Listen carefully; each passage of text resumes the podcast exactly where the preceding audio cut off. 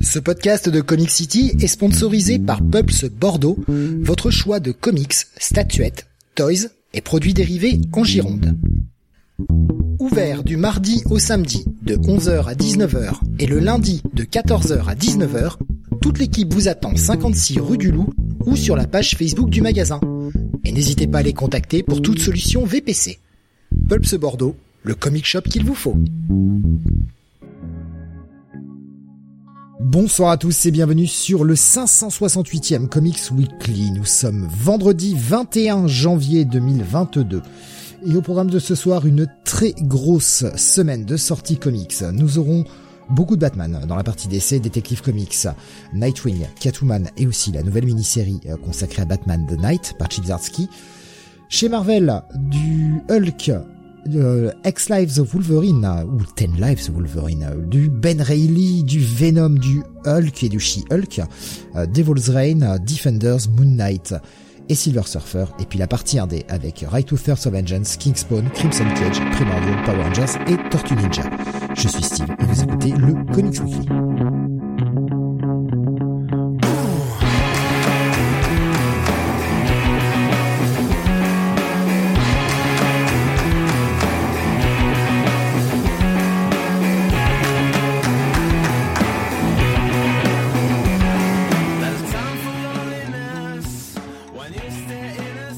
Et avec moi ce soir pour vous parler de ces sorties comics, le supérieur à Sam, Don Jonathan. Salut à tous. Et le supérieur à Sam, Mr. Don Jonathan. Non, Miss, merde. Putain. Mr. Don Onebony. J'ai voulu, j'ai foiré, je suis désolé. ah, c'était ridicule. Ah oui. Bon, ouais, Ah, bonsoir à toutes et à tous. Oh, la appelle-nous Jonathan et, et- appelle-nous Jonathan et Bunny, Steve, ça, ça, ça, ça sera plus simple. Ah non, mais putain, mais je, ce foirage en règle, quoi. Mister Antoine Chenel. Tu sais, je me disais, allez, allez, on va faire une gimmick, on va l'annoncer dix fois de suite, tu sais. Ah, c'est juste un Ah, foirage. J'ai voulu, j'ai voulu te faire un truc et je sais pas, j'ai j'ai merdé. Euh, le programme de ce soir, comme je disais, est très chargé. Hein, pas moins de 19 reviews. Alors, autrefois, on disait, putain, on a battu le record, on a fait 18 reviews. Ouais, bah là, il y en a 19. Pourtant, c'était il y a pas si longtemps que ça, c'était il y a 2-3 semaines. hein. Ouais, ouais, ouais. ouais. Bah, Mais c'était en début pensé qu'on en aurait C'était le plus 30? euh, cette semaine. C'était l'émission de, de fin décembre, en fait. Celle où on avait fait deux semaines d'un coup. Mais ça dépend, en fait, du nombre de reviews qu'on a en commun. Là, on a quand même pas mal de trucs en commun, j'imagine, cette semaine. Et ben, Sur le nom. pas tant que ça. Non, non. Pas tant que ça, on a pas mal de reviews solo. Hein. On a, on a une review en commun, Bunny. N'importe quoi. mais n'importe quoi. En plus, On a une review en sais, commun, euh, c'est le WhatsApp. c'est le, mec. il, a- il affirme ça alors que j'ai le conducteur sous les yeux et euh, non, il y a quand même pas mal de reviews en commun. Quoi. Euh, schizophile qui dit 19, mais combien de bonnes choses? Ben, réponse Ben. Mais je dois avouer que ma semaine est pas dégueu. Ma semaine Ouais, est pas dégueu a- et les déceptions que j'ai eues, c'était pas là où je les attendais le plus. Ouais, pareil. c'est un peu le problème aussi. Enfin, quoique, bon, allez, on va dire que c'est dans la bonne moyenne, quoi. Ah, pour moi, c'est une bonne semaine. hein. Franchement, en termes de lecture, c'est une bonne semaine. Chacun a lu chez un éditeur différent, nous disait Suro. Oh, putain, eh, t'imagines si on devait se répartir les titres comme ça? Oh, l'enfer. Euh, le l'émission comme d'habitude on va la démarrer avec un peu de WhatsApp et ça va être un WhatsApp série télé pour commencer ou est-ce vraiment encore de la série télé puisqu'il s'agit d'un film euh, sorti vendredi dernier ce qui conclut la série Ray Donovan donc le Ray Donovan The Movie les mecs ont cherché l'inspi euh, vous l'avez vu tous les deux, euh, puisque euh, puisque bah vous, vous suiviez la série. Euh, Mm. Pour ma part, je l'ai pas vu puisque j'ai recommencé à voir l'épisode 1 euh, hier et que j'ai vu que le 20 minutes en fait. J'ai pas eu le temps de voir l'épisode entier. Je suis quand Oh putain. Ah oui, Ah ouais, ouais, ouais, je suis vraiment à la bourre. Euh, et bah, sur ces 20 premières minutes, t'as, tu t'es dit, ouais, c'est vraiment une série que j'ai envie de suivre ou tu t'es dit, ouais, Alors, j'avais déjà regardé les trois premiers épisodes il y a très longtemps, mais j'avais pas poursuivi par manque de temps à l'époque. Euh, mais la série me plaisait plutôt pas mal. Et euh, bah, pff, pendant qu'on est en WhatsApp, euh, bah, grâce à Free, écoutez, j'ai un abonnement d'un an offert à Canal Plus série et Red Donovan est dessus.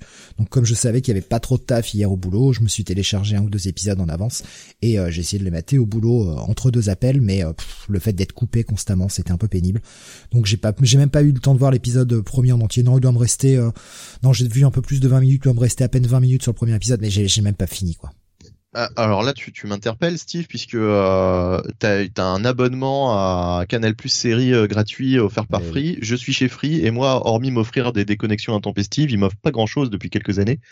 Donc, euh, euh comment as-tu fait euh, Explique. J'ai rien demandé, non, non, c'est arrivé tout seul. Ça, apparemment, il y a pas mal de gens qui, qui ont un abonnement comme ça qui arrive. J'ai eu le mail hier matin et j'ai fait bon bah écoute, vas-y, hein, je valide. Et c'est un abonnement sans engagement, s'il vous plaît. Ah d'accord, donc, on est censé avoir reçu un mail et euh, et euh, faut que je regarde. En tout cas, je l'ai reçu hier, ouais. D'accord. Ok, ouais, ok. Donc okay, okay. sans, sans engagement, c'est-à-dire qu'au bout d'un an, au bout d'un an, tu n'auras pas la. Ah bah euh, mon, au bout d'un an, mon abo est supprimé, sauf si je décide de le continuer tout seul.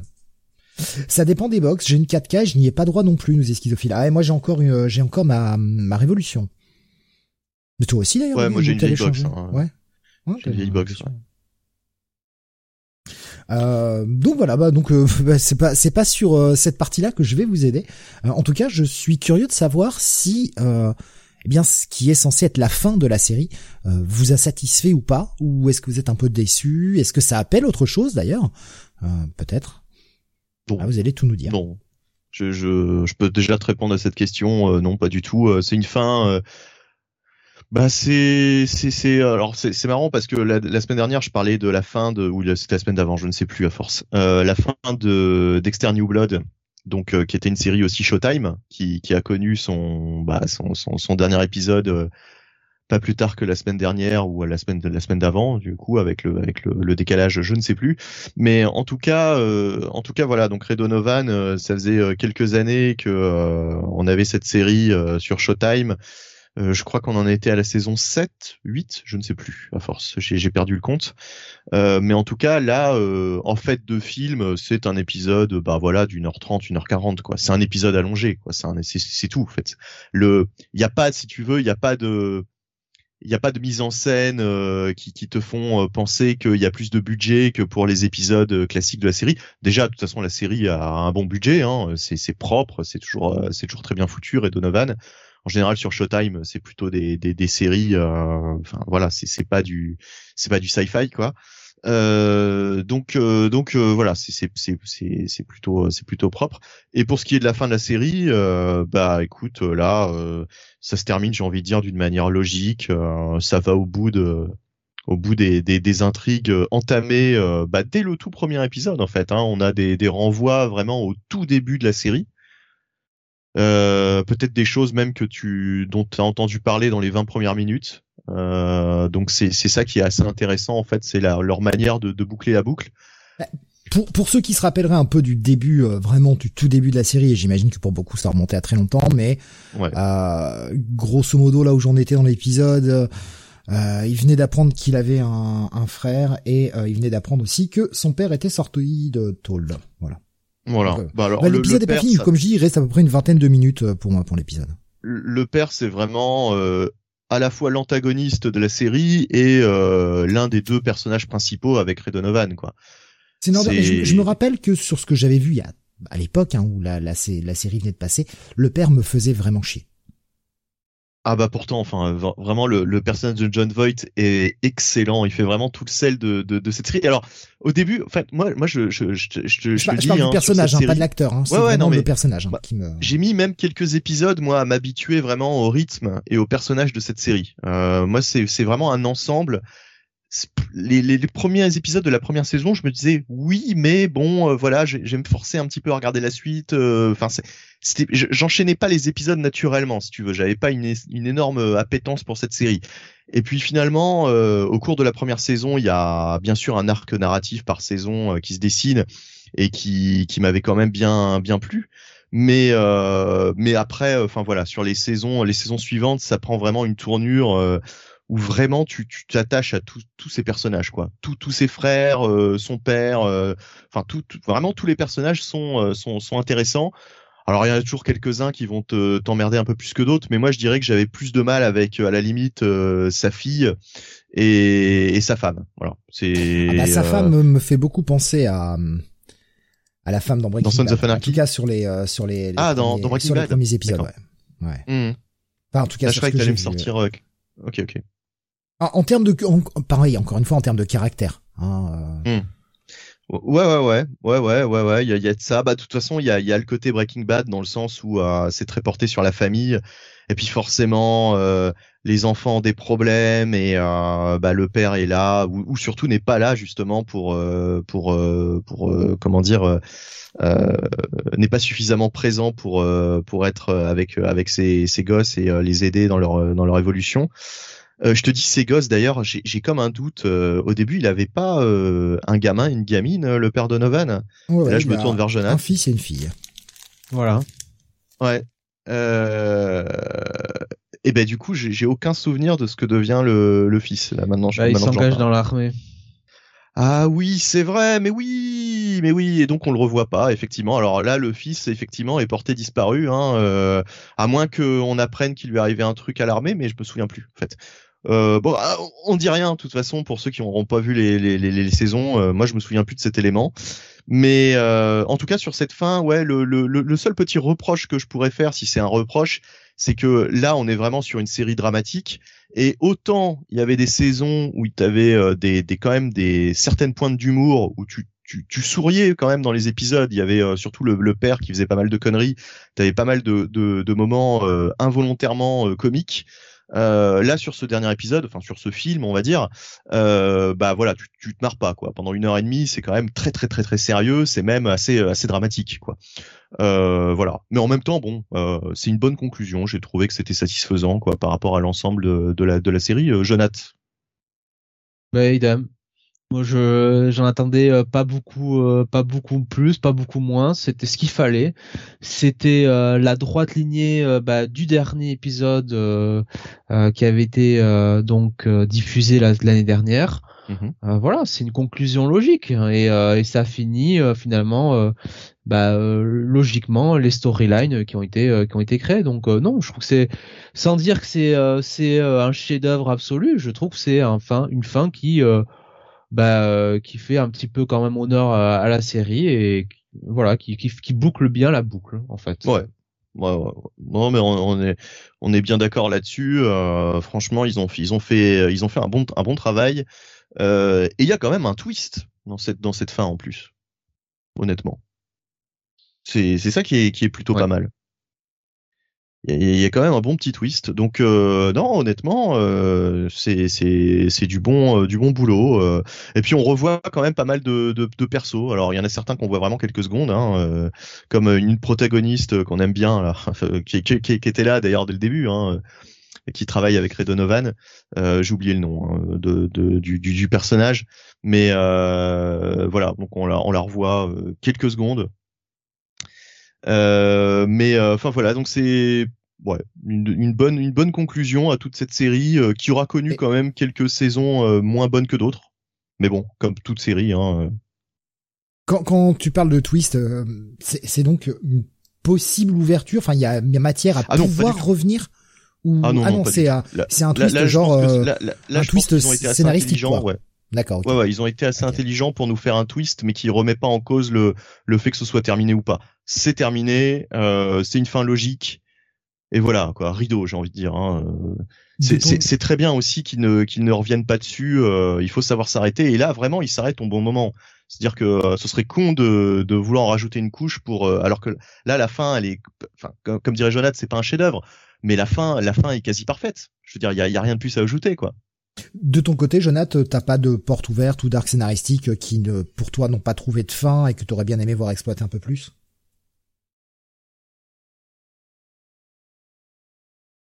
D'accord, pas de réponse. Euh, Jonathan Bon. Bon bah tant pis, on m'aura pas la réponse. Euh, on va continuer. Euh, du coup donc bah voilà, euh, voyez-le hein, pour euh, conclure la série si j'ai bien compris. Oui oui, franchement je le conseille vivement. On va passer aux sorties euh, comics. Avant ça, je prends euh, le WhatsApp de Tommy sur, euh, ah bah, Jonathan déconnecté en fait. Qui euh, nous disait Je continue ma lecture de Justice League International. Le niveau remonte, ça devient plaisant. on est équivalent VF. Je suis au début du deuxième tome, sorti chez Urban. Effectivement, après des débuts un peu laborieux, la, la série trouve son rythme. En fait, c'est surtout ça qui est, qui est intéressant. Grave qui nous ait jamais vu aucun épisode de Redonovan, je sais que je m'y mettrai un jour. À la retraite. ouais, ouais, ouais, c'est problème. Trop de séries. Beaucoup trop de séries pour qu'on puisse toutes les suivre. Et il faut toujours que je mate aux arcs un jour. Bordel. Alors que la nouvelle saison arrive. Ce soir. Eh oui, ce soir. D'ailleurs, qu'est-ce qu'on fout là hein? Allez, à ciao, à la prochaine. Ta -ta -ta non, c'est pas ça, c'est pas ça en fait? Non, mais euh, j'ai fait 4 heures en solo déjà mercredi. je continuerai. tu pars avec nous, on se regarde l'intégrale. Bah ouais, sachant que j'ai pas commencé, moi ça va être compliqué, hein. Va falloir tout vous taper. Quoi. Et tu regardes, au lieu de regarder en 1 fois 25 comme tu fais d'habitude, tu fais en 3,75. Voilà. Bah non, avec avec Netflix, on peut aller que jusqu'à 1,5, je crois. On ne peut faire que jusqu'à 1,5. Euh, on peut même pas faire 2. C'est dommage.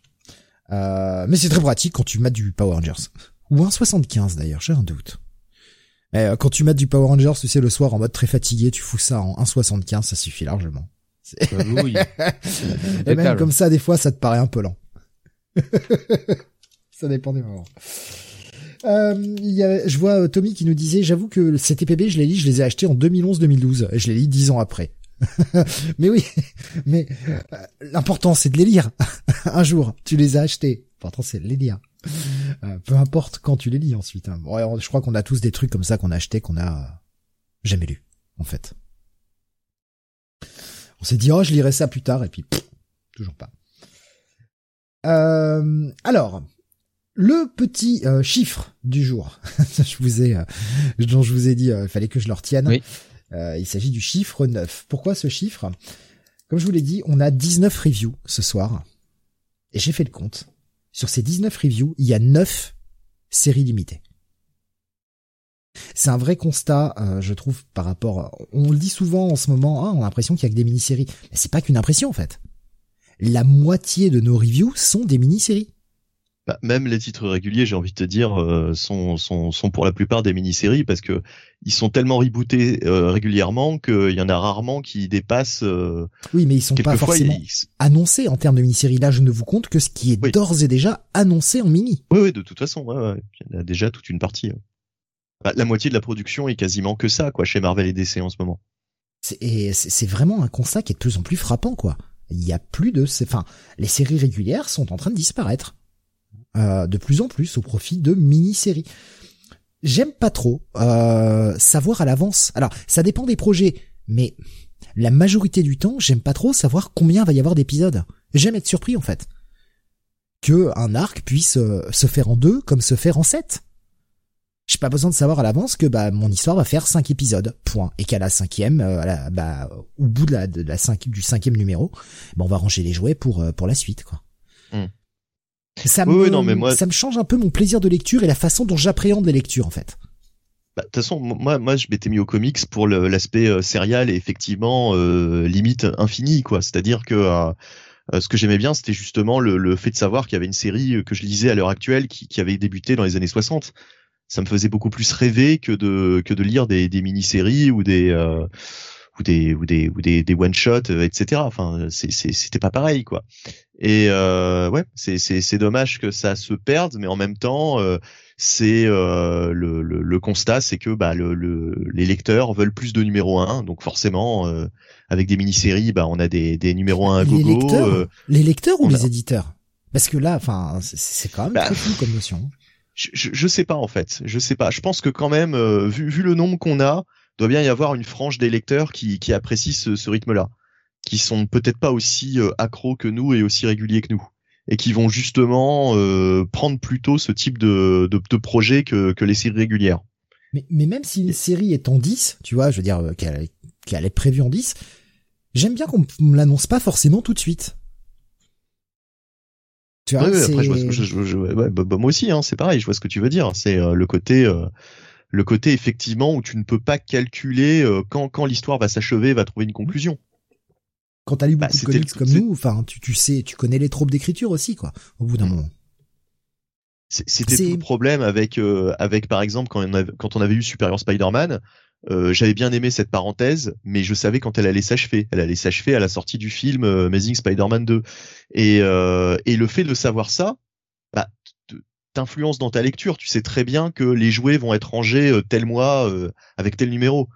Et c'est pareil avec ouais, mais là, là, c'est un calcul, là, c'est un calcul déjà de quelqu'un qui s'y connaît beaucoup plus. Oui, non, mais d'accord, mais je veux dire le, le résultat est le même, quoi. Enfin, c'est- c'est- tu, tu Là, vois ce que je veux là, dire. T'as même pas besoin de t'y connaître. Tu regardes sur la cover, tu vois Ouais. euh, 1 sur 5. Mhm. Bon, bah, tu sais quand ça se Ouais. termine, quoi. Est-ce que c'est quelque chose qui te gêne dans ton approche de, de lecture, Jonath, ou c'est quelque chose auquel tu ne prêtes pas attention, peut-être aussi? Alors Steve, tu vois, nous sommes en 2022 et j'ai une, comment dirais-je, j'ai une humble ambition hein, vis-à-vis de mes lectures comics et je n'attends plus simplement qu'une bonne histoire. Voilà. Si c'est en 3, si c'est en 4, si c'est infini, je m'en moque. Juste une bonne histoire. Euh, parce que les années passant, euh, je me rends compte qu'il ne faut pas que j'en attende beaucoup plus. Ah bon, d'accord, ouais, alors, ouais. Désabusé.com, quoi. Ouais, mais après, Ouais, si, si tu y trouves Ouais, ouais, plus non, de mais- plaisir comme ça, malgré tout, euh, tant mieux. Tant mieux. Enfin, je veux dire, euh, comme on dit en anglais, to each his own, quoi. Vraiment. Enfin, j'ai Mm. j'ai pas le, je- Chacun, Chacun- ses goûts. chacun ses goûts en Ouais, français, mais c'est tellement, c'est tellement moche, dit comme ça, tu sais, ça fait genre, euh, tu sais, c'est un peu la phrase, euh, si je, si phrase je bateau, quoi. cherche, tu vois, euh, de la continuité et vraiment du travail dans les storylines, du travail de profondeur. Faut lire Spencer sur Spider-Man. Alors, Ah. déjà, non, faut surtout éviter. Non, mais Euh, si, si, mais si, je, vais, je, je- ou je lis des mangas, ou je vais simplement regarder du catch. Mais je ne vais surtout pas aller lire des comics. Ah, Le catch et la continuité, là là, malheureux, malheureux, malheureux, malheureux. Ça n'a aucun sens la continuité dans le catch. Mais oui, oui, enfin, je vois ce que Euh, tu veux je dire. te signale que on a vu grandir euh, le fils de, de Marc Henry à la WWE. La main? Ben oui. Bon, c'est vu je retire, je retire tout ce que je viens de dire. Alors, Voilà. Tu, tu viens de, tu viens de, de Exactement. complètement squeezer mon argument. Là, c'est, c'est, j'ai plus rien à dire. Je vais faire ma gueule. Rasmus nous disait sur, euh, sur Discord, qu'est-ce que Jonathan attend? Jonathan. Je suis désolé, moi, on ça en a fait eu quand même on en a eu quand même des ringards hein, sur le chat hein, et, et des, des auditeurs mais vraiment vraiment ringards mais j'avoue que Rasmus euh, lui c'est c'est la palme hein, quand même hein, c'est. Euh, Baboussa nous disait dans ses euh, dans ses WhatsApp sur 10, sur YouTube pardon. Euh, euh, de mon côté, grâce à vous, j'ai vu les trois premières saisons de Cobra Kai. J'ai lu les quatre tomes de John de Long John Silver en franco-belge et j'ai relu Iron Wolf de Shekin et Mignola. J'ai aussi lu la mini Spider-Man Wolverine de Jason Aaron. J'ai pas aimé malgré du très bon Coubert. Et il nous Bon, disait les hein, trois derniers trucs euh, c'est des daubes euh, mais oui euh, Cobra Kai oui c'est super Et il nous disait hein, concernant le, le côté mini, etc. Euh, c'est pas des lecteurs, c'est qu'il n'existe, enfin, ce n'est pas les lecteurs, pardon, c'est qu'il n'existe plus d'éditeurs de caractère euh, chez les Big Two, comme du Mike Carlin, du Thomasy, du Tom Payer, Eddie Berganza. Quand tu regardes leur CV chez DC, c'est que des yes men. Hmm? On l'a vu, hein.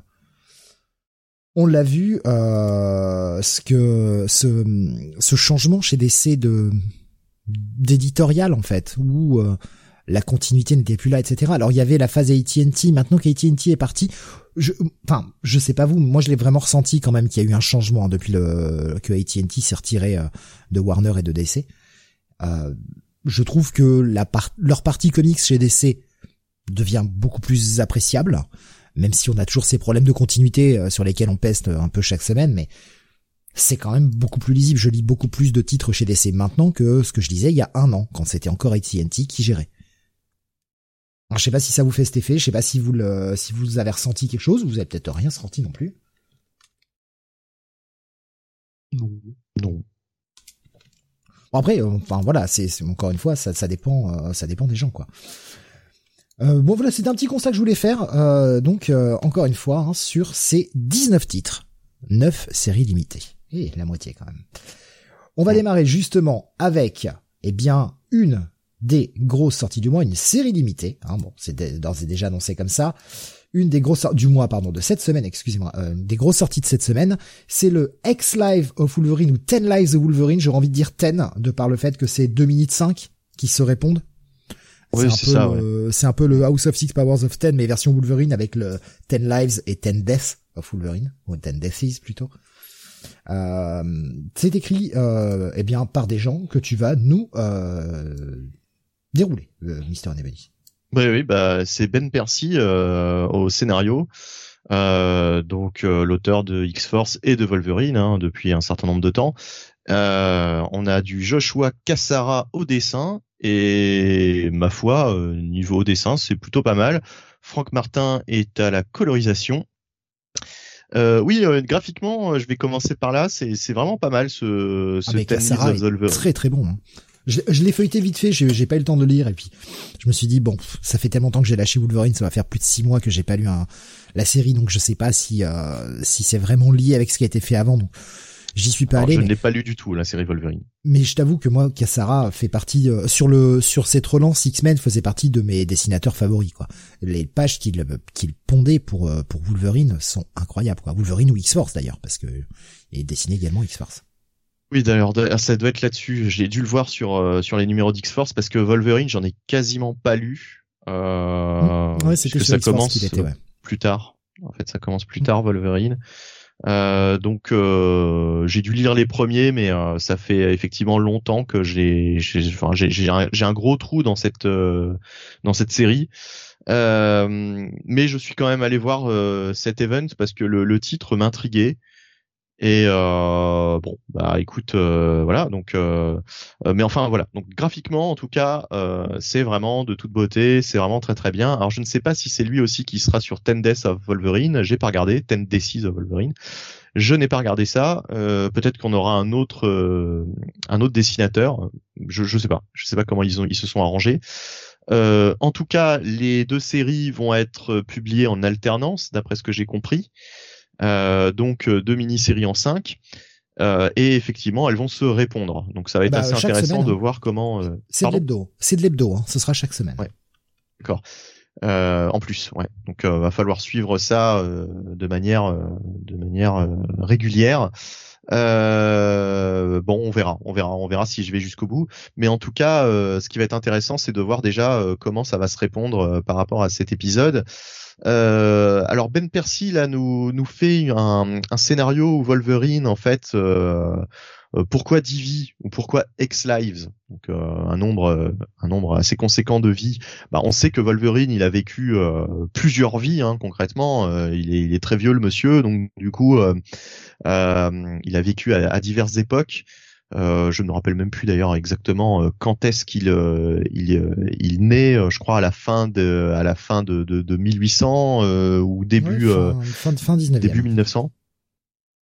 Fin 19e, ouais. Hmm. donc donc voilà donc depuis il a vécu il a connu énormément de énormément de gens et là en fait alors je, je, me demandais si on allait avoir du flashback des choses comme ça en fait non Là, c'est un, une histoire un petit peu de, de, de, voyage dans le temps, ou plutôt dans le voyage, un voyage entre, entre, euh, je dirais même des dimensions alternatives, euh, où il va être poursuivi par un ennemi. Euh, bon, alors là, je vais, je vais, je vais le dire hein, euh, directement parce que euh, il a quand même, on, on, le voit apparaître quasiment dès le début euh, il s'agit d'Omega Red. Alors encore Omega Red, vous allez me dire. Oui, mais là Omega Red euh, dans une version un petit peu updatée. Alors à mon avis, ça, ça doit dater des épisodes de Ben Percy récemment. Oui, tout à fait. Euh, bah, Omega Red est un des antagonistes de la série depuis quasiment le départ. Voilà. Donc là, c'est un Omega Red qui a un pouvoir, un nouveau pouvoir assez assez important en fait. Euh, que je ne vais pas révéler là puisque pour moi c'était une surprise étant donné que j'avais pas lu les, épisodes de Ben Percy. Donc à la limite si vous ne connaissez pas euh, le, ce pouvoir bah, bah, vous allez le découvrir avec cet épisode assez rapidement. Euh, et euh, il poursuit Wolverine dans le temps et en fait Omega Red veut tout simplement désinguer Xavier à la naissance. Donc on a un scénario classique euh, un petit peu à la Terminator, hein, euh, voilà, euh, du, des, des, deux personnages qui vont dans le passé, l'un qui veut dégommer une cible et l'autre qui veut la protéger à tout prix. Et bah c'est franchement, c'est une bonne surprise, c'est très efficace. Alors évidemment, c'est essentiellement de l'action, de l'action, de l'action, mais c'est bien écrit, c'est plutôt bien foutu. Euh, assez intéressant et je suis curieux de voir justement ce que va donner le, la partie Death. Euh, comment comment elle va être euh, argumentée en fait par rapport à ce qui se passe dans, dans ce premier épisode. Euh, non, franchement, c'est une c'est une bonne lecture, une bonne surprise. moi, ça m'a ça m'a bien plu quoi. Une bonne bonne petite surprise ce ce X Lives of Wolverine. Alors le... suis-je tout seul à l'avoir lu Ten... oui. C'est plus. Oui, oui, Jonathan, je crois que tu n'y as pas été, toi non plus. Hein. Il n'a pas dû y aller. Au secours. Non, ah. mais il aime pas Wolverine. C'est vrai qu'on avait oublié aussi ce détail. C'est que c'est pas Wolverine, c'est pas sa grande passion. Euh... Ah, puis oui, puis en plus j'ai oublié un truc. Il y a un twist. Enfin, je pense que c'est un twist. Je pense que c'est une révélation faite dans cet épisode, euh, qui, qui, qui, qui, est plutôt intéressant. Euh, voilà, euh, concernant un personnage euh, bien connu de la galerie des X-Men. Voilà. Donc je ne vais pas dire qui, euh, en tout cas, euh, ouais, bonne surprise. Franchement, très très bonne surprise, euh, bonne lecture. Euh, qu'on suive ou pas les séries mutantes dans leur ensemble, c'est pas grave. On peut lire uniquement ce, ce, ce, titre Wolverine. Franchement, j'ai pas eu de mal à rentrer dedans. Voilà, j'ai compris très bien le, le, le, scénario où ça voulait aller. Donc, il n'y a pas besoin d'avoir lu même la, la, série régulière Wolverine récemment pour pour s'y retrouver. Donc, c'est un bon point supplémentaire. Bah pour moi, ce sera un bon petit bail, quoi. Voilà. Alors, euh, je prends les réactions que j'ai vues passer hein, sur euh, sur les chats, notamment sur Discord. Il y avait euh, Graf qui nous disait euh, Ten Nights of Wolverine du, du persil décompressé, euh, un poil déçu, check it plus. On sent que Marvel lui a demandé un petit peu de rallonger la sauce. mais par contre, Cassaras est sur X-Force, c'était du tonnerre. Et ce sera Federico Vincentini sur Ten Days of Wolverine. Donc c'est pas c'est pas Cassara qui fait les deux mini. Iron Man se disait il y a une série Infinity Comics qui introduit cette mini Wolverine sur Marvel Unlimited. Euh, on nous rappelle que Wolverine est né à la fin du 19e siècle à Alberta au Canada. Euh, ben, je pense que c'est une version euh, je me demande si c'est pas la version euh, Infinity Comics de Origin. Ils refont des, des, comics comme ça en ce moment en version Infinity. Donc des trucs que vous pouvez scroller sur votre téléphone un peu à la mode. Merde, comment ça s'appelle? Ah Jonathan, aide-moi, tu sais, c'est euh, ces mangas euh, justement disponibles euh, que que sur téléphone là. Les webtoons, je crois que c'est ça. Les webtoons, oui. Ouais. Les webtoons, tout à fait. Ouais, ils, font des trucs comme ça. J'ai vu notamment passer, là, je crois que c'est cette semaine, il y a plusieurs Eternals de Gaiman et Romita Junior qui sont sortis sur ce format-là. Je trouve ça dégueulasse. Après, c'est les, c'est les goûts de chacun. Hein. donc encore une fois, si vous aimez, tant mieux. Moi, j'aime pas du tout. surtout que c'est quelque chose qui est à la base prévu pour être des pages qu'on tourne, machin, et je, j'y arrive pas j'y arrive pas du tout. Pour moi, c'est c'est pas c'est pas agréable du tout à lire quoi. Et après, si si des gens apprécient cette façon de lire, tant mieux. Hein, vraiment, euh, faites-vous plaisir. Non non, mais faites-vous faites-vous plaisir sur ces versions-là et quoi. Si si euh, si vraiment, moi je sais pas pour un truc quand c'est conçu dans cet esprit-là, qui est un véritable jeu sur euh, la, la, descente, tu vois. Enfin quand tu quand tu scrolles vers le bas, euh, parce que tout n'est en fait qu'une seule et même page, méga frise quoi, grosso modo que tu tu scrolles comme ça Ouais, pourquoi pas. Mais euh, adapter dans ce format-là quelque chose qui était à la base du comics traditionnel, je trouve que ça ne convient pas, en fait. Je trouve que ça marche pas bien. Après. Bon. Alors, je rebondis quand même sur Strider, Strider Tag qui nous dit euh, qu'il avait bien aimé le. Oui. Ah oui, d'accord. Bon bah écoute, euh, on, va, dire Tommy alors, euh, qui nous dit qu'il avait bien aimé le, le Dance de joué par un, interprété par Liv Schreiber, donc bah, le Redonovan, hein, pour ceux qui ne le sauraient pas. Euh, et que c'était le seul truc à sauver de X-Men Origins, bah, il est sympathique. Hein. Il est sympathique euh, parce que je pense même que Liv Schreiber, euh, honnêtement, ne sauvait pas grand-chose de ce film. Mais bon, c'était sa première apparition. Qui sauvait le film. Non, c'est faux. Je disais c'était Gambit qui sauvait le film. Et après je rajoute non, c'est faux. Ah ouais, ouais, non, ouais, non. Je me rappelais même plus qu'il y avait Gambit entre parenthèses. Mais je pensais que Liv Schreiber il était déjà dans les autres en fait, euh, qu'il apparaissait pas dans dans dans, dans celui-là, tu vois. Je, je me, je me rappelais même plus que c'était dans dans Wolverine Origins. Euh, on en discutait quand? Bah c'était mardi, euh, mardi soir, Jonathan, après le le film. Eh ben, dis donc, eh ben, par exemple. On parlait de ça et euh, que non, en fait, c'était pas, c'était pas lui. Avant que... Mmh, mmh. C'était euh, c'était pas lui dans les premiers X-Men. avant que Gugus et Nestor Gugus arrivent. Et un troisième. Ça aurait pu se passer. Euh, la lecture verticale. L'éléphant, bien sûr. la lecture vraiment se demander de comparer. La lecture verticale ne me gêne pas quand je reçois les numéros scannés par un ami américain, nous disait Suro. Ah, je sais pas, moi ça me, même même comme ça, ça me gêne en fait. Euh, je, je, j'y arrive pas. Enfin, après, hein, encore une fois, euh, c'est euh, c'est une façon de lire. Hein. On, on s'y fait ou on s'y fait pas quoi. De toute façon, c'est euh, c'est vraiment un marché de niche. Hein, les Infinity Comics pour le moment, c'est pas vraiment le truc sur lequel ils font énormément de pubs d'ailleurs.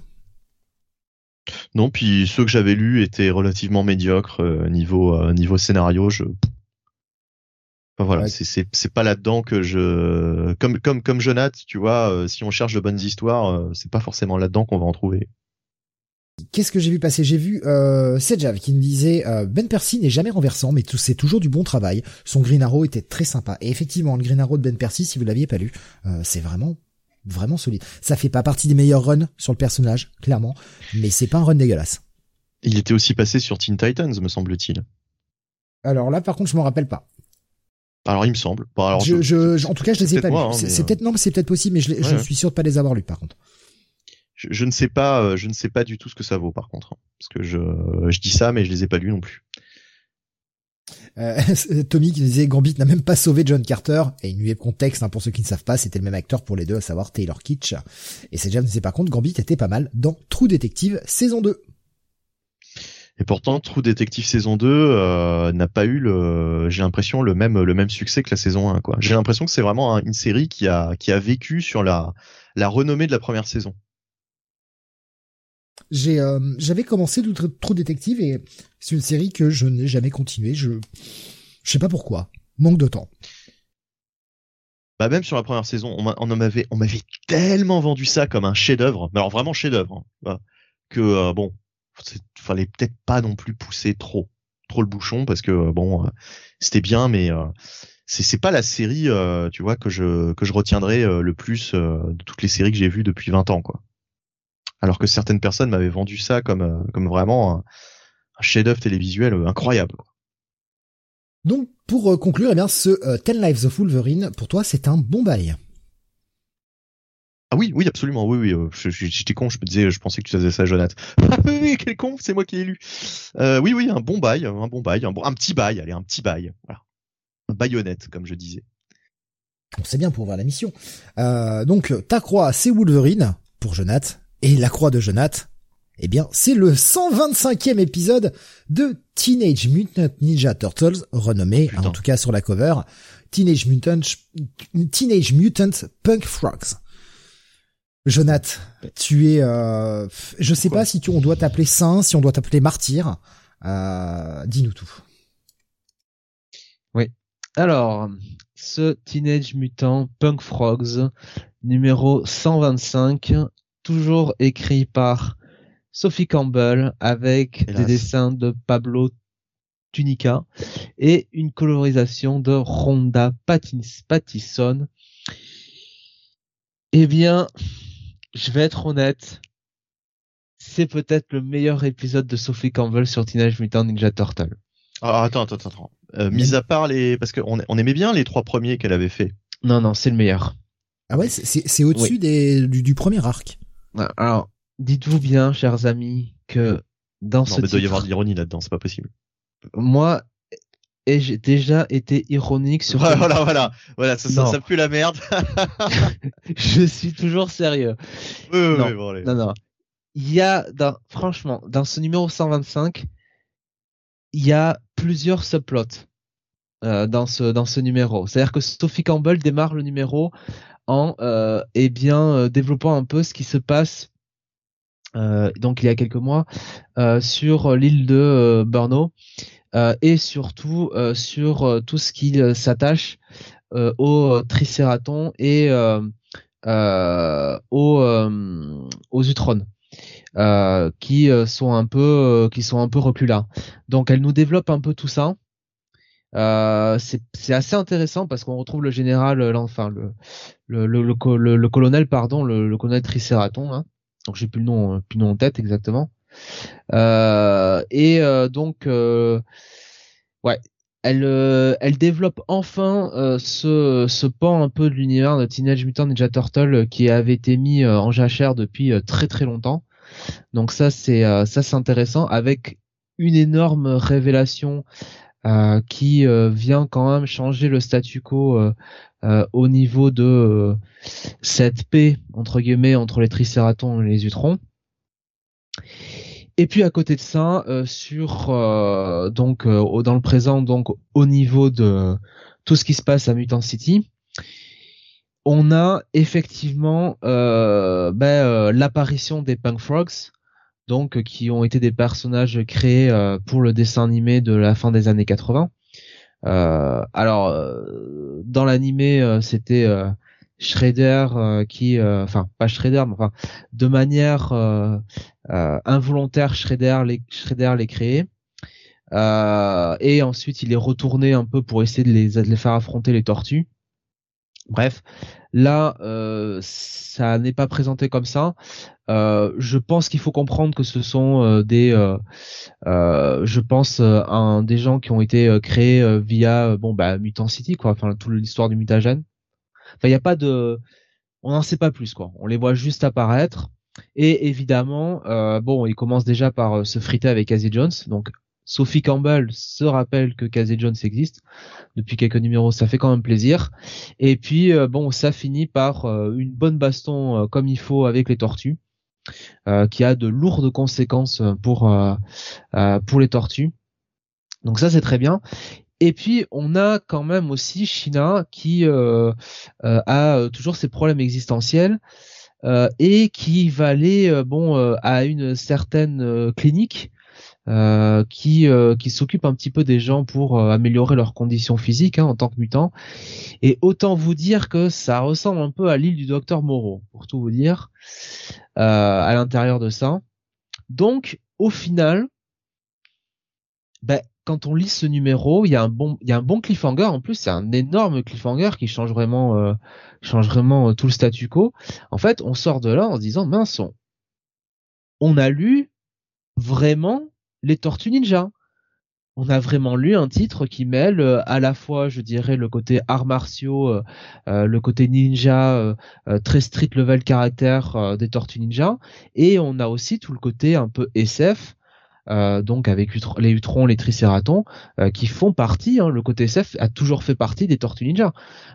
donc bah écoute, euh, moi j'ai rien d'autre à dire hein, que c'est le peut-être le meilleur numéro de Sophie Campbell. En tout cas, le, le meilleur numéro depuis très longtemps. Et si elle pouvait faire ça plus souvent, pour pas dire tous les numéros, bah, et euh, et qu'elle s'attachait moins, c'est un petit peu à, je suis désolé de le dire comme ça, mais c'est un peu vrai quand même les guimauveries euh, habituelles et autres bien-pensances. Bah franchement, ce serait impeccable. Là, honnêtement, moi, j'ai rien à dire. Hein. Alors, est-ce que Kevin Eastman euh, a repris un peu la main là-dessus? Parce que, comme d'habitude, euh, c'est toujours marqué euh, Story Consulting, Kevin Eastman et Tom Walsh. Enfin, surtout Tom Walsh du reste. je ne sais pas, mais qu'elle continue comme ça, en tout cas, Sophie Campbell. le seul point négatif, et encore, c'est pas c'est pas flagrant parce que c'est surtout vrai sur les humains en réalité, c'est le dessin qui est peut-être pas euh, pas oufissime. On a changé un peu de dessinateur. Ça se voit pas sur tout ce qui est personnage mutant, tout ça, mais c'est vrai que sur les personnages humains, notamment Kazé, euh, Kazé quand il a pas le masque, euh, il est pas en beauté. Hein. Je pense qu'après là, elle va pas être contente. Hein. Euh, donc voilà. Donc honnêtement, pour moi, ce sera un bail. Hein.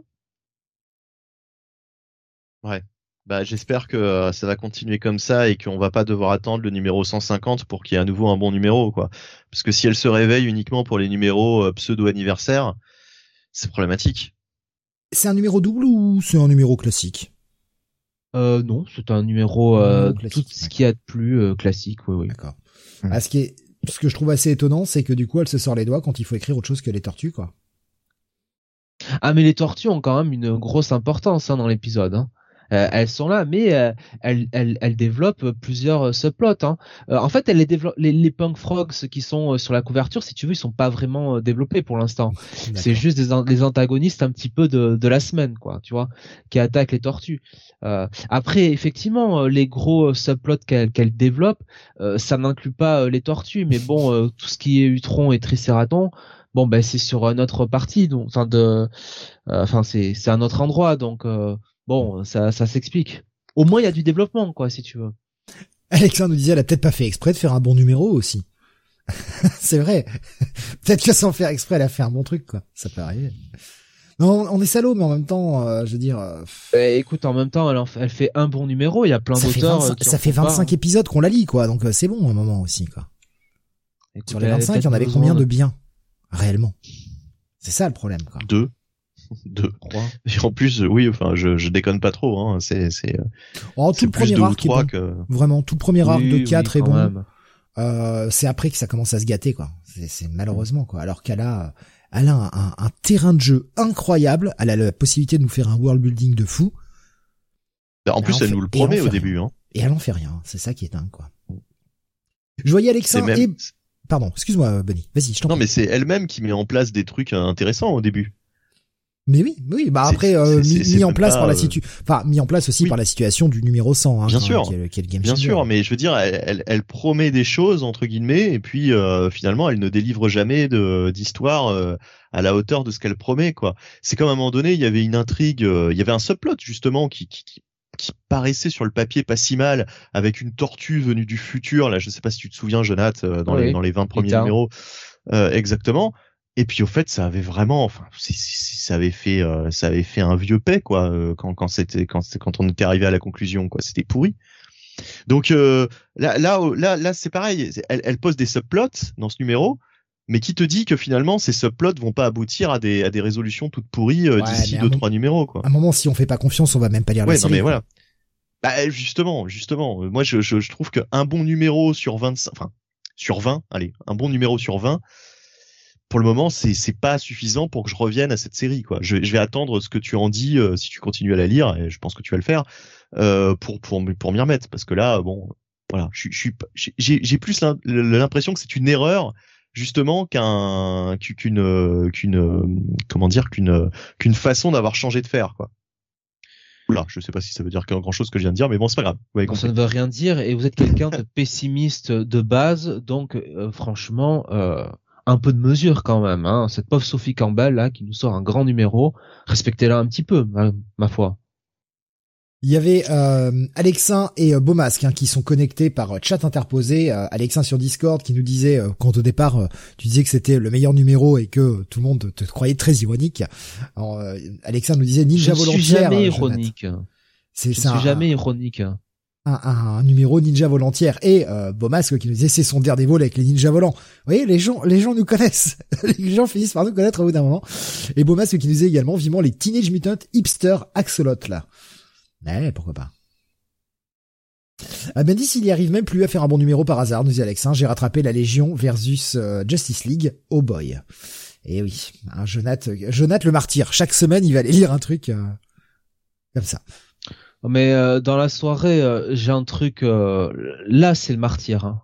Là, vous pouvez, vous, vous pouvez me oh, remercier d'être allé. Moi, je, je, je sais, je sais de quoi tu parles déjà. Et oh, c'est assez facile, c'est ah assez vite sans savoir ce que c'est. Hein. moi, je t'avais dit déjà mardi, hein, pas question que je dise ce truc. Hein. Et euh, t'y as été Tu non vraiment, vraiment là, il te faut ton auréole maintenant.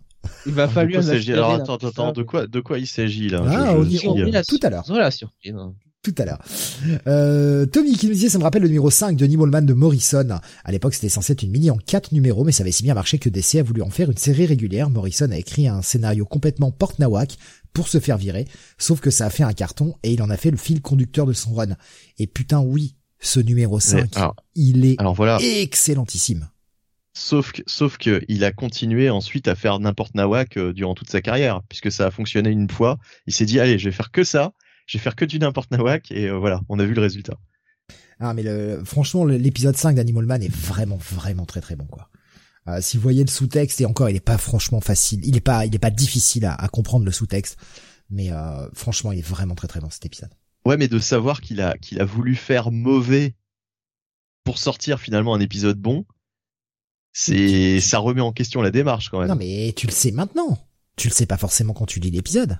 Ah non, tu le sais pas, ouais, mais voilà, voilà, mais à, la lumière de cette info, ça, ça me, ça me donne une vision qui est pas forcément aussi, euh, aussi extraordinaire de Morrison, quoi, du coup. Enfin, le porte-nawak de, de ce mec-là, c'est quand même, c'est quand même bien au-dessus que de beaucoup de gens qui font des choses très sérieuses.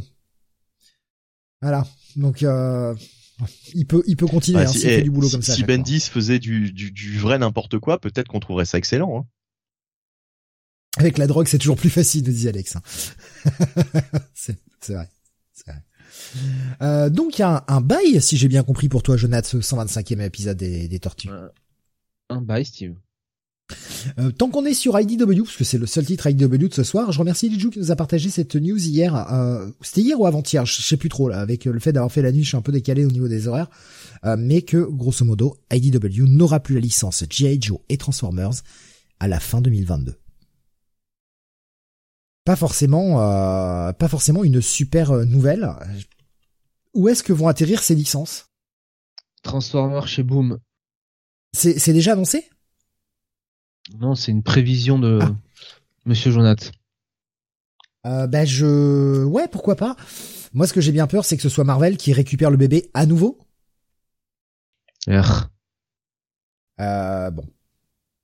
Ah oui oui par rapport à Transformers et à, et à G.I. Joe. Ouais.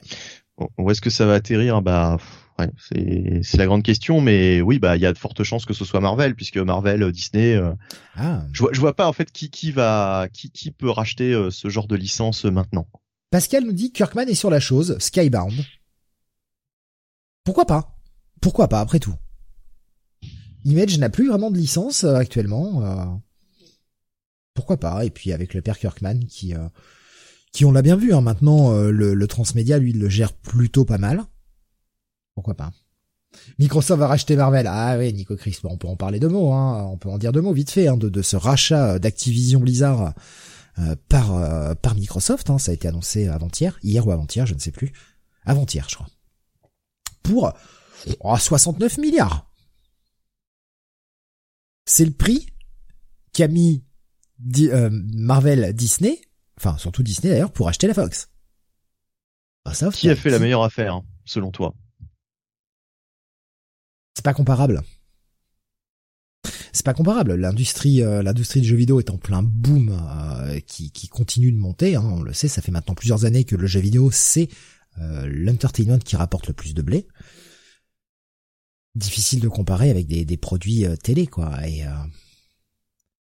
et après, quelle sera la stratégie de Microsoft vis-à-vis de tous ces produits-là? Ouais, euh, mais euh, en tout cas, euh, qu'est-ce que je voulais dire? Bah du coup, je sais plus. Avec l'histoire de Microsoft, ça m'a ça m'a perdu dans mes dans mes idées. Bah tant pis. Allez, enchaînons. Disney ou Apple devraient racheter Sony plutôt, nous dit Alex. Hein Franchement, si quelqu'un devait le racheter, je verrais bien plus Disney. Hein, de par le fait qu'ils aient déjà des accords avec eux, notamment pour les exploitations de Spider-Man, etc. J'aimerais bien Disney essayer de se placer. Après, est-ce que Sony, les Japonais vendront à des Américains? Compliqué. Diablo 4 va être génial. C'était ton imitation des Japonais, ça? Oui, c'est ça, c'est une imitation japonaise, tout à fait. Ouais. Mm. Diablo 4 va être génial, mais Pascal. Bah, tout dépend si Microsoft commence à mettre son grain de sel sur la façon dont les produits sont, sont conçus. Après, ils ont toujours pas viré Bobby hein, et pour le moment, ils sont pas prévus de le, virer. Donc euh, bon, hein, on verra quelle sera la gestion par la suite. Allez, on va avancer. On va passer à Marvel maintenant avec la sortie du cinquième et dernier épisode de la mini-série Defenders. Euh, épisode toujours écrit par Wing et dessiné de, de, de façon juste incroyable par Javier Rodriguez. Euh, il y a plus de concepts sur les deux premières pages. On va dire trois parce que la deuxième est une page double. Sur les trois premières pages de cet épisode, il y a plus de concepts que dans beaucoup de runs que j'ai pu lire ces dix dernières années. Juste sur deux pages. La mini-série, euh, qui avait eu tendance à me perdre un peu hein, sur le sur les quatre premiers épisodes, avec beaucoup de concepts assez euh, foufou. Et eh ben putain, ça finit incroyablement. Il y a des concepts encore dingues dans cet épisode-là. Euh, ça méritera vraiment une seconde lecture, je pense, euh, pour bien tout appréhender. Mais tout se finit. Euh, disons qu'il y a une, y a une résolution, une résolution qui est pas si simple que ça. On a aussi enfin La réponse à quand est-ce que ça se passe Eh bien, ça se passe avant Death of Doctor Strange. Hein, euh, fait un petit pont par rapport à ça. Euh, juste en une petite phrase, mais il le fait euh, avec un Doctor Strange qui rentre chez lui à la fin et qui fait "Ah là là, qu'est-ce qui nous attend dans les prochains dans les prochains moments? Je sais très bien que les Defenders vont revenir." Et d'ailleurs, sur la dernière page, c'est annoncé que les Defenders reviendront. Et je vois c'est euh, Jav qui nous dit que ça a déjà été annoncé pour cet été, cette cette suite. Je sais pas que c'était pour cet été. Euh, donc il nous fait ça et il nous dit euh, peut-être même que ce sera ma mort qui va survenir. Et Halloween fait le boulot. Comme ça, tu sais quand ça se passe. Ça a pris une phrase. C'est pas si dur à faire que ça. Et quand un mec le fait aujourd'hui, on trouve que c'est du génie. Alors ça devrait être normal, mais je trouve ça, je trouve ça dingue quoi. Et euh, ça, ça rend le truc vraiment bien foutu. Tu sens que c'est pensé, que c'est réfléchi. Il y a vraiment plein d'idées, plein de concepts des concepts complètement dingues sur euh, l'univers Marvel. Ça va beaucoup plus loin dans le temps que ce qu'on pouvait imaginer auparavant, avec le toutes les histoires de troisième, quatrième, cinquième, sixième cosmos. Pour avoir lu la série, hein, pour comprendre. Tout est bien réutilisé, des choses qui ont été mises en place deux, trois épisodes avant sont vraiment bien réutilisées. On n'a pas rangé les jouets en mode ça ne servira plus jamais, au contraire, il laisse des portes ouvertes. J'espère vraiment que ce sera lui qui scénarisera la suite. Franchement, c'est excellent. C'est vraiment excellent. C'est alors le problème c'est qu'elle est à cheval sur 2021, 2000, enfin 2000, ouais 2021, 2022. Mais on va dire qu'il y a quatre épisodes sortis en 2021. C'est euh, pour moi une des meilleures mini-séries de 2021. Peut-être même la meilleure mini-série de 2021. Franchement, c'est très très bon. Et Javier Rodriguez. Putain, mais faut voir ses pages pour le croire. Déjà, le mec avait été très bon sur History of the Marvel Universe. Mais là, il est juste incroyable. Il a des compositions qui sont totalement folles, quoi. Vous pouvez les regarder pendant un moment et découvrir encore des détails au bout de 3-4 minutes. Disant putain merde, il a mis ça là, j'avais pas vu. Franchement, foncez. Foncez sur cette mini, foncez sur Defenders. C'est pas simple. Alors, quiconque n'a pas forcément un bon niveau d'anglais, je vous conseille plutôt d'attendre la VF. Parce que c'est pas super simple à lire.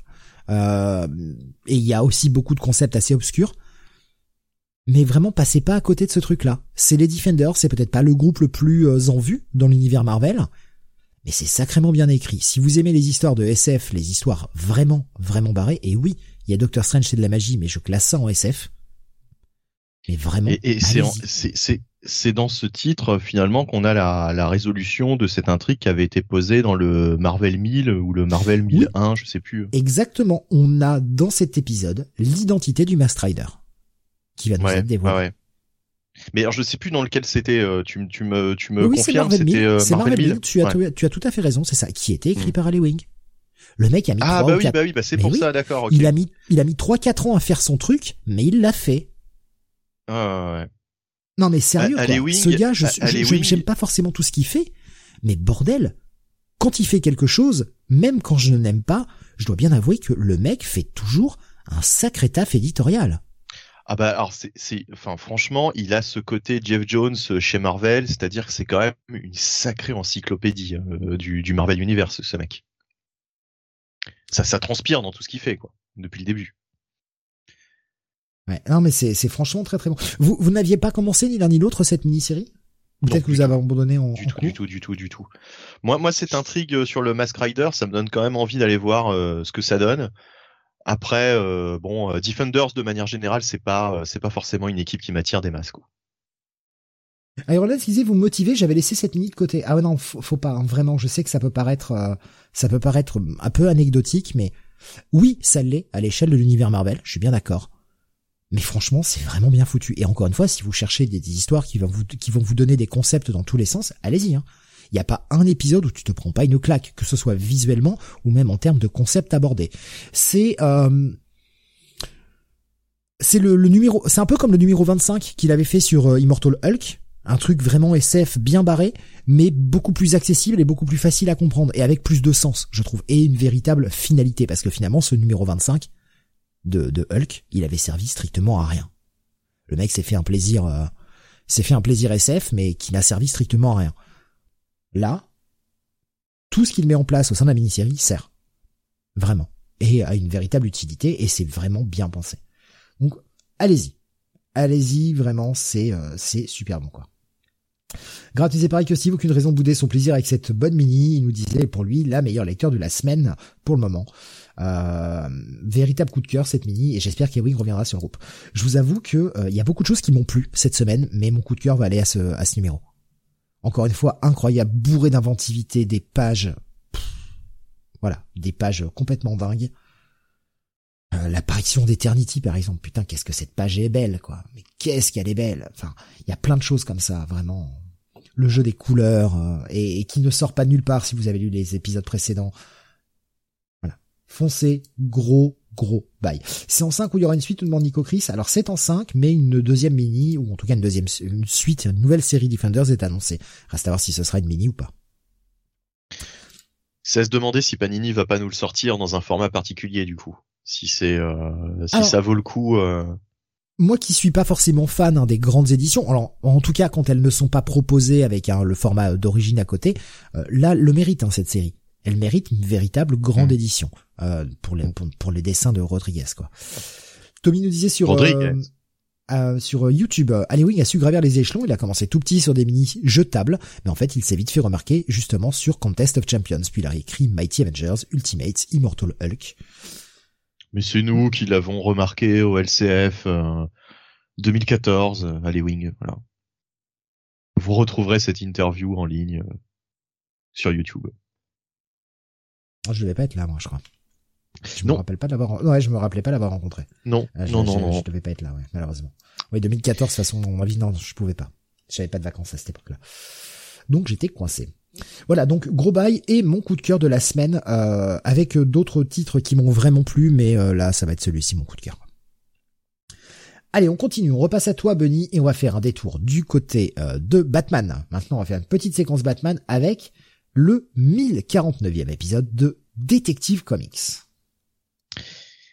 Et oui, par Mariko pardon, Tamaki au scénario, euh, Ivan Reis au dessin et Danny Miki à l'ancrage. Euh, suite, euh, troisième partie donc de cette intrigue qui s'appelle The Tower, la tour, la tour d'Arkham en l'occurrence, dans laquelle il y a eu une mutinerie. Et lors du dernier épisode, je disais que peut-être Mariko Tamaki allait étirer en longueur son intrigue en nous faisant des flashbacks euh, sur certains personnages, euh, un personnage par numéro. Et là, bah, c'est plus ou moins ça. Alors bon, c'est pas pas pas que ça en fait, mais euh, il y a quelques flashbacks, notamment sur cette espèce de bah, d'interné qu'on ne connaît pas. Hein. Je crois que c'est un nouveau personnage créé par Mariko Tamaki, cette nana aux cheveux violets là. Euh, voilà, assez mystérieuse, qui est, au cœur de, l'émeute hein, qui, a, lieu à Arkham, puisqu'on rappelle qu'Arkham est maintenant une tour en plein centre de Gotham. Et euh, on va avoir aussi quelques flashbacks euh, autour de Batwoman, donc qui s'est introduit précédemment, donc avant l'émeute, avant l'insurrection, euh, dans cette tour. Hein, elle s'est fait passer pour euh, pour une pour une psy et euh, et donc elle menait l'enquête sur cette cette nouvelle Arkham et elle va croiser quelqu'un qu'elle reconnaît. Enfin, on va avoir du coup du flashback à nouveau.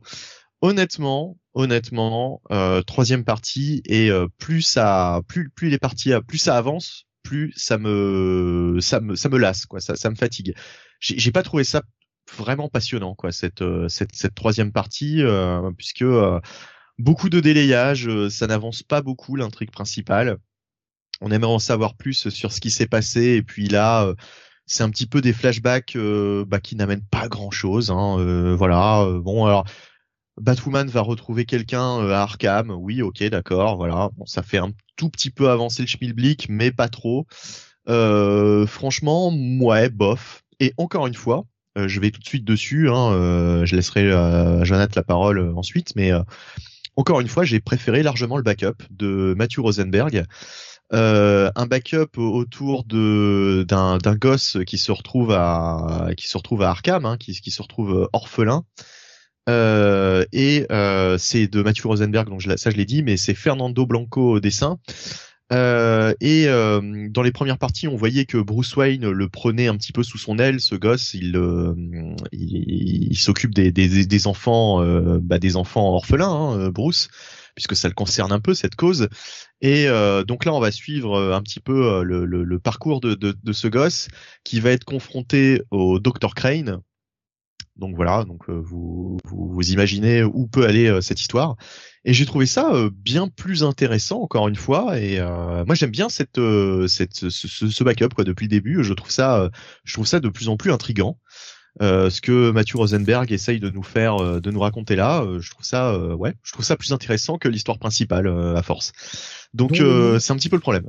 Backup dont le nom a enfin été corrigé sur la cover, on a bien maintenant House of Gotham sur la cover et non plus House of Wayne. Euh, Alexandre. Ouais, mais dans le backup, c'est marqué House of Wayne maintenant. Ah bah. Non, je déconne. Non, je déconne. je déconne. Enfin, j'ai quand même vérifié. Maintenant, on sait jamais. On sait jamais. Je vérifie. Alexandre nous disait poussif, décidément Mariko Tamaki ne me passionne pas. Euh, Jonathan, est-ce que c'est ton avis également pour ce 1049e détective? C'est bien ou sauf que Je trouve qu'il y a quand même euh, une hausse par rapport à l'épisode précédent. Il s'en passe quand même beaucoup plus. Euh, on voit quand même une Batwoman active, ça fait quand même assez plaisir. Il y a un personnage de la Bat Family dont on voilà, on, comprend un petit peu mieux euh, sa, situation dans le premier épisode. Je, trouve que pour le coup là, oui, certes, euh, c'est ennuyeux euh, que on soit euh, plus sur une écriture en forme de, flashback pour, j'imagine irrémédiablement sur le dernier épisode revenir aux événements du du premier épisode. C'est sûr. Maintenant, je trouve que sur sur cet épisode, honnêtement, euh, c'était plutôt une lecture, euh, une lecture plaisante euh, de, de, de, la part de Mariko Tamaki. Après le backup, le backup est quand même bien meilleur que le la semaine dernière. Parce que je trouve que la semaine dernière pour le coup c'était un peu c'était un peu cucul praline pour pas dire autre chose. Euh, là là c'était pas mal. Après dire si c'est meilleur ou pas que le, le titre, euh, enfin de, enfin l'écriture principale de Mariko Tamaki, ça je j'irai pas non plus jusque là, ça reste quand même assez classique. Euh, non, honnêtement, je trouve que dans l'ensemble, c'est un meilleur numéro que la semaine dernière et c'est plutôt plutôt solide quoi. Mhm. Donc euh, verdict. Euh... Moins bon check it. Ah oui, d'accord, d'accord. Bah, je, vais rester, je vais rester comme toi. Alors, euh, pour moi, ce sera un check-it, euh, peut-être un check-it moins, parce que justement, euh, le problème est que j'ai préféré le backup à l'histoire principale, ce qui est quand même problématique quand on achète un comic. Justement, j'allais te demander ton avis sur le backup, Jonathan, dont tu n'as pas parlé. Bah, bah si, j'ai donné. Hein. Ah. j'ai dit que c'était un meilleur backup que la semaine dernière. Je, je lisais le chat et j'ai space out. Je suis désolé, excuse-moi. Non, non, mais t'inquiète, c'est fait, c'est fait. Euh, donc voilà, donc euh, deux check-it, euh, un check-it euh, plus pour Jonathan et un, check-it on va dire moins pour moi, voilà. Voilà.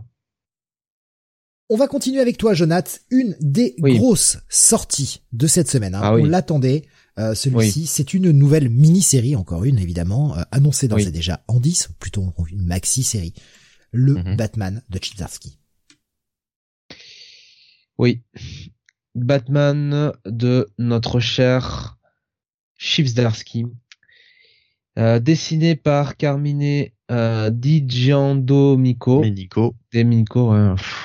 Alors, Carmine Di Giandomenic, euh, colorisé par euh, Ivan Plasenzia. Alors, autant le dire très franchement, euh, nous sommes ici sur une réécriture de la part de Chipsdarsky de euh, ce qui se passe après la mort euh, des, euh, des parents de Bruce. on va dire qu'on se situe, allez, peut-être trois, enfin, c'est-à-dire que c'est en deux, il y a, y a deux, en gros, il y a deux timelines, quoi. Il y a une timeline où Bruce est un petit peu, on va dire, encore au collège, on va le dire comme ça, 14-15 ans, et l'autre où il est plus ou moins jeune adulte, 18-19 ans dans ces âges-là. Donc en gros, on va suivre un peu le quotidien de Bruce. Euh, qu'est-ce qui se passe pour lui euh, après la mort de ses parents, comment il vit? Donc évidemment, euh, il est pris, enfin c'est Alfred qui le prend sous son aile, hein, qui devient bah, du coup son tuteur. Et puis il y a, alors bon, on peut pas faire autrement parce que c'est dans les premières pages. On a donc ce Bruce jeune adulte qui tout de suite nous est présenté au cours d'une séance de thérapie avec son psychiatre qui n'est nul autre que Hugo Strange.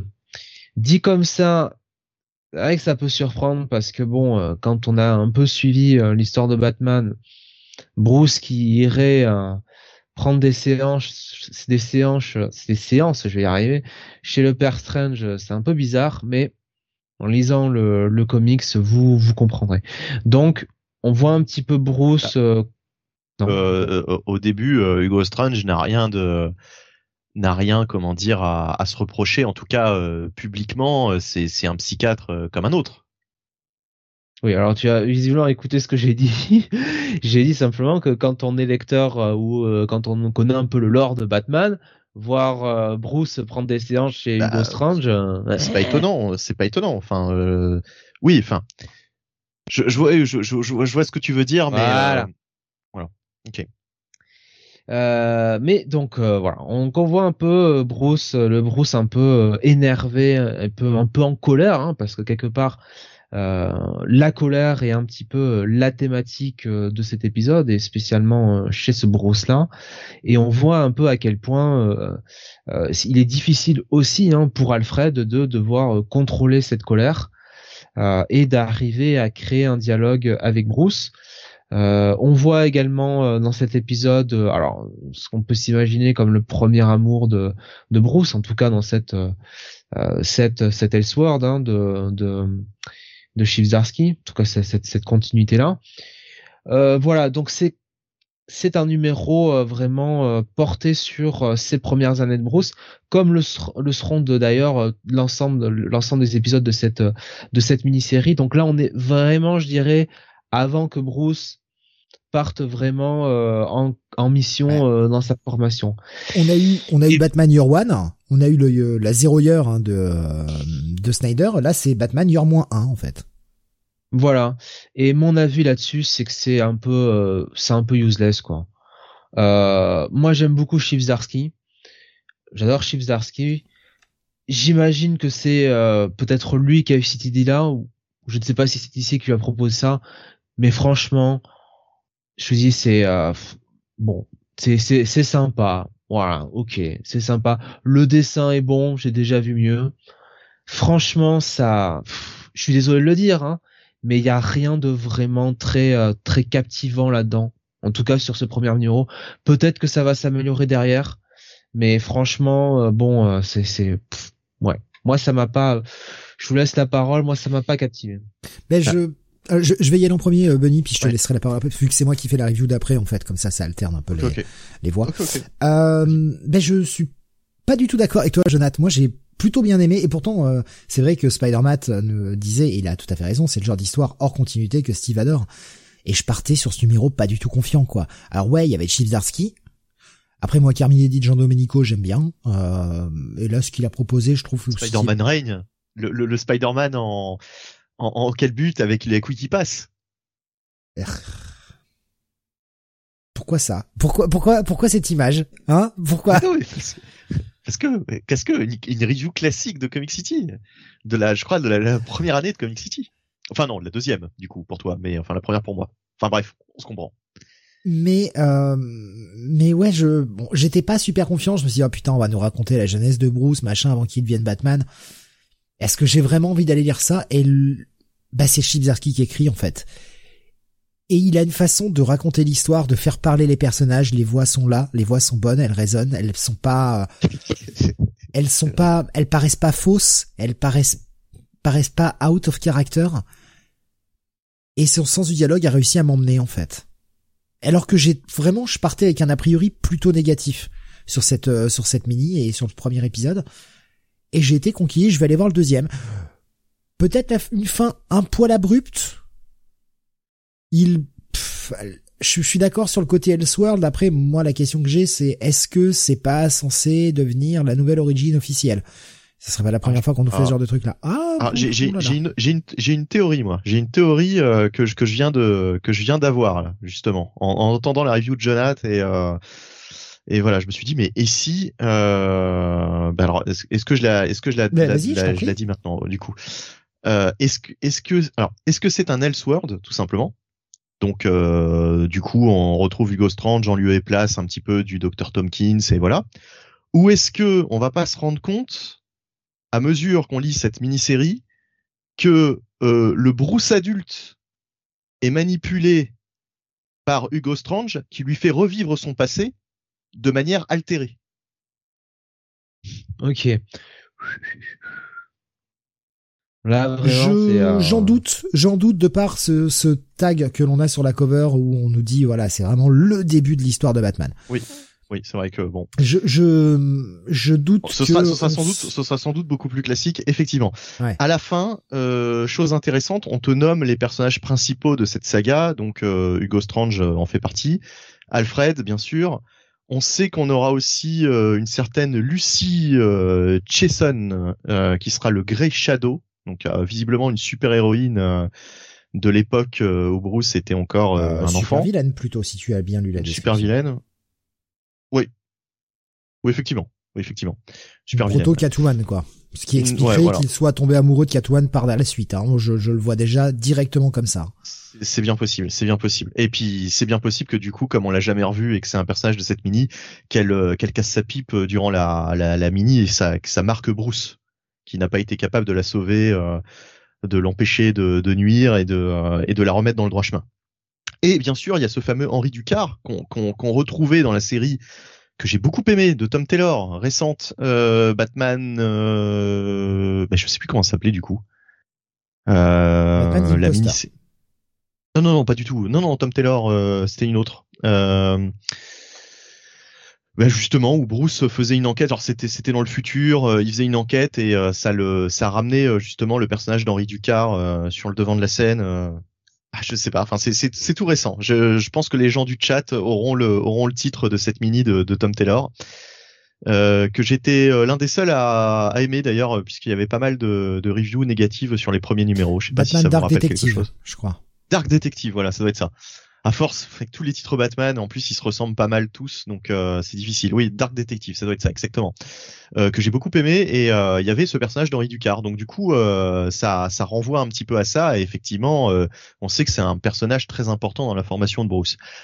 Bref, en tout cas, bah moi j'ai, enfin malheureusement je vais rejoindre un peu plus Jonath dans dans mon avis global sur ce sur ce premier numéro, c'est-à-dire que c'est sympathique, mais honnêtement, euh, c'est pas non plus hyper transcendant. C'est-à-dire que est-ce que ça me donne envie de me taper les 10 numéros que va y avoir pour cette euh, mini-série? Je suis pas certain. Je suis pas certain honnêtement. Je suis même pas certain d'aller voir le numéro 2, ça dépendra en fait de la de la semaine si elle est chargée ou pas. Euh, et puis il y a aussi ce problème que euh, bah pour moi il y a pas de cliff quoi. Voilà, c'est ça s'arrête vraiment un peu abruptement cet épisode. tu tu tournes la page, tu te dis ah bon, ok, bon, ce sera tout pour aujourd'hui, ok. Euh, voilà, donc euh, pour toutes ces raisons, euh, sympa.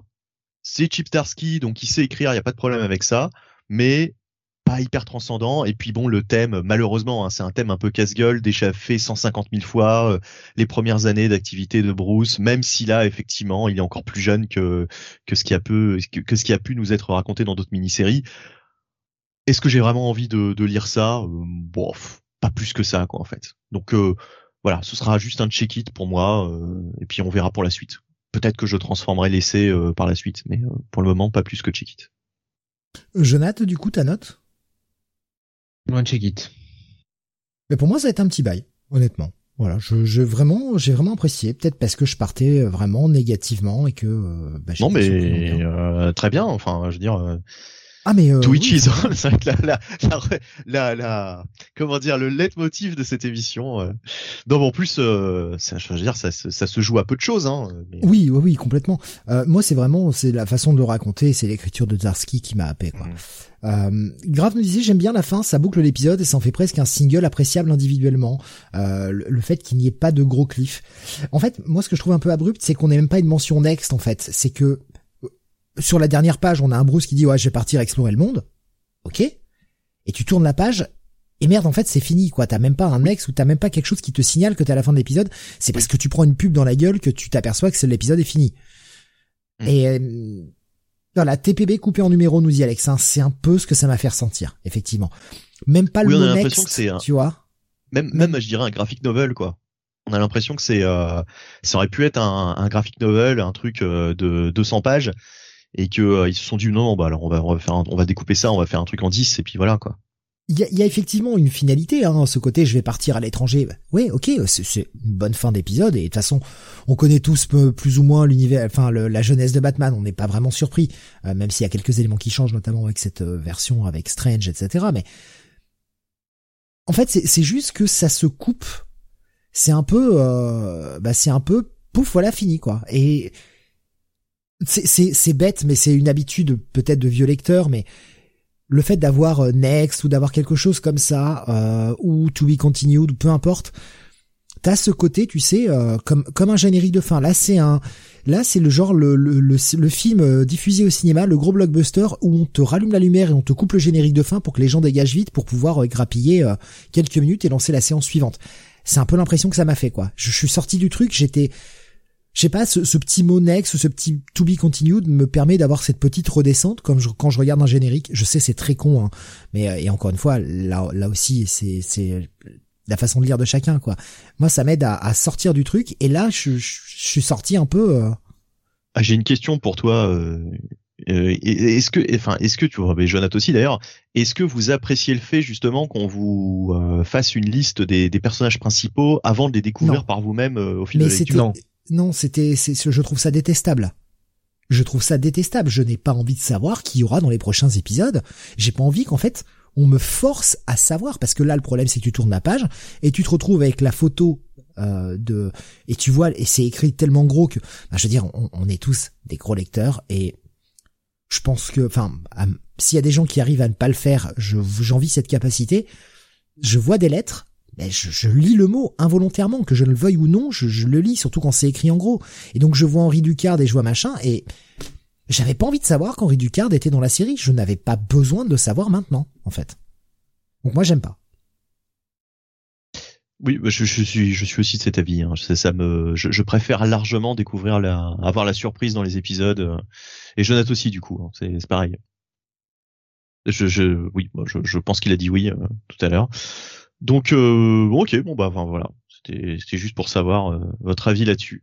Spider-Man disait, ça me fait penser quand j'ai relu tout le run de Strat sur Spider-Man en icons de Panini, euh, il ne chapitrait rien du tout. Tous les numéros étaient en un seul gros bloc, c'était horrible. Ah oui, ça c'est insupportable quand ils font ça.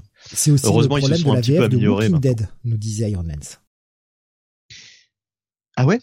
Dans ah ouais, ok, bah je pensais qu'il chapitrait aussi euh, comme sur Invincible enfin il y avait que dans les premiers numéros euh, de Invincible que je me souviens que c'était pas chapitré mais euh, je pense qu'ils avaient corrigé ça par la suite mais euh, ok bon écoute et question pour Iron Allen est-ce que dans les éditions de luxe ils ont pas rajouté les chapitres voilà bah, bref enchaînons luxe, hein. Ça je, ça, je peux pas te dire. Euh, on continue avec eh bien le dernier titre Batman de ce premier bloc Batman. On reviendra sur l'univers Batman tout à l'heure. Euh, le Nightwing 88, écrit par Tom Taylor, dessiné par, euh, je retrouve les crédits, je les ai pas, ah merde, j'étais pas prêt, au secours. Dessiné par quelqu'un, c'est dessiné par euh, Bruno Redondo, voilà. Bruno Redondo qui est au, qui est au dessin et à l'ancrage et une colorisation d'Adriano Lucas. premier épisode réel du retour de Nightwing à Bloodhaven. Il y avait l'épisode précédent hein, qui était un épisode un peu expérimental, tout en une frise, etc. que j'avais beaucoup aimé. Euh, et là, on, revient sur les plots de base, à savoir Dick Grayson qui a annoncé euh, qu'avec la fortune qu'il a touchée depuis la mort d'Alfred, eh bien, il va ouvrir une fondation et euh, une fondation qui s'appelle la fondation Alfred Pennyworth et aider les sans-abri et redonner un petit peu, euh, eh bien, des choses aux gens qui manquent de tout à Blue Devon il a fait cette annonce publique, euh, une annonce relativement politique, qui, eh bien, attire contre lui, euh, eh bien, quelqu'un qui veut diriger la ville et qui la dirige en sous-main lors de, voilà le Cade, c'est vraiment ça, hein, c'est blockbuster. Oh, c'est ça, enfin oui, concrètement là, c'est totalement ça. Il doit donc euh, faire une, euh, un nouveau discours et lancer euh, le, le, chantier d'une construction d'un bâtiment qui permettra d'accueillir les sans-abri et leurs familles. Et bien Blockbuster a lancé à sa poursuite des tueurs. Et c'est là que l'épisode va prendre tout son charme parce que Dick va être sauvé, non pas parce qu'il est Nightwing, mais parce qu'il a des amis. Et c'est l'arrivée des Teen Titans et j'ai failli pleurer putain, c'était bien écrit. Les Titans sont vraiment cool. On a cette page Titans Together qui m'a, ça m'a fait quelque chose. Quel épisode, quoi. Quel épisode. Et en plus, le petit truc euh, qui va nous rajouter Tom Taylor, c'est qu'il revient sur le plot de Heartless, qu'il avait mis de côté depuis pas mal de temps. Tu vif. Eh ben putain, quel épisode Incroyable euh, Jonath. Ben tout pareil. Euh, j'attendais avec impatience euh, le retour à Blue Devon et surtout euh, le retour un petit peu de ces intrigues qui avaient été lancées dès le, le premier épisode autour de autour de Blockbuster, autour de Heartless, autour aussi de la demi-sœur de Dick, alors qui prend certes un rôle plus secondaire sur cet épisode, mais quelque part par l'entremise de Blockbuster et et même ce qui se passe avec Dick, elle elle a quand même un rôle à jouer. Il y a quand même des choses, je pense, qui vont changer sur sa vision des choses. Effectivement, il y a l'apparition des Titans qui font, qui fait extrêmement plaisir. Toujours la présence de Barbara aussi pour euh, pour aider euh, pour aider euh, Dick. Bah, franchement, moi j'ai rien d'autre à dire. utilise avec un secret, hein, une fois de plus. C'est bien, tout le monde a un subplot, c'est euh, c'est parfait. On nous on dit que rigole même en disant que finalement euh, son, son identité euh, secrète finalement c'est c'est quand il est dit Grayson ou je sais pas un truc comme ça. Enfin non franchement non c'est top. Là celui-là alors j'étais moins enthousiaste que toi sur le, le précédent parce que j'avais vraiment envie qu'après des lustres avec Future State là j'avais vraiment vraiment envie qu'on revienne à Blue Devon franchement euh, il a fallu attendre cet épisode, mais là, ouais, non, là, Tom Taylor, il a vraiment fait le boulot. Et puis Bruno Redondo, euh, franchement, il euh, y a rien à dire, il est top, quoi. pour moi, c'est le meilleur titre d'ici en ce moment, quoi. C'est clair. Avant de passer la parole à Bunny, j'ai vu Alexa qui nous disait sympa Nightwing comme d'hab, mais ça manque un peu d'enjeu et de danger, ça ronronne un peu. Voilà. Bah alors exactement ce que j'ai. Bonne transition. Merci de me la donner parce que je vais pas avoir du tout le même avis que vous j'ai trouvé ça très, je suis désolé, hein, très quelconque. C'est-à-dire que c'est sympa, mais ça va pas plus loin. Cet épisode n'apporte rien de supplémentaire à ce que Tom Taylor m'avait déjà euh, annoncé lors des précédents. Et alors, en plus, j'ai pas lu tous les épisodes taillés à Future State, à Fear State, c'était Fear State, pardon. Euh, j'ai pas lu ces épisodes tie euh, je donc je m'étais arrêté il y a quelques épisodes de ça et euh, bah là j'ai retrouvé le, le, même statu quo. Mais si tu veux, j'aurais pas lu cet épisode, j'aurais rien loupé parce que finalement, ok d'accord, il y a les Teen Titans, c'est super cool de les voir, mais ce serait encore plus cool si c'était un titre Teen Titans. Là c'est Nightwing, moi je veux lire Nightwing et personnellement l'intrigue autour de Nightwing n'a pas avancé euh, d'un iota entre la première et la dernière page de cet épisode. C'est-à-dire que bon bah oui, on sait qu'il est menacé par Blockbuster, ok très bien. On sait qu'il veut ouvrir une fondation euh, pour aider les sans-abri, on le sait depuis très longtemps. Euh, enfin, cet épisode finalement n'apporte rien de spécial et on revoit la menace de, de du, du, mec avec son aspirateur, hein, j'ai envie de l'appeler comme ça, son, son appareil puisqu'on dirait un, aspirateur Dyson, Dyson pardon. Euh, voilà donc euh, très bien, mais c'est sympathique, mais concrètement, ça ne m'a rien apporté de plus par rapport à tout ce que j'ai lu jusque-là euh, euh, dans Soren, quoi. En fait, c'est-à-dire c'est un épisode sympa, mais euh, mais totalement dispensable en fait. Ben oui, mais moi je suis pas d'accord. Et je suis pas d'accord notamment parce que Heartless, il revient et. Euh, qu'est-ce que t'apprends de plus? Bah si t'as bah oui mais qu'est-ce que t'apprends de plus? T'es mal t'es malin toi euh, t'es marrant euh, si, euh, bah, si, je dis qu'est-ce qu'on apprend de plus je, je, je, révèle la, la dernière page du truc quoi oui mais t'apprends euh, t'apprends qu'il n'en veut pas qu'après enfin il n'est pas ah. qu'après Dick Grayson quoi il a aussi d'autres plans en tête. Alors pour moi, on ne sait pas encore quel est euh, quel est l'ensemble de son plan, mais il ne court pas qu'après Dick Grayson. Hmm. Ok, d'accord, mais c'est pas ouf quoi. C'est pas c'est pas euh, tu vois c'est pas euh, c'est pas la maxi révélation. Enfin ça fait pas avancer vraiment l'intrigue. Moi je trouve que cet épisode il est sympathique. Je comprends pourquoi vous l'avez aimé, mais euh, enfin voilà, je, je, je trouve que c'est un épisode assez anecdotique au final quoi. Sympa mais anecdotique.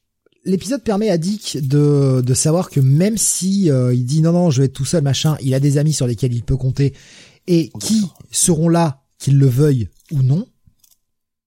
Puisque l'épisode commence avec ouais ouais mais les amis euh, maintenant que j'ai du fric euh, grosso modo je veux faire les choses tout seul et je veux pas qu'ils soient en danger machin et il va avoir un nouveau costume également. Voilà, on n'en a pas parlé plus que ça mais il y a ce nouveau costume là. Euh, Tom Taylor fait le boulot hein, avec euh, qui lui donne son nouveau costume. Je vous laisse la la, mm. la, la, la, découverte dans l'épisode, mais il fait le boulot en termes de continuité, donc ça c'est plutôt cool. Euh, donc il y a ces amis là. Il met un peu blockbuster sur la touche concernant euh, des attaques frontales vis-à-vis de vis-à-vis de Dick Grayson pour pouvoir aller partir, euh, bah, je pense, plus sur le, le plot d'Earthless ou peut-être sur d'autres choses. C'est vrai que j'aimerais bien qu'on revienne un peu sur le, le coup de l'admisseur, un peu plus. Ça va venir. Ça va venir, il a que 20 pages, quoi. Ouais. Bah là, avec ce qui s'est passé sur cet épisode, l'admisseur, à mon avis, euh, bon. Mais, euh, par contre, euh, c'est peut-être moi qui avais oublié ce détail, mais il prenait pas les cœurs à la main, Heartless, avant? Non, non, non, non, je crois qu'il a toujours eu une espèce de d'appareil. Euh, non, c'est enfin, moi, ça ce détail, hein, parce que ça fait longtemps j'ai pas été surpris de voir cet appareil. Par contre, là, il a vraiment, oui, c'est vraiment un, aspirateur, quoi. Donc, je donne la traduction pour pour Urban d'avance, un aspirateur. Je trouve que c'est très bien en français. Oui, ça fonctionne très bien. Bon, tu sens que c'est un espèce de truc qui qui passe à travers les dimensions et qui fait qu'il peut ressortir le, corps, hein. enfin le cœur, pardon. Mais bon, voilà. Alors j'ai vu euh, Beaumasque qui nous disait. Alors Alexandre disait pas vu de différence sur le costume. Je pense que la différence euh, et elle est un tout petit peu expliquée pour le moment, que très légèrement, mais elle n'est pas visuelle la différence. Elle est sur dans la hmm. dans les fonctionnalités de, de, son nouveau costume. Beaumasque nous disait vraiment Taylor j'en peux plus. Euh, il sait ce qui va fonctionner avec les fans, mais il raconte pas grand chose. C'est du fan service plaisant, mais c'est toujours ça. Euh, il esquive le fait que son intrigue stagne. Euh, personne va titiller d'ailleurs que les Titans sauvent un mec qui ressemble beaucoup au leader de l'équipe. Ouais, bon après, euh, c'est euh, la magie du comics, ça. Si on se pose pas la question sur Spider-Man, je vois pas pourquoi on se la poserait pour Dick Grayson à un moment. Bah, tu sais, c'est un concept nouveau hein, que vient de sortir Tom Taylor. Il vient de sortir quand même le concept des super-héros qui viennent aider les gens qui sont en danger. Donc bon, je comprends que ça surprenne. Hein. Euh, bon, voilà ce que j'ai pu voir. Euh, Sedja avait disait également d'accord avec Bunny, euh, Nightwing euh, de Taylor, c'est sympa, mais je trouve ça assez creux en général, comme beaucoup de travail de Taylor. Mm. Ouais, c'est pas c'est pas un plébiscite. C'est hein. pas, la lecture vers laquelle je vais spontanément quand ça sort chez DC Comics, quoi. Justement, quand Jonathan disait c'est ma lecture préférée, c'est le meilleur titre en ce moment chez DC, bah ouais, enfin pour toi oui, mais pour moi non. Quoi. Clairement, euh, il y a plein d'autres trucs euh, vers lesquels je vais plus aller euh, en premier lieu. quoi.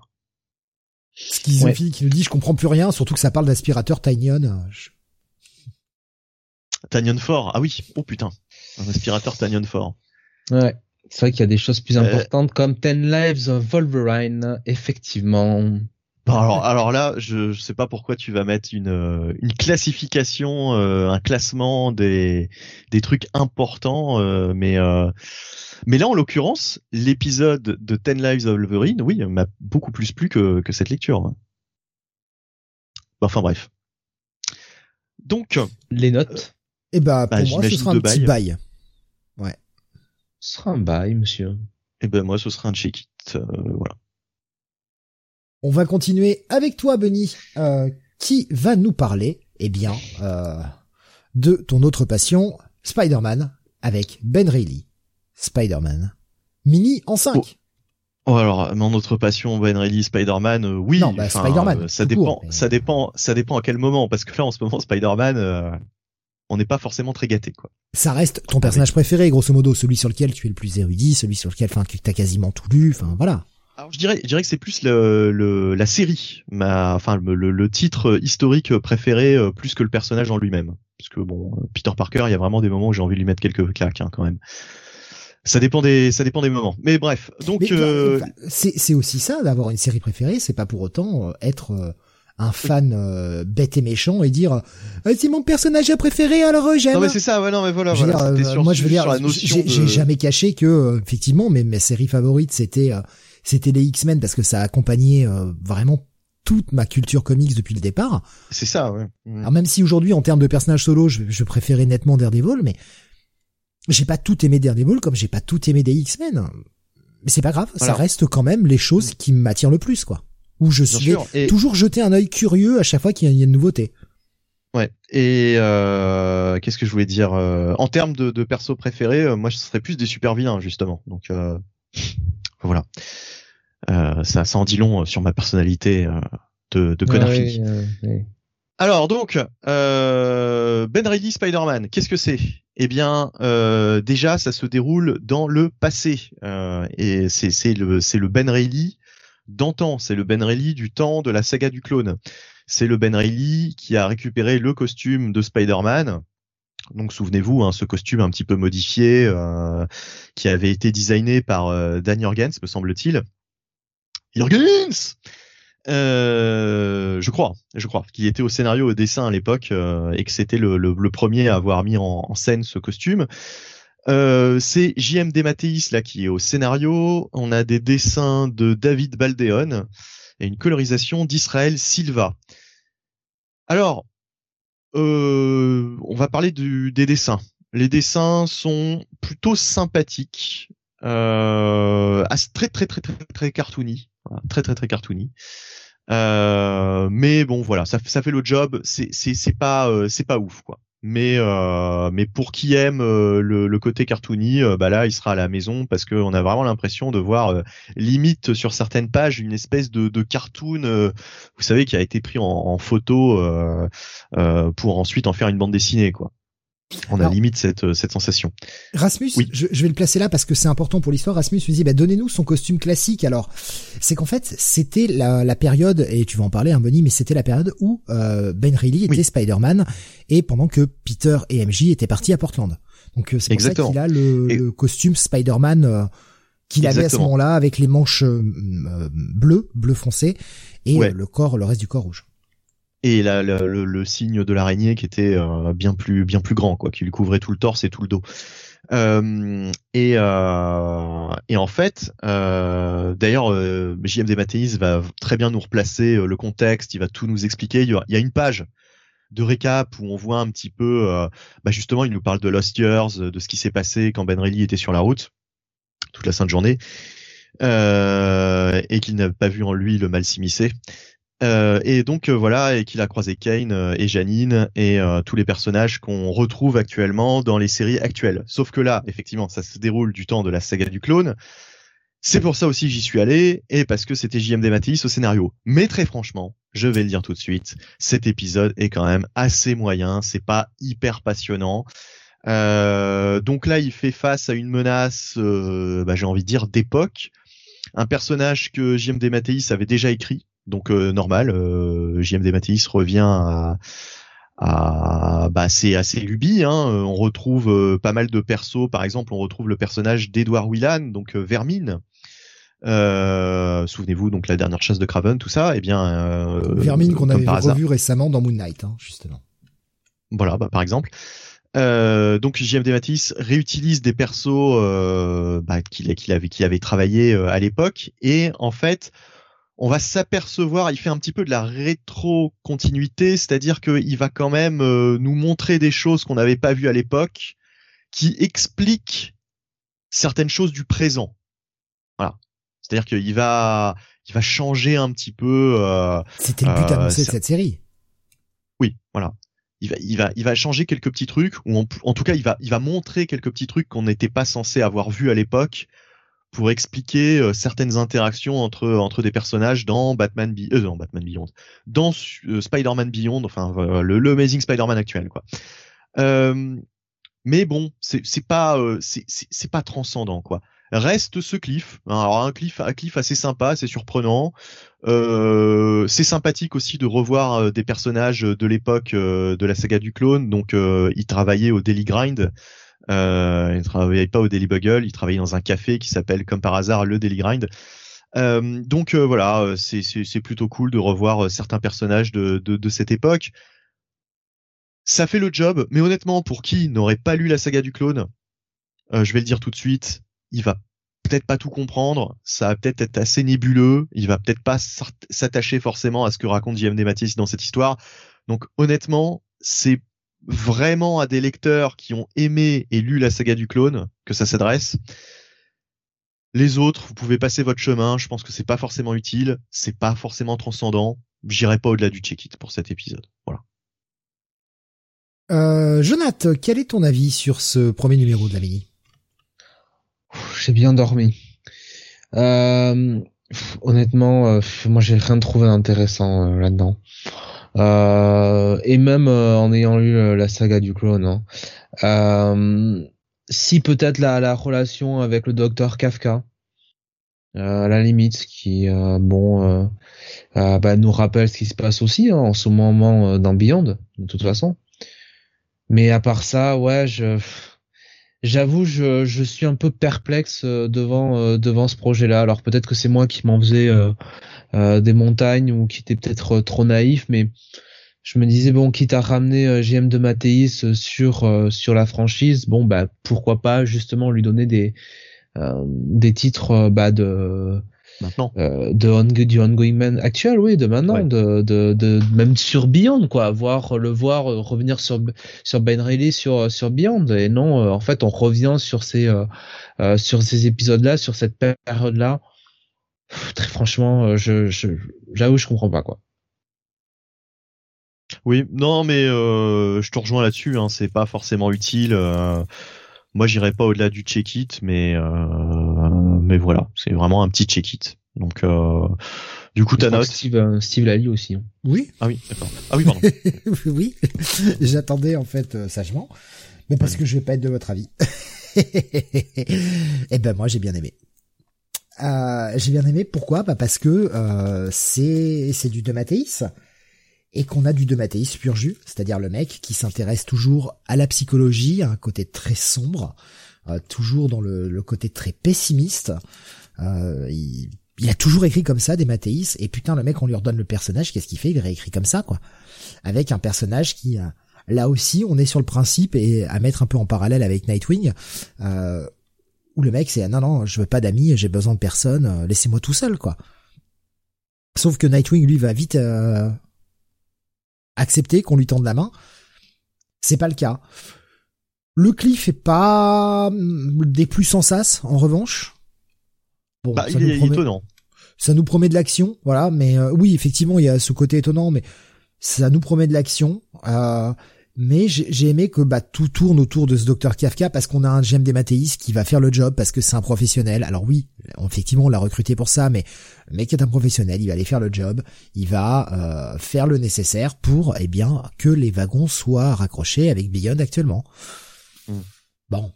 Mais euh, dans l'ensemble, moi, c'est plus l'écriture même de Dematteis que j'ai aimé que l'histoire. C'est vraiment encore une fois les thèmes abordés, ce côté, euh, ce côté un peu déprime, et c'est toujours, toujours ce côté-là, et c'est ce que j'aime chez Dematteis, d'ailleurs. Ouais. Bah, j'ai trouvé en petite forme, moi perso, euh, Dematteis. Niveau écriture, j'ai pas trouvé sensationnel. J'ai pas, je, l'ai pas reconnu quoi. J'ai pas vraiment reconnu sa patte actuelle, euh, enfin euh, de d'habitude. Après, il y a qu'un numéro hein, pour le moment, et euh, bah, il faut replacer la situation, il faut présenter le personnage pour des gens qui peut-être ne le connaîtraient pas. Alors c'est vrai qu'effectivement, pour nous, on s'emmerde. Il y a quand même quelques pages où tu te dis, bah ouais, enfin tout ça, je sais, ouais, mais il y a plein de gens qui savent pas en fait. Ça, ça reste les troupes d'aujourd'hui et il faut faire avec. On n'a pas le choix. Mais oui, on pourrait bien éliminer euh, 4-5 pages et aller un peu plus vite dans l'histoire. Et après, on gueulerait que les comics sont pas accessibles. Donc bon. Voilà. Euh, donc euh, bah ouais, j'ai plutôt bien aimé. Euh, par contre, ce sera pas un bail, ce sera ni mon coup de cœur de la semaine, clairement. Pour moi, ça va être un bon check-it plus, voilà. Ouais, moi je un check-it. Ouais, bah un check it pareil que Jonath, même un check it moins, parce que honnêtement, je pense que si on n'a pas le bagage, euh, on risque d'être largué. C'est, euh, je sais pas si t'as eu aussi cette sensation, Steve, mais je pense que pour qui n'aurait pas lu la saga du clone, ça va être quand même compliqué. C'est oui, effectivement, il fait, il fait le, il fait le service euh, qu'il faut pour essayer de présenter le personnage, mais je pense qu'il faut quand même avoir un minimum de connaissances. Si vraiment vous n'avez jamais lu la saga du clone, que vous avez pris Spider-Man genre ces dix dernières années. Puis même la menace, enfin, la, la, menace, même si c'est bien expliqué, honnêtement, si tu connais pas un petit peu le personnage, euh, enfin, je sais pas si tu peux vraiment t'intéresser à ça. Quoi. Après, moi, je t'avoue que, euh, enfin, tu me dis euh, Dematteis sur Ben Reilly et euh, qui va expliquer les liens avec euh, aujourd'hui pourquoi il bosse avec le docteur Kafka. Bah, il a fait le job que j'attendais en fait. C'est-à-dire, il a mmh. été nous nous replacer le docteur Kafka. il va chercher des personnages qu'il aime comme Carrion, et comme Vermine, etc. Ouais, j'étais à la maison. C'est Dematteis qui revient à la maison. Mmh. Il s'est passé 30 ans, mais c'est pas grave. Bon, 25, on va dire. Allez, 25. Je vais être sympa. Et puis merde, une couverture de Steve Cross. Putain. Bordel. Connais, connais pas. Oui, que j'ai que qu'on reconnaît pas sur la couverture parce que ça fait très justement. Euh, oui, ça fait euh, ça, fait dessiner. c'est pour ça. Oh, quel troll, putain. Il est pire que moi. Alexandre disait, euh, et Tom King, s'ils écrivent ensemble, personne ne finira le numéro. Ah, c'est vrai quoi, en termes de déprime, fou, fou, fou.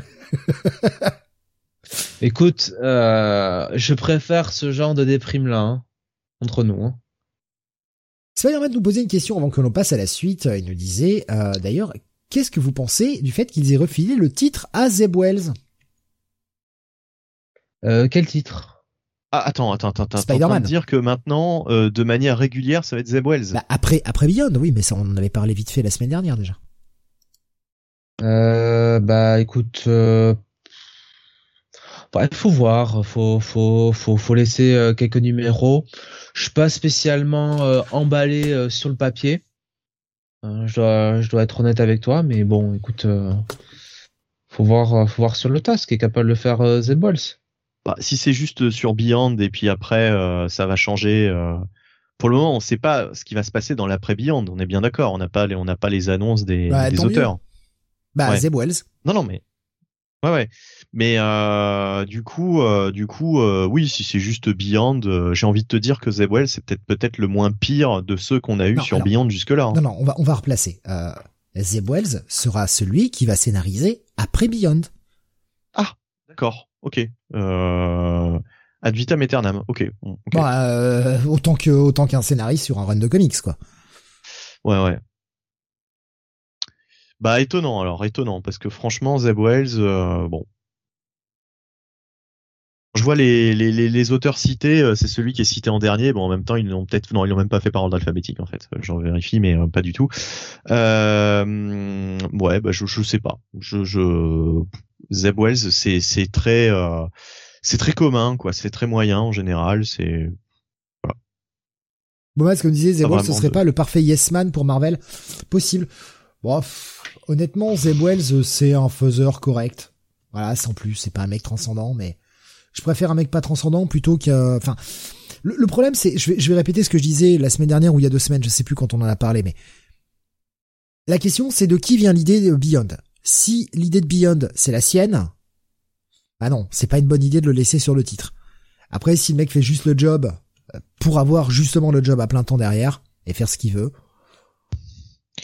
après, euh, ça a toujours été de la merde, je trouve. Ça a toujours été moins bien quand il y a tout un, toute une bande de gens euh, au scénario euh, qui se qui se marchent sur les pattes. Enfin, ça n'a jamais fonctionné, quoi. Ça ne fonctionnait pas déjà durant Brand New Day, et c'était mieux ensuite quand Slot était le seul et l'unique scénariste. Ça fonctionnait quand même mieux, même si j'aimais pas beaucoup son run dans l'ensemble. Euh, ça fonctionnait mieux. Et là, je pense que ça ne fonctionnera que mieux avec un seul euh, auteur unique, euh, parce que là, le, ils sont cinq, c'est beaucoup trop. C'est beaucoup trop. C'est le bordel. Allez, donc je répète les notes. Euh, check it pour moi, check it, check it plus, euh, check it pour, pour toi, Jonath, et check it moins pour Bunny, hein, si j'ai bien retenu. Ouais, ouais, ouais, ouais. Allez, on reste sur l'univers du tisseur avec euh, bah, la série Venom. Jonath, c'est le quatrième épisode de la série Venom. Oui, on s'était quitté donc dans le dernier épisode sur une trahison hein, un petit peu d'Archer qui livrait finalement Dylan en pâture un petit peu donc à la compagnie de Liz Allan euh, qui euh, ben, euh, ne s'embête pas hein, sur cet épisode puisqu'elle fait des expériences sur Dylan et sur les symbiotes en général. Pendant ce temps, on a ben, le symbiote originel, on va le qualifier de Venom, qui est lui aux prises avec, eh bien, alors comment on pourrait le qualifier? On pourrait le qualifier de Iron Man, de euh, alors comment s'appelle cette corporation? J'oublie toujours son nom. Euh, de si quelqu'un pouvait m'aider pour trouver le nom de l'entreprise là euh, qui la Fondation pour la vie, Life Foundation. Life Foundation, merci Bonnie. voilà, donc Venom est aux prises avec ce ce flibustier là de Life Foundation euh, armé plutôt par Life Foundation, pendant que euh, Dylan de son côté est à Alchemax euh, et bah, il subit quand même des, des expériences pas très catholiques quoi. et donc pendant qu'on reçoit des messages intéressants sur Skype, donc c'est quand même c'est quand même un drôle de un drôle d'épisode. Je suis absolument pas concentré. donc voilà, donc c'est c'est un numéro qui se déroule donc sur plusieurs plans. On voit aussi que du côté de chez Life Foundation eh bien, euh, il y a des euh, certaines personnes euh, qui tirent un petit peu les ficelles derrière tout ça. On a un retour quand même eh de, de de Eddie ou Eddie en tout cas une version d'Eddie. Hein, on va, on va une forme d'Eddie, on va le dire comme ça. Euh, et, pas le seul retour. et c'est pas le seul retour effectivement. je vais peut-être éviter de tout tout dévoiler. et alors au final, autant l'épisode précédent m'avait m'avait déçu, je dois dire, j'avais trouvé que c'était euh, finalement bien quelconque. Autant celui-là, je trouve que c'est euh, c'est quand même bien reparti quoi. On voit un peu mieux euh, où où l'auteur où l'auteur veut veut aller. donc en l'occurrence Ramvé. je suis sans dire que je suis hyper enthousiaste, je suis un peu plus rassuré, notamment avec le retour d'Eddie. Voilà. Benny. Ouais, bah, j'ai trouvé ça pas trop mal, mais euh, euh, je suis pas non plus rentré dedans. Il y, a des lectures comme ça euh, cette semaine où vraiment j'étais euh, j'étais dedans du début à la fin. Là, j'ai vraiment mis du temps à me remettre à Venom et puis et puis bon, enfin c'est pas mal, mais honnêtement, je sais pas, ça, ça rame un peu, sans mauvais jeu de mots. Euh, je suis désolé, mais euh, ça rame un peu, quoi. V nous sort les rames euh, et il manque un petit peu depuis le premier épisode, justement, cet apport de, de Wing. Alors, j'imagine que euh, Wing va sans doute revenir sur des arcs qui concerneront plus Eddie Brock puisqu'on imagine bien qu'Eddie Brock va va ressurgir totalement d'une façon ou d'une autre. Euh, peut-être même euh, dans le prochain épisode, euh, parce que la couve me laisse à penser qu'on pourrait peut-être voir plus Eddie la prochaine fois. Bon, peut-être que c'est une erreur, hein, peut-être que peut-être que c'est une fausse interprétation, mais ouais, enfin voilà. L'épisode est, est, sympa, il est efficace, mais honnêtement, pas forcément transcendé par cette lecture, quoi, bizarrement. Je commence à me demander de plus en plus si Halloween n'était pas là juste sur le premier épisode pour être un prête-nom, euh, pour booster un peu Ramvé, euh, que les gens euh, y aillent parce que, ouais, mon dieu, Halloween reprend le titre. je sais pas. Ce serait quand même, ce serait quand même gonflé. Poussé par, bah tu vois, juste donner un petit bout de concept et puis seconder Ramvé, mais être vraiment juste un prête-nom. Et puis poussé par son très bon run sur Immortal Hulk. Hein, je, je, je, comprends je comprends bien l'intention, mais si tu veux, le l'annonce de Marvel était tournée de telle sorte que on te faisait croire qu'ils allaient être tous les deux sur ah, la, la, la, la, série, quoi, tu vois. Oui, mais ça fait trois épisodes quand même que c'est Ramvé seul. Oui. Ouais. Euh, Alors après, est-ce qu'on n'aura pas euh, trois épisodes de Halloween seul, tu vois, par exemple? Je n'y crois absolument pas. Allez, je sais pas. En fait, il est déjà bien occupé sur d'autres projets, donc. Euh... Je suis pas allé voir les, les, les previews, donc je ne sais pas si euh, Halloween est crédité pour l'un des, des prochains épisodes. Pourrait, on pourrait, euh, on pourrait aller regarder, mais bon. C'est déjà disait j'ai confiance en Ramvé et Dan Waters, les deux meilleurs scénaristes actuels. Moi, je, je suis comme toi, Bunny, j'ai eu beaucoup de mal à re-rentrer dans Venom. Euh, sincèrement, les premières pages, je me faisais chier. Et je l'ai, franchement, je l'ai lu en deux fois. Parce que j'ai tenté les trois, quatre premières pages et je me dis, putain, je rentre pas dedans, quoi. Est-ce que vraiment je vais le lire? Et j'ai fini par lire. C'était ma dernière lecture de la semaine. Je me suis forcé un peu et je suis d'accord. Hein, comme disait Jonathan, ça s'améliore beaucoup avec cet épisode comparé aux deux précédents, mais il y a quelque chose qui ne clique pas sur cette série qui fait que je je reste un peu en dehors. Est-ce que c'est dû au dessin de Brian Hitch? Peut-être un peu. Est-ce dû à la narration de Ramvé Possible aussi. Pourtant, j'aime bien Ramvé, mais est-il vraiment à sa place sur euh, Venom? Je sais pas.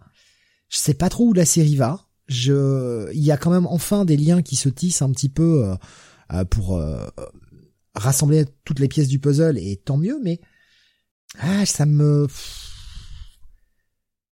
pour le moment, ça m'accroche pas plus que ça. Donc, je, je suis un poil déçu, même si oui, je suis d'accord, cet épisode était bien mieux que le précédent. Bien mieux que le précédent, mais je, je reste un peu déçu de de mon sentiment sur Venom. J'attendais plus, peut-être. C'est peut-être ma faute, c'est moi qui attendais plus. Bon, passe aux notes, du coup, peut-être. Oui. oui, pas grand chose de plus à dire. Check it. Un bon check it. Un bon check it pour moi. Check it plus. On continue avec la sortie du cinquième et avant-dernier épisode de Primordial. Alors, euh, je vais faire assez vite parce que, bon, déjà l'épisode se lit assez vite, comme le, reste, euh, le reste de la mini. Mais euh, c'est surtout que bon, on approche de la fin et ça dévoile pas mal de plots. Ce que je peux vous dire, c'est que déjà, grosse ellipse temporelle, cet épisode se passe en 2024. On était en 1969 précédemment. Cet épisode va se passer en 2024. On a fait un gros... Ah, ah alors Steve, dis-le nous, par pitié, spoil-nous.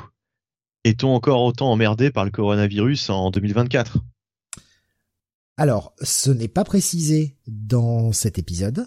Oh merde. Non, par contre, là, là où les liens avec l'actualité sont très forts, c'est que ça se passe en Suède et que la Suède a été annexée par le, la République soviétique.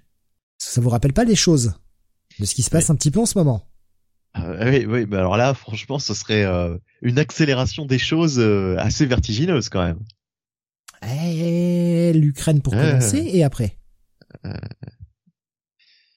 Voilà. Putain, bah, euh, si, si c'est ça les prochaines années, c'est encore de la merde. Putain, chier quoi.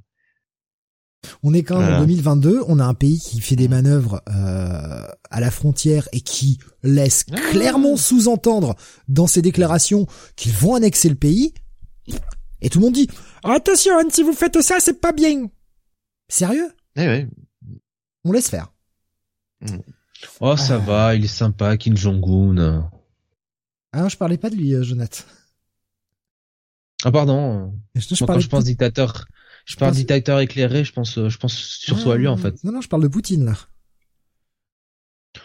Oh, Vladi, tu sais, hein. Une petite partie de judo avec des ours, euh, voilà. Avec Brock Lesnar en guest. Oui. En tout cas, pour cet épisode, bien évidemment les choses avancent forcément puisque on arrive à l'avant-dernier épisode je sais pas comment ça va finir. Je vous avoue que je sais pas comment ça a, il y a deux, pour moi, je vois deux possibilités là. Soit ça finit très mal. Et j'ai bien peur que ce soit le chemin qu'on prenne parce que putain, cette fin est déchirante. J'ai senti mon petit cœur se serrer là. Quand j'ai lu les dernières pages, j'ai fait oh l'enculé. Et euh, ou alors, ou alors, c'est euh, une première mini pour quelque chose qui va continuer. Et j'en doute fortement, de par ce qui est annoncé. Après, j'y viens dans quelques secondes. C'est dans ce comic-là, en tout cas, qu'il y a pour moi la plus belle page de la semaine, euh, que j'ai partagé tout à l'heure sur le Discord. Une page avec euh, Laika qui se fait serrer dans les bras par un singe. Cette page est d'une beauté, putain, mais incroyable. Franchement, très bonne série pour le moment Primordial. Le, le seul petit reproche peut-être de Primordial, c'est que ça se lise assez vite. Ça fera un très bon TPB à lire d'une traite, effectivement. Ça se lit peut-être un poil vite. C'est le côté dommage de, cette série, c'est qu'on enchaîne les pages et tu t'arrives à la fin, tu fais ah putain c'est déjà fini quoi.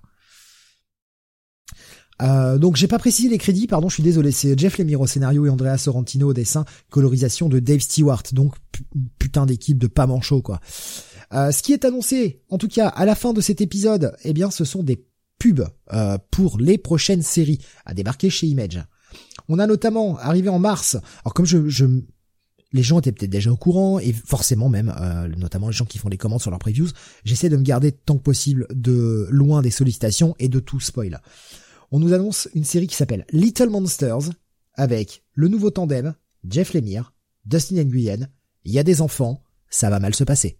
C'est obligé, c'est obligé. Hein, ça arrive euh, en mars et euh, ce sont une histoire d'enfants vampires, de ce qui nous est annoncé sur la seule page de pub.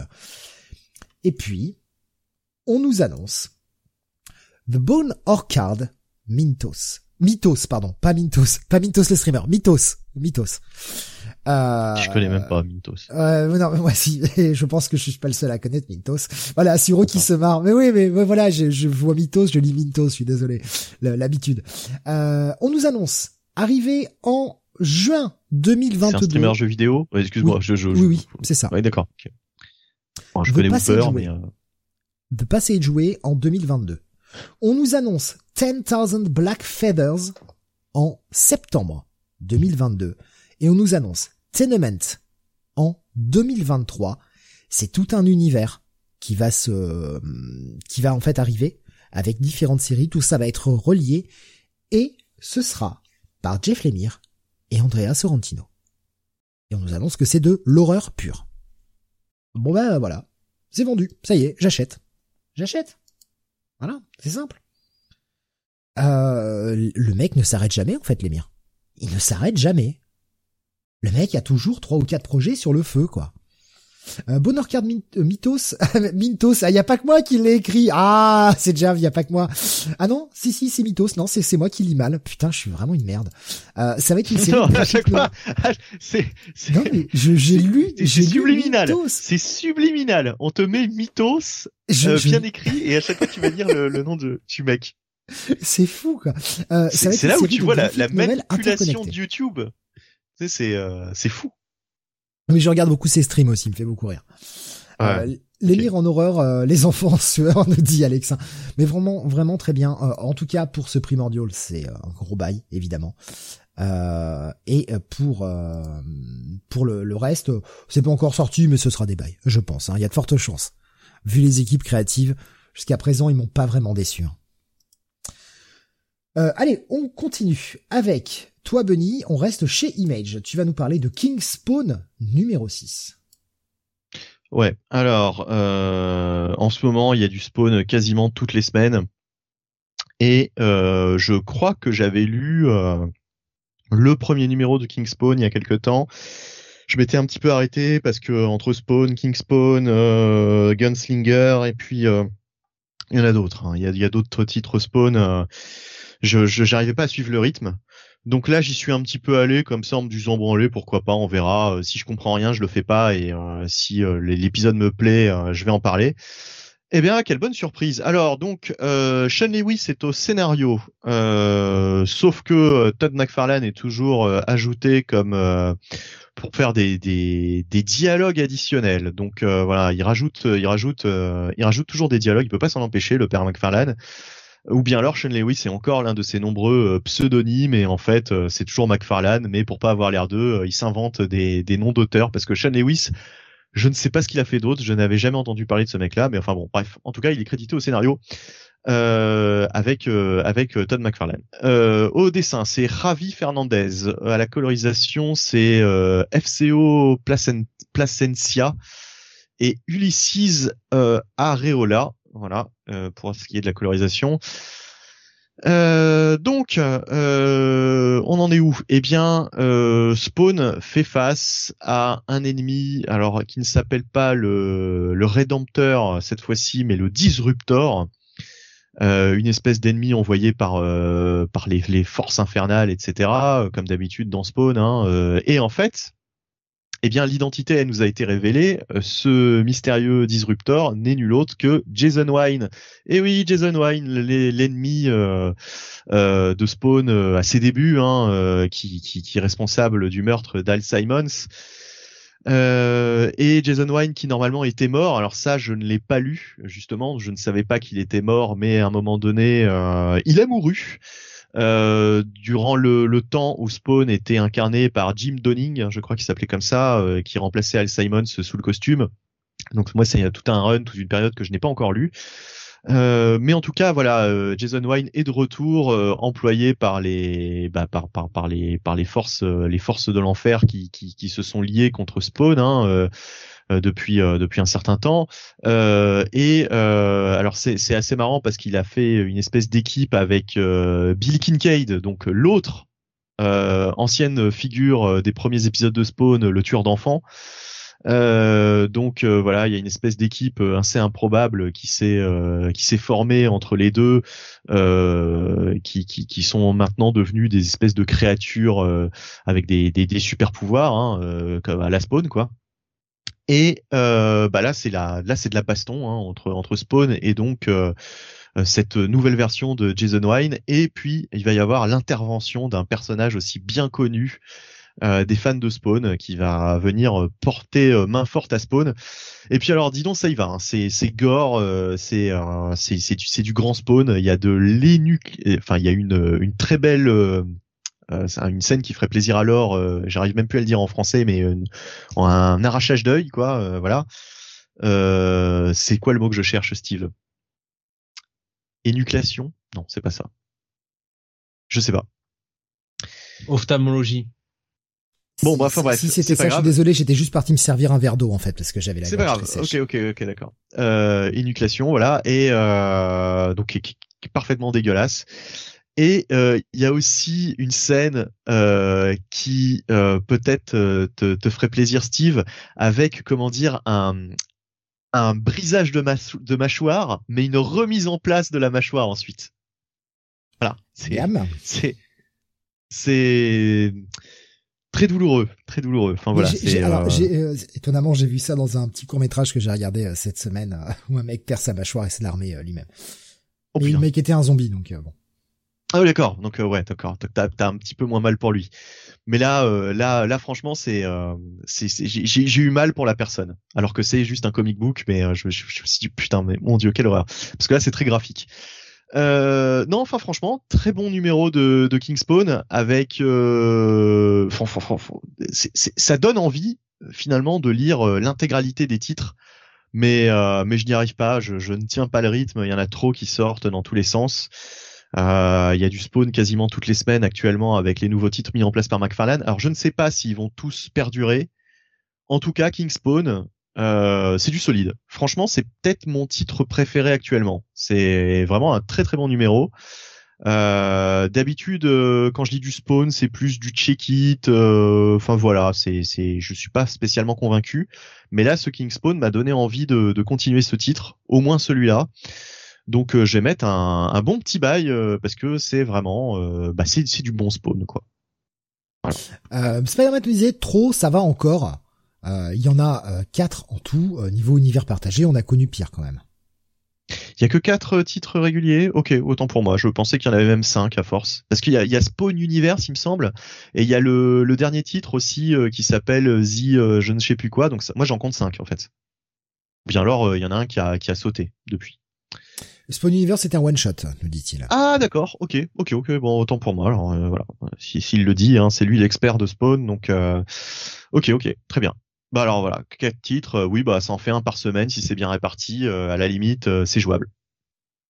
En tout cas voilà, Kingspawn numéro 6, un bon petit bail, on peut passer à la suite. On continue avec toi Jonath, tu vas nous parler du septième épisode de Moon Knight.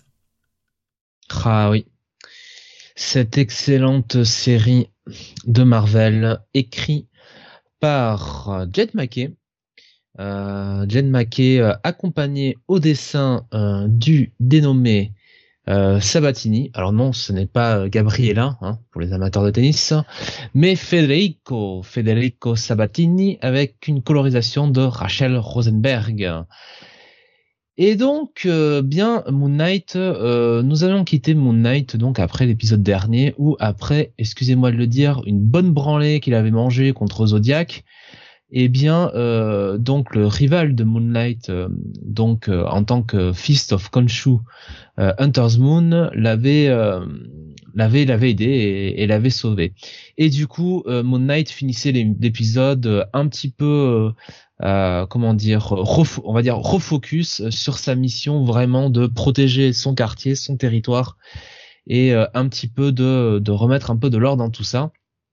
Et donc on redémarre l'épisode direct avec un Moon Knight qui d'un pas décidé va euh, dans euh, le bar euh, sans nom et qui fait bien comprendre à toute cette bande de rigolos que il va poser des questions et il attend un certain nombre de réponses. en parallèle, de Exactement. En parallèle, on a le retour hein, du euh, docteur Sterman, hein, n'est-ce pas, euh, la merveilleuse thérapeute euh, psychiatre hein, de Moon Knight, et l'un et qui compose, du reste, l'un des bons éléments de ce run, hein, ces discussions sur le divan de de ce cher Moon Knight avec sa psychiatre. Donc on a le retour de ce dialogue euh, qui euh, est là toujours un petit peu euh, au second plan, un, peu pour illustrer les actions qui se passent. C'est un peu, c'est un peu comme si le temps présent finalement c'était le la séance avec avec le docteur et on suivait un petit peu l'action qui était en flashback. Bref. On a donc Moon Knight qui décide un petit peu de partir euh, dans, dans la rue pour enquêter euh, sur Zodiac et essayer de savoir euh, où il se trouve. On retrouve un ancien un ancien ennemi hein, de l'univers Marvel, 8 Ball, n'est-ce pas, l'un des méchants les plus charismatiques, hein, s'il en est, de l'univers Marvel. Hein. Ah, encore, hein. Encore là? Mais il est beau. Il revient. Putain, mais il passe dans quasiment tous les épisodes. ah, c'est un cumulard, hein. Pas tous, mais. Il y a cette scène dans le premier où il était déjà en train de se faire casser la gueule par le docteur. Euh, Brad, euh, non, euh, Bard. Oh, je sais plus comment il s'appelle là, le, bah, euh, enfin, Hunter's Moon quoi. Voilà, c'est ça. Ben oui, ben là, il, il, prend cher encore. Hein, il, prend cher. Euh, et, euh, et donc, bah du coup, voilà, Moon Knight euh, va un petit peu user de la violence, hein, on peut le dire, sur ce Power 8 Ball pour en savoir plus sur Zodiac. Et, et donc, bon, bah euh, 8 Ball va lui révéler euh, quelques petites euh, quelques petits tuyaux. Euh, et je vous je, m'arrêtais là parce qu'après il, se passe pas mal de choses intéressantes.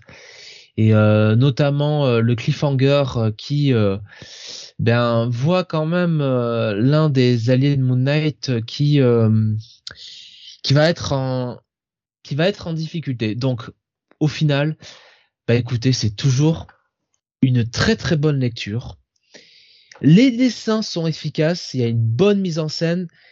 Je suis, suis pas tout le temps convaincu, on va dire, par le cara design hein, des, personnages, notamment les personnages humains. Euh, euh, mais ça, reste, efficace.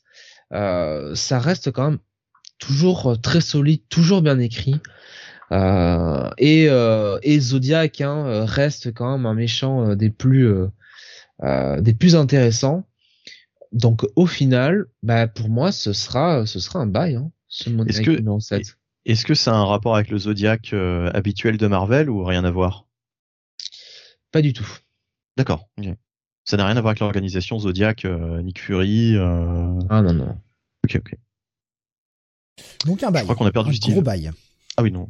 Non je remettais ma chaise qui, grince. Hein, je suis désolé, je coupe le micro chaque fois que je bouge parce qu'elle grince énormément. Faut que je le, faut que je la graisse un peu peut-être pas un gros bail, mais un, un Faut bail. Que tu l'agresses en, un, en un seul mot. Faut que tu la frappes, quoi, ta chaîne. Un grand coup de latte, ouais, dans la gueule. Elle va arrêter de couiner, ouais. Saloperie. euh, de cette émission c'est le, c'est le, le, problème, c'est qu'au bout d'un moment, il faut, il faut de temps en temps regresser les pièces. J'ai pas eu le temps de le faire avant le début de cette émission. Donc un bon bail, voilà, pas un gros bail, mais un bon bail, c'est bien ça. Ouais. Ah ouais j'ai commencé à rattraper moi la série, je, suis en retard, hein. j'ai fini l'épisode 3, j'ai pas encore attaqué le cas, donc voilà, j'ai même un peu de retard, mais effectivement c'est relativement solide hein, pour le moment. Euh, j'aime beaucoup ce que, ce que je lis. On va continuer avec le début d'une nouvelle série, et là encore c'est une série qui est annoncée d'ores et déjà en mini, mini en 5, et ça me fait chier de le savoir. J'aurais préféré qu'on me, qu'on me dise rien. Voilà, là encore une fois, une série qui, pour moi, ça, ça nuit au, fait que euh, bah, je sache qu'il y a une fin en fait. C'est tout. Euh, j'ai pas fait gaffe. Moi, je pensais que c'était un nouvel ongoing et j'ai pas, j'ai pas fait attention. Moi aussi, mais non. Apparemment, c'est en 5. Euh, c'est. Parce que là, en tout cas, sur la couve, c'est marqué numéro 1. Tu vois, il y a pas de précision, quoi. C'est pas marqué sur 5. C'est écrit par Rainbow Rowell, qu'on avait pu voir hein, sur la dernière série Runaways notamment, euh, dessiné par Roger Antonio, une colorisation de Rico Renzi, et c'est la nouvelle série consacrée à She-Hulk avec une Jen Walters qui va reprendre sa vie en main, qui va redevenir une avocate, qui n'est plus euh, coincée en mode She-Hulk et euh, bébête. Et l'épisode commence où elle erre un peu dans les rues et elle va tomber sur Titania, Titania qu'on avait vu euh, dans, le run à Immortal Hulk notamment, qui vient bah, pour lui casser la gueule, juste parce qu'elle a envie en fait. Alors ce qui est marrant la façon dont elle est euh, mise en scène euh, sur la, première page où elle apparaît avec cette espèce de grosse ceinture, on dirait limite une catcheuse quoi, avec euh, avec la ceinture de championne du monde quoi. Ça commence à se tabasser et on a une, une Jen Walters qui qui est sans le sou, qui commence par enlever ses pompes et enlever sa jupe parce que c'est le seul costume qui lui reste pour aller bosser et elle veut pas la craquer en se transformant en She-Hulk. Et la série va être vraiment Jen Walters qui essaye de reprendre sa vie en main. Elle a un nouveau job, elle n'a plus d'appartement, mais elle va aller habiter euh, avec quelqu'un qui va l'héberger. Je laisse la surprise. Quelqu'un qui vient du passé hein, de, de Jen Walters.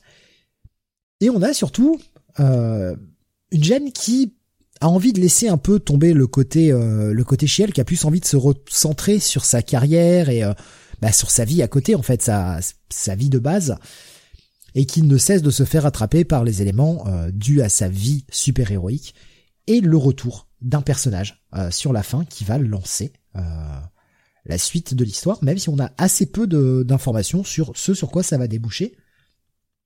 Euh, je suis le seul à avoir été lire. Non, non, non, vous l'avez lu non, oui, oui, oui, c'est ça, vous l'avez lu. Euh, pas mais ouais. Bah, ouais, je commence. Oui, vas-y.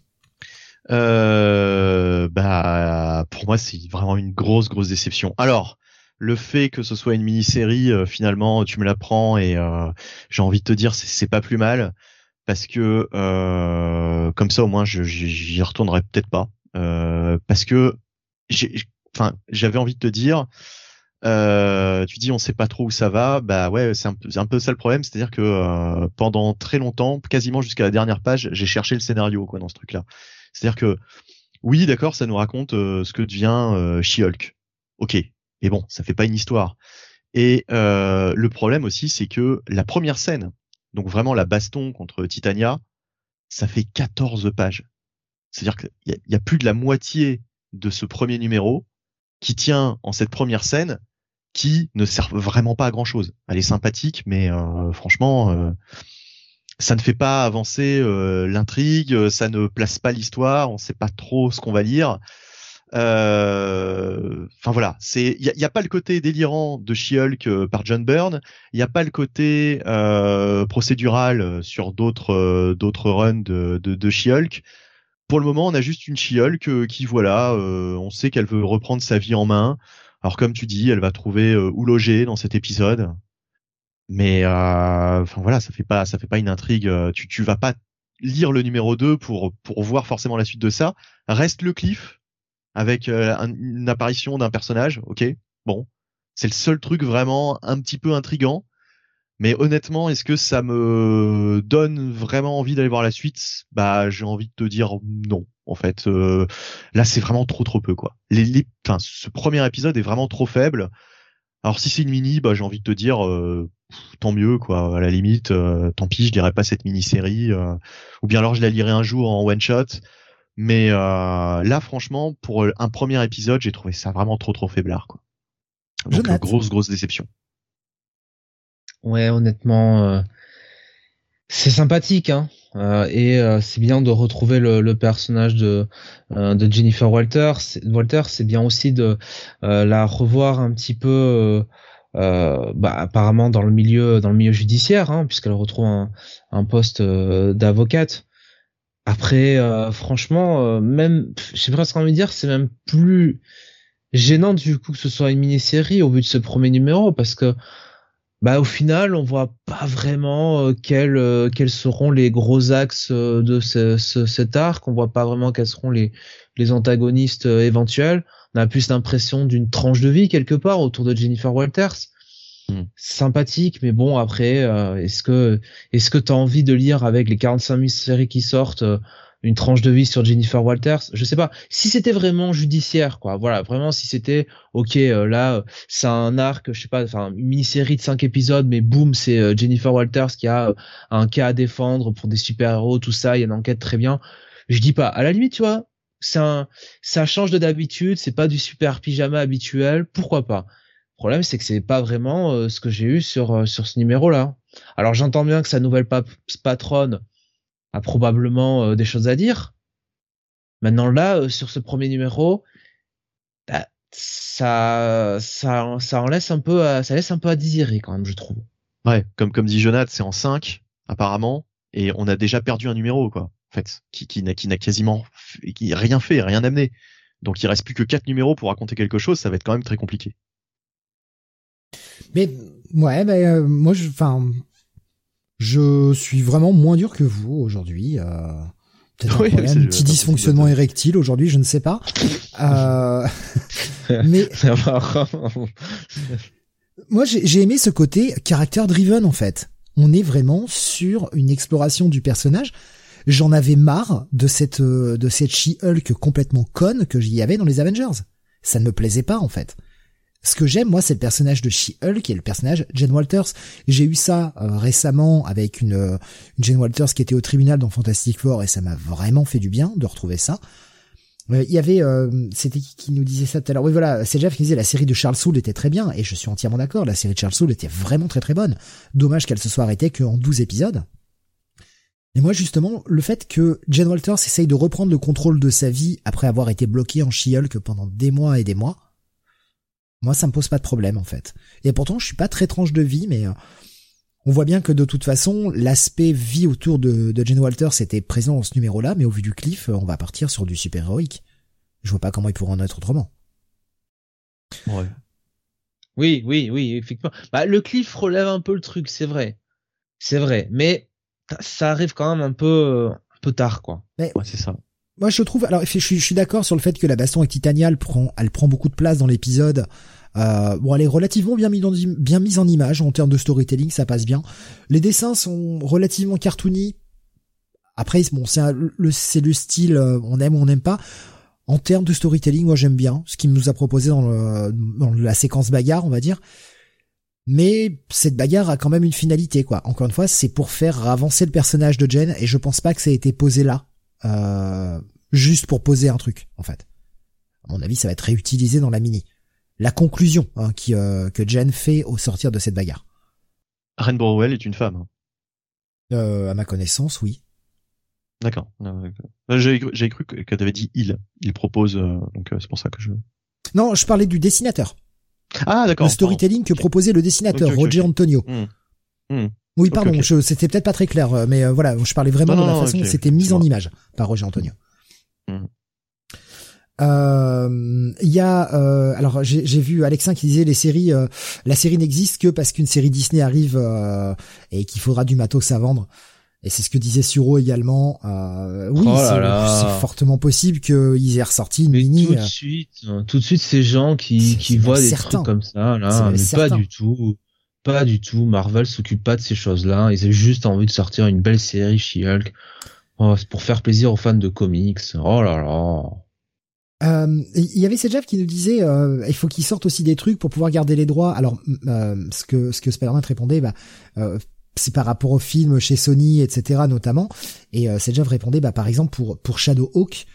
Euh, ouais, mais en fait là Shadow Hawk c'est une création c'est une création de de chez euh, merde c'était Malibu ou Image? J'ai un doute maintenant. Non c'était chez Image euh, dans, la Shadowline je crois euh, à l'époque. Euh, mais ça reste un ça reste un produit indé. Là de toute façon le personnage de She-Hulk appartient à Marvel ad vitam aeternam hein, je veux dire il a été créé pour Marvel et c'est uniquement Marvel qui a les droits sur le personnage et personne ne pourra les récupérer derrière. Ou alors il faudrait que les créateurs se battent pour les récupérer mais après la mort des créateurs et je suis même pas sûr que... Non, c'est pas encore le cas. Là, de toute façon, ouais, le, personnage appartient à Marvel. Marvel pourra en faire ce qu'ils veulent. S'ils ont envie de pas en publier pendant euh, pendant 15 ans, ils auront pas de problème avec ça. De toute façon, la série en elle-même euh, n'était peut-être pas sur le marché, mais le personnage était utilisé dans d'autres comics. Elle était, elle faisait, elle faisait et elle fait toujours partie, je crois, du cast des Avengers. Hein, Bunny, je crois que tu peux confirmer ça. Elle est toujours dans l'équipe actuellement, post 50. Euh, alors, qui, qui, qui tu me dis? She-Hulk. She-Hulk. Euh, bah, il me semble que oui. Ouais, il me semble que oui. C'est-à-dire qu'il y a, y, a, il y a tellement de persos dans cette équipe que euh, je, je, voilà, voilà, je, je dans, dans, dans, le 50, de toute façon, il y avait, euh, il y avait vraiment des dizaines et dizaines de persos dans tous les sens. Il y avait She-Hulk, mais est-ce qu'elle reste après le 50 je, ne sais pas. En fait, je suis pas allé voir euh, les numéros après le 50. Donc, ah, je crois que tu avais lu le 51, pardon. Je suis, je suis désolé. Je... Euh, bah alors, si je l'ai fait, je l'ai même oublié. Donc euh, c'est pour ça que je peux pas répondre à ta question. J'avais lu euh, la première, euh, le premier numéro de la mini. Avengers Forever. Ouais, ouais, Avengers Forever, voilà, exactement. Qui n'y a rien à voir avec le, avec Enfin, ça traite de l'un des plots qu'il avait mis en place et tout.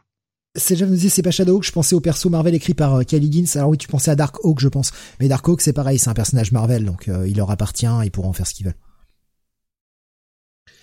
l'avantage de bosser pour une grosse boîte, hein, comme tout personnage qui est édité chez DC. Hein, je veux dire, je vais prendre un exemple d'un personnage d'une création récente, hein, le Ghostmaker ou Miracle Molly par exemple, pour citer les trucs de Tanyon Fort, ils appartiennent à DC en fait. Ils pourront, ils pourront, ils pourront les exploiter, euh, ne jamais ressortir le perso pendant 20 ans, puis les ressortir d'un coup, ils perdront jamais les droits. Il y aura toujours par contre une mention, puisque maintenant dans les contrats c'est comme ça, euh, tel personnage est créé par euh, le nom des créateurs justement. Parce que maintenant il y a quand même. Et c'est bien qu'il y ait ce respect quand même, un minimum. Mais après, les droits d'exploitation eux-mêmes euh, appartiennent aux boîtes pour lesquelles ils travaillent, contrairement à de l'indé où justement les droits appartiennent aux créateurs eux-mêmes. Euh, voilà donc pour euh, ce She-Hulk, bah, on, va passer aux notes du coup. voilà. Parce qu'on a fait le tour, on a donné les, deux avis, enfin les trois avis du coup, mais même si j'ai deux parce que vous vous rapprochez un peu, Bunny et, et Jonathan, en termes d'avis, sauf vous n'êtes pas plus intéressé que ça, quoi. Un check-it. Euh, ouais, euh, vraiment, euh, vraiment un check-it moins, quoi. Vraiment tout petit check-it à la limite du pass pour ce premier épisode. Ben bon check-it plus, voire même un petit bail pour moi pour ce She-Hulk. Euh, peut-être l'attachement au perso, tout ça, le côté, le côté légal, mais voilà, ça reste, à, ça reste ouais, voilà, un bon gros check-it plus, voire un bail moins, quoi. J'hésite entre les deux. On continue avec toi, Bunny. On reste sur l'univers du géant vert avec le Hulk numéro 3. Oh, oh, oh. Géant vert. Eh oui, Hulk numéro 3 par euh, Donny Cates euh, au scénario, Ryan Otley au dessin et Frank Martin à à la euh, colorisation avec euh, Federico Bli également d'ailleurs. Euh, donc, euh, troisième partie de cet arc intitulé Smash Tronaut, où euh, Bruce Banner a séparé sa psyché de, de, son corps, c'est-à-dire que Hulk est devenu une sorte de vaisseau spatial contrôlé par Bruce Banner, qui se retrouvait dans une espèce d'univers parallèle et euh, bah là, il faut le dire, hein, sinon on ne peut pas parler de cet épisode, mais à la fin du dernier épisode, donc de l'épisode 2, il croisait nul autre que Bruce Banner. Et oui, Bruce Banner euh, se retrouvait dans une dimension où euh, où il fait la connaissance d'un autre Bruce Banner. Et euh, bah dans cet épisode, on va découvrir que dans dans, dans ce monde-là, qui est bien différent du nôtre, euh, eh bien, euh, ce Bruce Banner a eu un, un destin euh, un petit peu, un petit peu différent. Euh, il va nous, nous en dire plus. Il va nous raconter un petit peu ce qui s'est passé euh, dans sa, dans sa continuité. ça, ça va faire d'ailleurs tout le, tout le sel de cet épisode. C'est ce qui va le rendre, à mon sens, beaucoup plus intéressant que ce qu'on a eu jusque-là. puisque je dis tout de suite, j'ai quand même préféré cet épisode aux épisodes précédents, aux deux précédents. Euh, pour le moment, c'est celui qui m'a le plus euh, plu. Euh, c'est celui dans lequel je suis le, plus rentré. En même temps, c'était pas compliqué puisque pour l'instant, Donny Cates sur Hulk m'avait laissé totalement froid. donc enfin, voilà, il se passe quelques trucs. le cliff est plutôt sympathique. Ça me donne envie d'aller voir la suite. par contre, bon, pour ce qui est du, du scénario et euh, de cette histoire de, euh, de différentes versions de Bruce Banner, etc., On a déjà vu ça sur pas mal de séries. Euh, ça sent un peu le réchauffer, quoi. Ça sent un peu le réchauffer. Alors c'est efficace, mais euh, voilà, c'est pas euh, c'est pas renversant non plus. Néanmoins, euh, il y a quand même un mieux, j'ai trouvé, sur cet épisode 3. Voilà. C'est c'est tout ce que j'ai à dire puisque en fait l'épisode est assez court, en plus ça se lit assez assez rapidement. Donc je vais vous laisser la, la, la parole euh, si vous l'avez lu, il me semble que oui. Oui, euh, et ben je dois dire que c'est mon épisode préféré de ce run. Euh, franchement, alors le premier euh, très circonspect, le deuxième avait euh, vraiment, alors là, euh, vraiment déçu. Là, sur ce troisième numéro, enfin, on voit vraiment où Donny Cates veut aller, ce qu'il veut faire. Alors effectivement, on n'est pas là sur un concept novateur, hein. on va pas, on va pas se mentir, on n'est pas là sur un truc Ah, qui va révolutionner le game. Si, Maintenant, Il y a, il y a- il y a un élément. Il y a un élément quand même qui est novateur, c'est le coup du vaisseau. Ça, on pourra pas lui ôter. Ça, c'est un concept novateur. est-ce que c'est une bonne idée? Euh, Ça, je, je me pose encore la question. J'ai pas la réponse. Hein. Je me pose encore la question. J'adore. Enfin, j'ai- j'aime l'idée aussi folle qu'elle puisse être. Après, c'est l'exécution. Comment il va s'en servir? Est-ce que ça va pas être un peu chiant? Je sais pas. Mais en tout cas, par contre, c'est au moins le seul point novateur de son run, c'est que bah ça, personne l'avait fait avant. C'est- Mais ça a peut-être une raison aussi. Pourquoi personne l'avait fait juste avant Voilà, Euh, voilà. Ouais. Euh, non voilà, mais je trouve que là cet épisode, voilà, nous nous amène un petit peu le, le gros de ce que sera cette ce run, de ce que veut faire Donny Cates euh, avec le personnage. Pourquoi finalement il nous a extirpé Hulk, on va dire, de l'univers Marvel 616 proper hein, à la fin du, du premier euh, premier épisode. Euh, et euh, alors encore une fois, hein, ça sera euh, le concept en lui-même n'est pas des plus novateurs, mais je trouve que voilà, ce qu'il a introduit là, le cliffhanger de fin, cette situation de Banner qui malgré tout, bon, est soi-disant en contrôle de Hulk, de Hulk, mais en même temps, euh, Hulk, euh, non, bon, euh, il a l'air un petit peu de ne pas être très heureux, hein, visiblement. Euh, je trouve que là déjà, il y a, il y a quand même une remontée, quoi. Je veux dire là, c'est pour moi, c'est le meilleur numéro qu'il ait fait jusqu'à présent. Oui, bon, Oui, je- vous rejoins totalement là-dessus. Hein. Hmm. Je vous rejoins totalement là-dessus. Le premier avait ce, ce côté déroutant parce qu'il fallait comprendre la nouvelle situation. Il n'a toujours pas vraiment expliqué pour le moment cette espèce de situation de ce qui s'est passé. Euh, non, d'ailleurs c'est ouais ouais, ouais c'est ça mais euh, c'est même dit euh, ouais. que c'est ça reste un mystère voilà ça reste un mystère euh, c'est dit dans le résumé euh, sur la première page de récap donc euh, Alors. à El Paso oui, voilà. Merci le résumé. C'est alors c'est peut-être parce que j'ai oublié parce que le 2 était quand même franchement pas top hein, comme épisode, il était pas très intéressant. Mais euh, merci le résumé qui m'a rappelé que euh, bien Hulk partait dans une direction et qu'il a été aspiré contre sa volonté dans cette nouvelle dimension. J'avais soit j'avais pas bien compris, soit je m'en rappelais plus de la fin du 2. Moi, moi, je, je t'avoue que je m'en rappelais plus mais en même temps euh, on s'en fout en fait enfin c'est pas Ah bah pas non. important Ah bah si. Si si, c'est important. Ça veut dire que le plan de Hulk n'était pas d'atterrir de là. Donc le Ah plan oui, qu'il avait origi- originalement n'est pas rempli. oui oui ah oui, Donc, bah, euh, on, voilà, on voit bien que de toute façon, il sait pas ce qu'il ce qu'il fout là. De toute façon, là, c'est euh, c'est évident. Mais ça veut dire que c'était pas une simple fuite quoi. Au départ, on pouvait s'imaginer Mm. que c'était une simple fuite pour pas avoir euh, à faire euh, et à affronter euh, le- ce qui s'est passé justement à El Paso. Là, il y Mm. avait un plan qui était établi clairement par euh, par Banner pour aller vers quelque chose, mais vers quoi? Bah du coup, on ne sait pas puisqu'il a été emmené dans une autre dimension. Mais effectivement, il y a un peu plus, euh, bah, il y a un peu plus d'histoire quand même dans cet épisode-là. hein, je vous rejoins là-dessus. Il y a toujours ce jeu, alors qui se passe sur trois plans entre le Hulk extérieur que l'on voit, qui est quand même sacrément gigantesque hein, quand tu le regardes par rapport au banner, euh, le, le banner euh, alternatif. Tu as le banner à l'intérieur et tu as le Hulk à l'intérieur de l'intérieur. voilà, c'est compliqué, mais ça se Oui, passe sur bah, plusieurs plans. Il y a cette Et espèce de nouvelle menace d'ombre qui est là. J'en, j'en dis pas plus. Vous découvrirez ça dans le dans l'épisode. Que, que l'on voit un petit peu plus.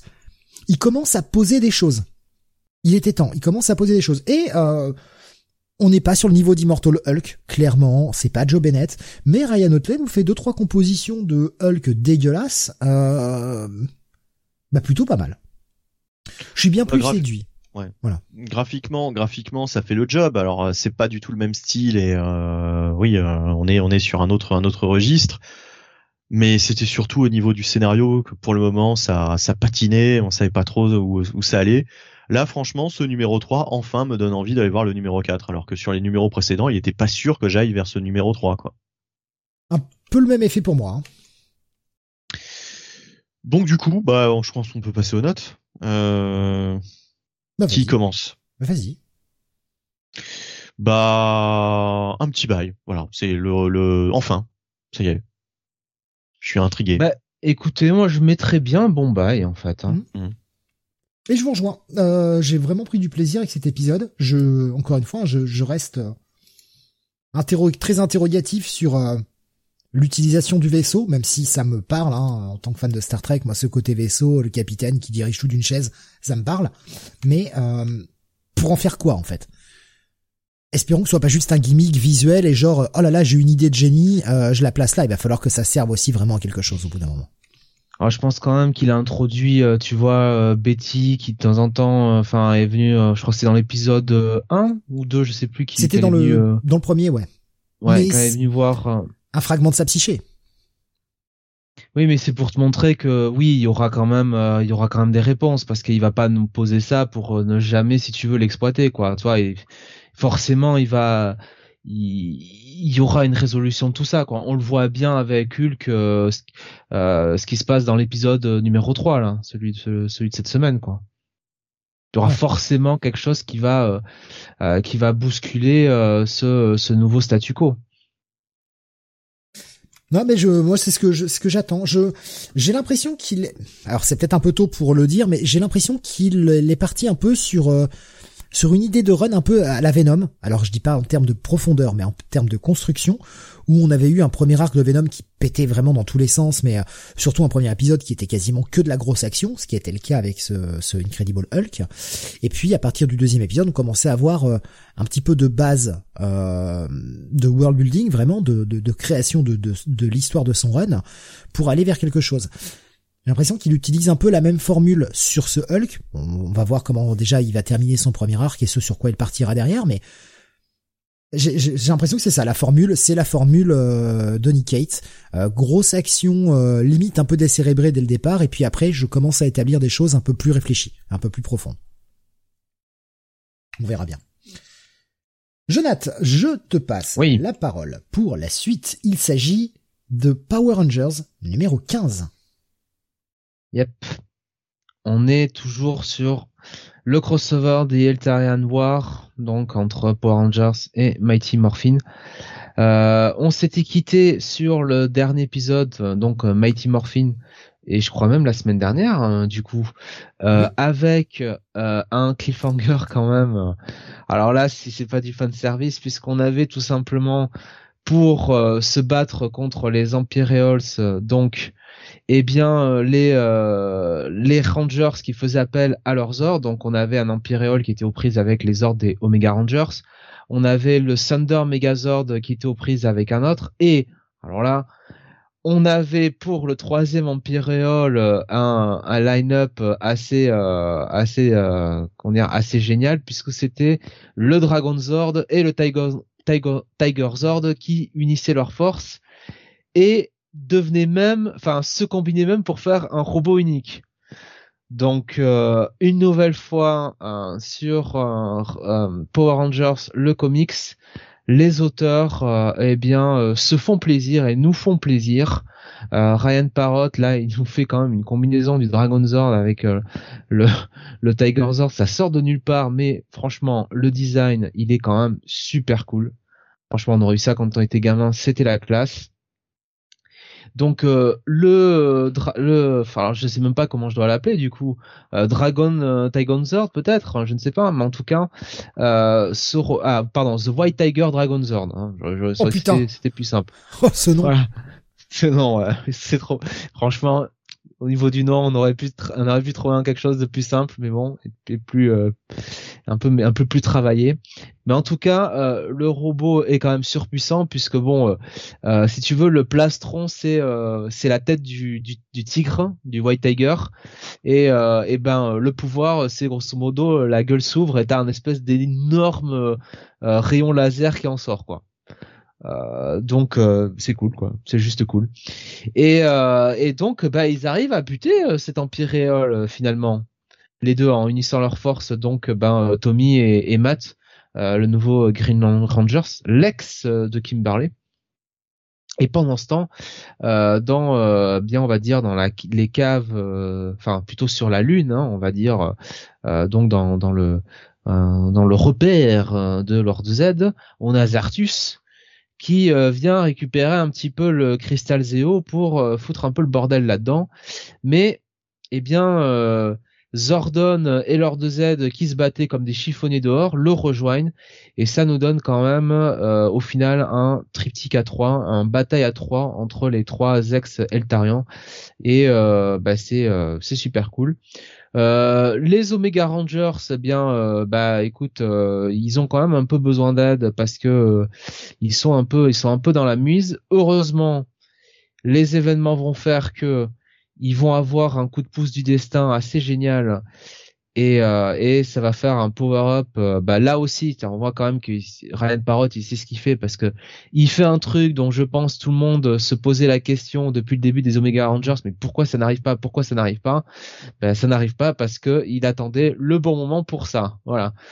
Et euh, là aussi c'est très très bon.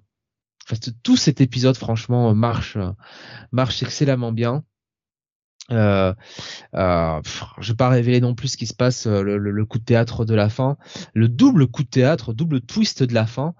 Euh, enfin, franchement, c'est là, c'est Ryan Parrot vraiment qui se déchaîne hein, sur cet épisode et qui en plus va ramener des concepts qui sont introduits depuis le début de du relaunch hein, de Mighty Morphin et Power Rangers.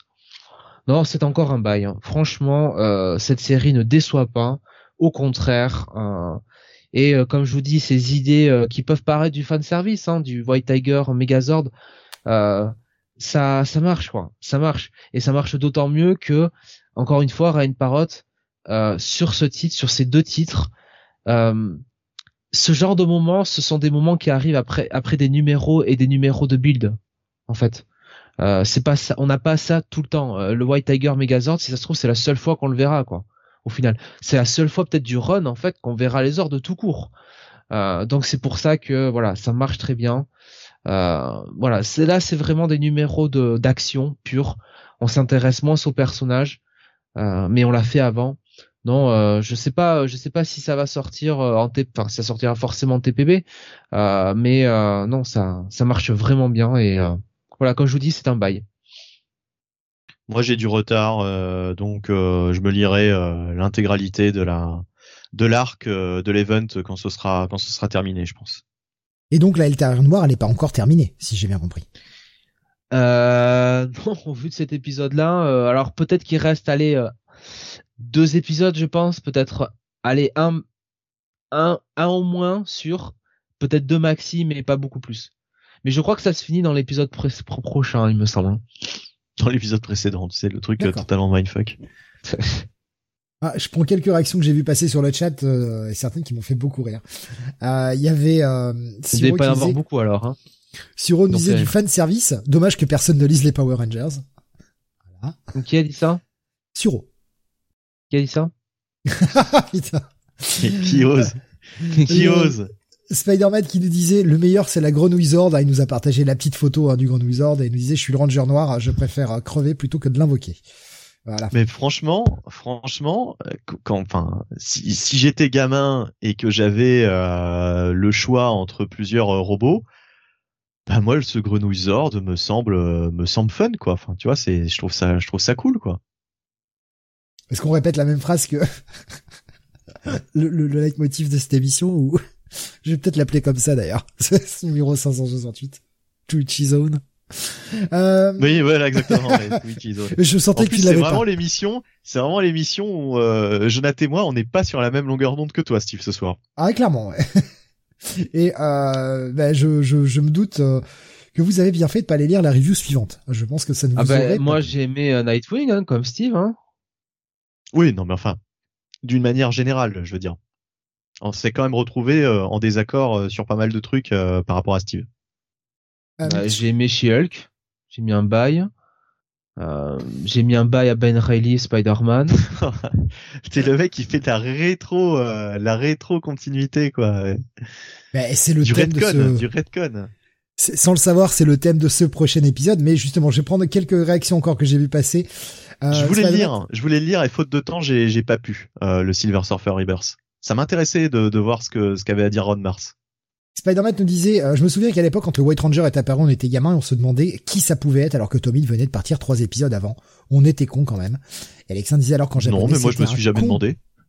En japonais, c'était un con de gosse qui devient le Ranger blanc. Oui. Oui. Bah, ils ont beaucoup fait ça, hein, de toute façon, des gosses qui deviennent euh, des rangers. Et effectivement, c'est pas toujours les, les meilleures idées. Hein. Un peu le principe de Shazam alors en fait, c'est-à-dire qu'ils ont des, des apparences d'adultes dans leur costume. Voilà. Hmm, D'accord. Euh, Graf euh, disait, parce que Suro disait, en vérité, j'aimerais bien reprendre les Power Rangers, mais j'ai pas la foi pour le moment, et en tout cas, mais en tout cas, Jonathan nous donne envie à chaque fois. Graf disait, j'ai lu les deux premiers de TP, pardon, de Higgins euh, sur la reco de Jonathan, et bien, je ne regrette pas du tout, euh, pour euh, les Power Rangers. Et euh, c'est pas mal de dire, remater la série, ça va être chaud quand même, question naïveté, par exemple. Et euh, je te Bah, le c'est confirme, je te le confirme, hein, c'est, c'est, euh, honnêtement, quand je le fais le soir, euh, vraiment les soirs en mode décérébré, ce que je disais tout à l'heure, je les fous en, en- je les fous en vitesse rapide hein, sur Netflix. On a la possibilité de le faire quand on le fait, quand on regarde en tout cas sur son PC, et, euh, et ça passe très bien, euh, accéléré à au moins 50% euh, ou 75. Je sais plus. je trouve ça- Avec la fameuse voix de de de. bah, la- la- Ouais, Non, enfin, c'est voilà. ouais. Jonathan a trouvé. Oui. Le gorégoulu, nous dit, nous dit Alex. Euh, voilà donc pour euh, ce Power Rangers un bon gros bail, Jonathan. 15 oui. On continue avec le Silver Surfer Rebirth. Alors mini en 5, hein, évidemment, c'est là aussi le thème de la soirée. C'est une mini. Euh, ce euh, Silver Surfer Rebirth, c'est écrit par, et c'est pour ça que j'y suis allé d'ailleurs, euh, Ron Mart Mais au scénario. Est-ce que est-ce que est-ce que sur le principe de, de DC Comics euh, quand ils font un rebirth, est-ce que c'est pas une mini pour annoncer euh, un ongoing? Ah bah, euh, c'est la je question. Sais pas.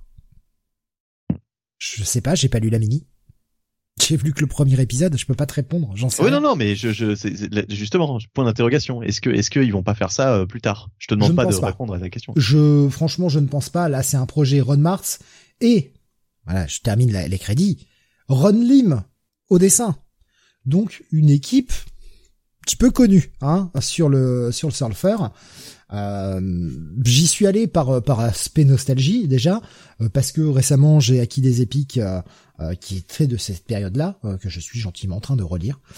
Et euh, eh bien, on retrouve, on retrouve le dessin de Ron Lim, très euh, super héroïque de l'époque, et euh, Ron Martz qui va nous placer eh bien plein de personnages. On commence avec euh, un vaisseau de cris qui euh, bah, s'en va euh, gentiment vers un trou noir, va se faire aspirer et malheureusement ils ont passé euh, l'horizon des événements, ils ne peuvent plus revenir en arrière. C'est là que Jennisville va arriver, le fils de Captain Marvel. Car oui, sur la cover, vous l'avez vu, il y a bien Captain Marvel. Et non, c'est son fils qui est là. Ah ah ah Petit, petit troll. Euh, c'est son fils qui est là, il essaie de pousser le vaisseau tant qu'il peut, mais malheureusement, eh bien, il n'y arrive pas. Et le Silver Surfer va lui filer un coup de main euh, pour ressortir le vaisseau de l'horizon des événements. Euh, il discute un petit peu sur la notion d'être des héros, euh, et c'est là que, pouf, le monde se brise, tel, euh, tel, euh, bah, tel un, euh, une espèce de truc de verre qui explose, quoi, comme une vitre qui explose, et d'un seul coup, le Silver Surfer se retrouve avec le vrai Captain Marvel. Et non, ce n'était pas un troll sur la cover, le vrai Captain Marvel en pleine attaque d'une planète par des Skrulls, et qui sont là pour essayer de défendre la veuve et l'orphelin. Euh, un Captain Marvel qui, alors je vais vous en révéler un petit peu euh, sur le sur l'épisode, un Captain Marvel qui n'est pas mort du cancer, qui a réussi à survivre. Ah. Ah oui, alors là il commence à y avoir des petits problèmes. Évidemment le surfeur comprend pas trop ce qui se passe. Mais euh, bah, le Captain Marvel, bah, il, a, il a vaincu le cancer, mais bah, il va pas rester vivant très longtemps. Et c'est là que va débarquer un personnage Bien évidemment, c'est Ron Martz, c'est Ron Lim. Devinez qui débarque. C'est très facile. Hein. hein voilà, vous pouvez, euh, vous faire un wild guess et vous avez euh, toutes les chances de trouver qui débarque à la fin et qui demande l'aide du surfeur. Le, alors, en termes de nostalgie, tout ça, ça fonctionne super bien.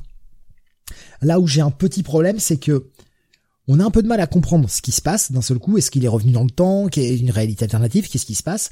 Et le problème, c'est qu'on nous donne euh, une page, hein, comme euh, dans tous les comics Marvel, euh, dans le prochain numéro avec la cover, et on a une petite sollicitation. Et la sollicitation vous dévoile ce qui s'est passé. Alors je suis content de le savoir, parce que j'avoue que ça sortait un peu nulle part et je me dis mais putain mais attends c'est quoi ce bordel? Donc je suis content de le savoir mais en même temps le problème c'est que je sais ce qui se passe à cause de la sollicitation du prochain numéro. Je suis un peu emmerdé par rapport à ça quand même. En tout cas, j'ai vraiment passé un bon moment avec cet épisode. Voilà, si vous aimez euh, bah, le, le comique un peu à l'ancienne, façon années 90, quoi. C'est vraiment, c'est vraiment fun. Puis ouais, revoir euh, Jenny Svel, revoir Captain Marvel, euh, voir l'autre personnage qui débarque. Oui, ouais, ouais, moi ça, me fait plaisir. Voilà, ça, ça fait vibrer ma, mon côté nostalgique. C'est peut-être pas une très bonne raison d'acheter un comic, je le conçois.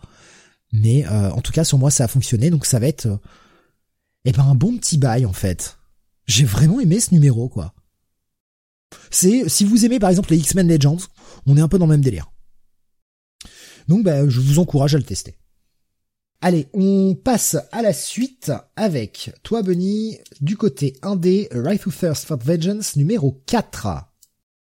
Oui, pardon. Alors là, je suis même plus du tout. Euh, je ne suis pas prêt. J'étais en train de parler de téléchat sur le chat. Quand même, ça parle de téléchat et d'à quel point c'était anxiogène. Euh, et il y avait tout un débat. Il y en a qui ne sont pas d'accord. Voilà. Euh, Righteous Thirst for Vengeance. Donc euh, Rick Remender au scénario, André Lima Aroro au dessin. Euh, avec avec avec euh, bah je crois que c'est tout me semble-t-il hein, niveau niveau écrit créative donc bah, on s'était arrêté sur vraiment un gros gros gros cliffhanger c'était ça devenait très tendu pour le personnage principal qui euh, s'est mis dans une situation dans un merdier pas possible et qui qui est poursuivi par un certain nombre de personnes et qui lors du dernier épisode surtout avait euh, sauvé la vie euh, d'une jeune femme, mais euh, ils avaient juste oublié un truc, c'est qu'elle avait un gosse et ils ont laissé le gosse à la maison avec une espèce de tueur en série mort ou assommé, je ne sais plus d'ailleurs, dans le domicile. Donc le réveil du gamin va pas être va pas être simple. Donc il décide d'aller le chercher, sachant que maintenant il y a toute une bande de, de psychopathes qui sont à leur trousse alors, si vous vous demandez pourquoi, comment, etc., eh bien, je vous renvoie à la lecture des premiers épisodes. Vous allez tout comprendre, parce que justement, au début, on ne comprenait pas euh, comment ils se retrouvaient dans cette situation et quels étaient vraiment les tenants et les aboutissants de cette histoire. Maintenant, on y voit beaucoup plus clair. Euh, il s'agit du Darknet, il s'agit de, bah de, plein de choses hein, à découvrir euh, dans les épisodes précédents. En tout cas là, euh, plus ça avance, plus ça devient prenant. Euh, il, y a, y, a, toujours, alors il y a, y a, là il y a pas mal de, enfin il y a plus de, de, pages avec du dialogue que dans les numéros précédents. Néanmoins, il y a aussi pas mal de pages où il y a quasiment pas de dialogue, où c'est juste de l'action. Euh, c'est toujours très cinématographique dans, dans, cette mise en scène, mais c'est hyper efficace. Franchement, c'est une lecture où euh, c'est tellement tendu qu'on est, euh, on est vraiment happé euh, par cette lecture et on passe quelques minutes euh, super intenses à chaque fois. C'est le quatrième épisode et franchement, jusque-là, c'est une réussite totale. J'aime beaucoup ce titre. J'ai hyper envie de voir la suite à chaque fois. Donc euh, donc c'est c'est voilà c'est c'est efficace quoi. C'est ça marche ça marche du feu de dieu. La Rick Remender a vraiment réussi son coup. Euh, euh, voilà, bah, c'est c'est enfin c'est tout ce que j'ai à dire. Je crois que Jonath, tu suis aussi ce titre. Bah tu j'ai l'impression que tu l'as pas lu celui-ci. Est-ce que c'est une un, un, choix délibéré, un manque de temps? Euh, Bah non, un choix délibéré. D'accord. ça, mais... ça ne t'accroche plus tant que ça en fait cette série. Bah. Ah non, non, non, oula, oula, oula, j'ai confondu. Non, non, ah non, celui-là, j'ai, j'ai pas eu le temps. était parti. Celui-là, j'ai, j'ai pas eu le temps. Ah ouais, d'accord. Oui, parce qu'il me semblait que tu avais bien aimé les trois premiers, donc c'est pour ça que c'est étonnant, quoi. Ouais, ouais. Ok, ok. Bon, bah alors, euh, du coup, euh, vous n'aurez que mon avis, euh, qui est que euh, c'est toujours hyper efficace, hyper prenant, hyper haletant. On a le le palpitant qui qui qui qui, s'élève à la lecture de ce titre. Donc voilà, c'est c'est c'est c'est ça prouve que c'est vraiment efficace. Moi, pour moi, ça reste un, un bon gros bail ce, cette, cette série. Oui, et je viens de, je viens de le finir, effectivement, euh, ça reste, euh, ça reste un bon bail. On va dire, tu l'as, tu l'as lu, tu l'as lu très rapidement alors. Ah oui, oui. Comme Voilà. quand il regarde une série. Comme quand il regarde bon des pays cliffhanger, roses. bon, allez, hop, cet épisode, oh, celui-là, j'ai pas envie. Allez, hop, ça, c'est suivant.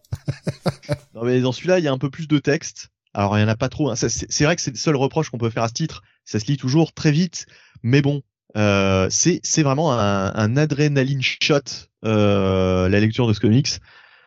Euh, voilà, donc c'est c'est vachement bien fait. Pour moi, ça reste un, bon gros bail. Je, il y avait tout à l'heure sur le, chat Graf qui nous disait parce qu'il a, il avait dû s'absenter un moment, il nous disait qu'il avait bien aimé lui le Spider-Man Ben Reilly. Il nous disait qu'il y a pas mal de trucs. euh, C'était, c'est vraiment une- la semaine nostalgie des années 90 entre le ça, euh, entre le Silver Surfer et le Spidey Ben Reilly.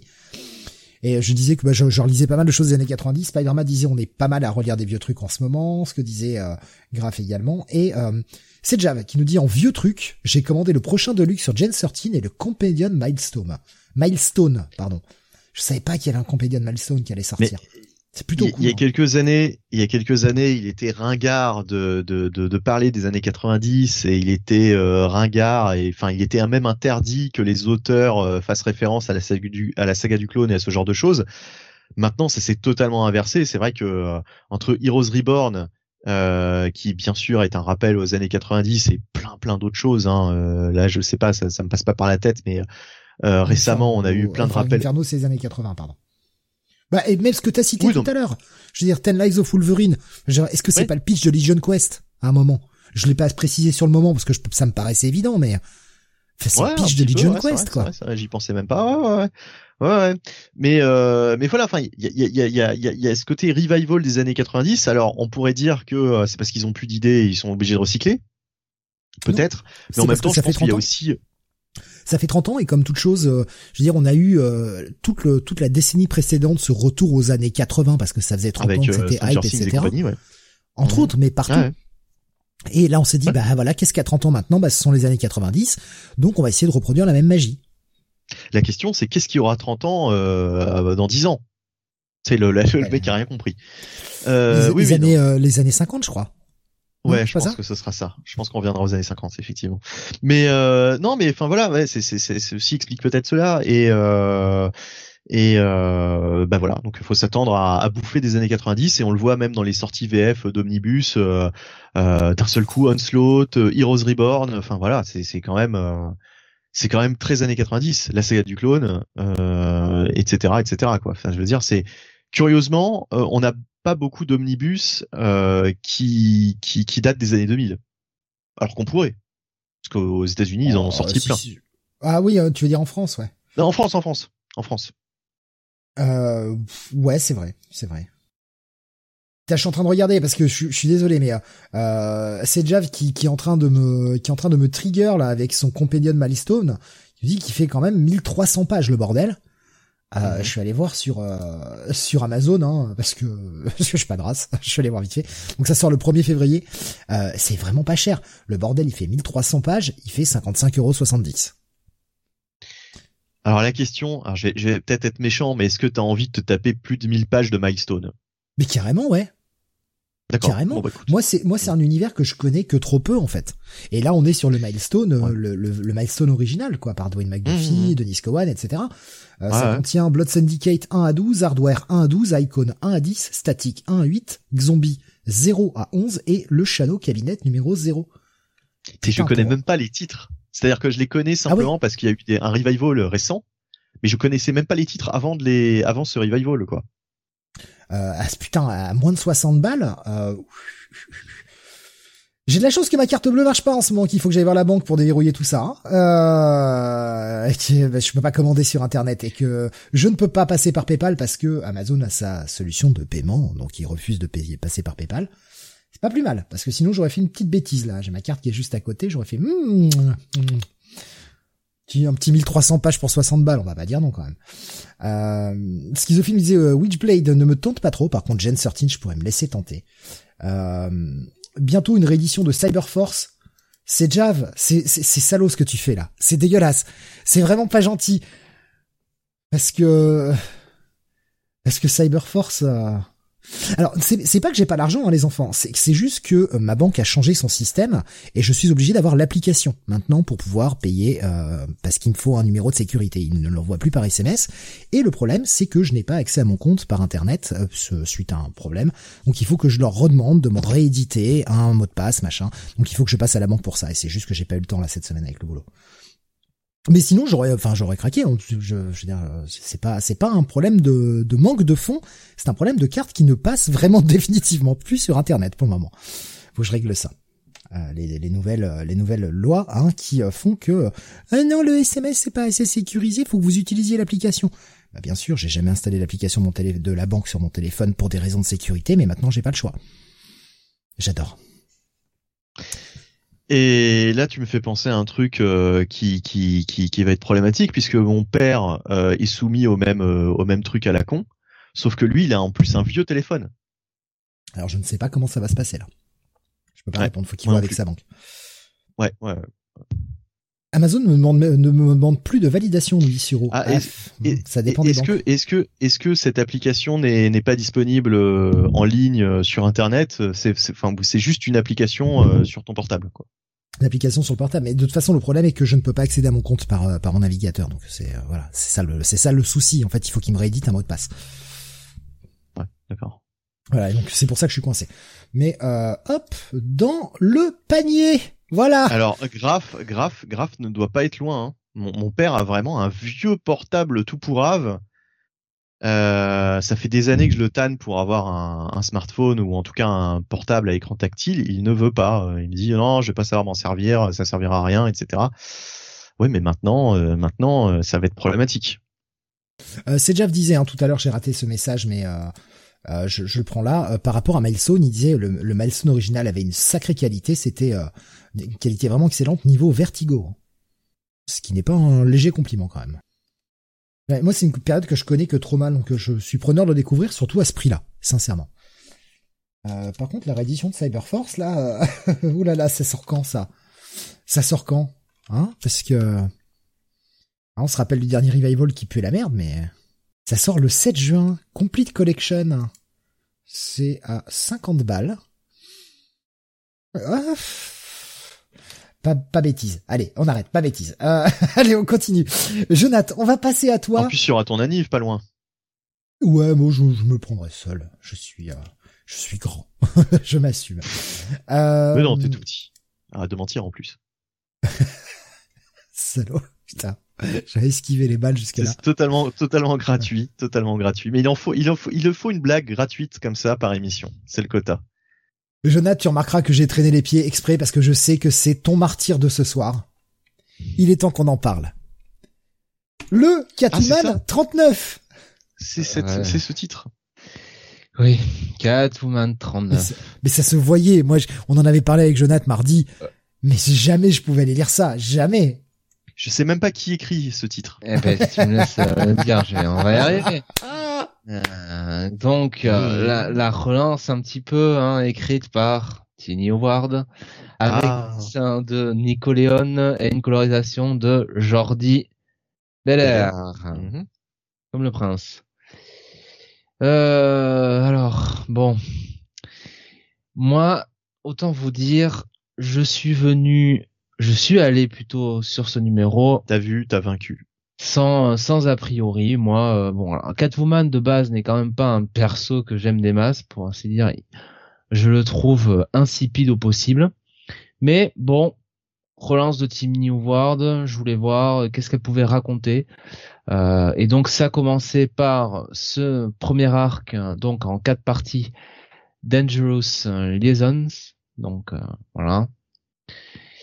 Et qu'est-ce que ça raconte? Eh bien, ça raconte un petit peu cette chère Célina qui remet un petit peu la main à la pâte, si je puis dire, puisque elle va euh, un petit peu euh, fourrer euh, son nez dans, on va dire, eh bien le milieu du crime, hein, puisque Tino Ward nous présente un petit peu, alors un j'imagine qu'il faut comprendre Gotham City qui serait maintenant euh, euh, qui serait maintenant euh, je dirais segmenté entre enfin qui, qui appartiendrait à plusieurs familles de crime hein, qui se le qui se le partagent. Donc on a on a j'imagine le côté irlandais le côté plus roumain le côté italien et le côté japonais. euh, avec euh, la, le, chef ou la chef en l'occurrence euh, du clan Yakuza Asigawa, Eiko Asigawa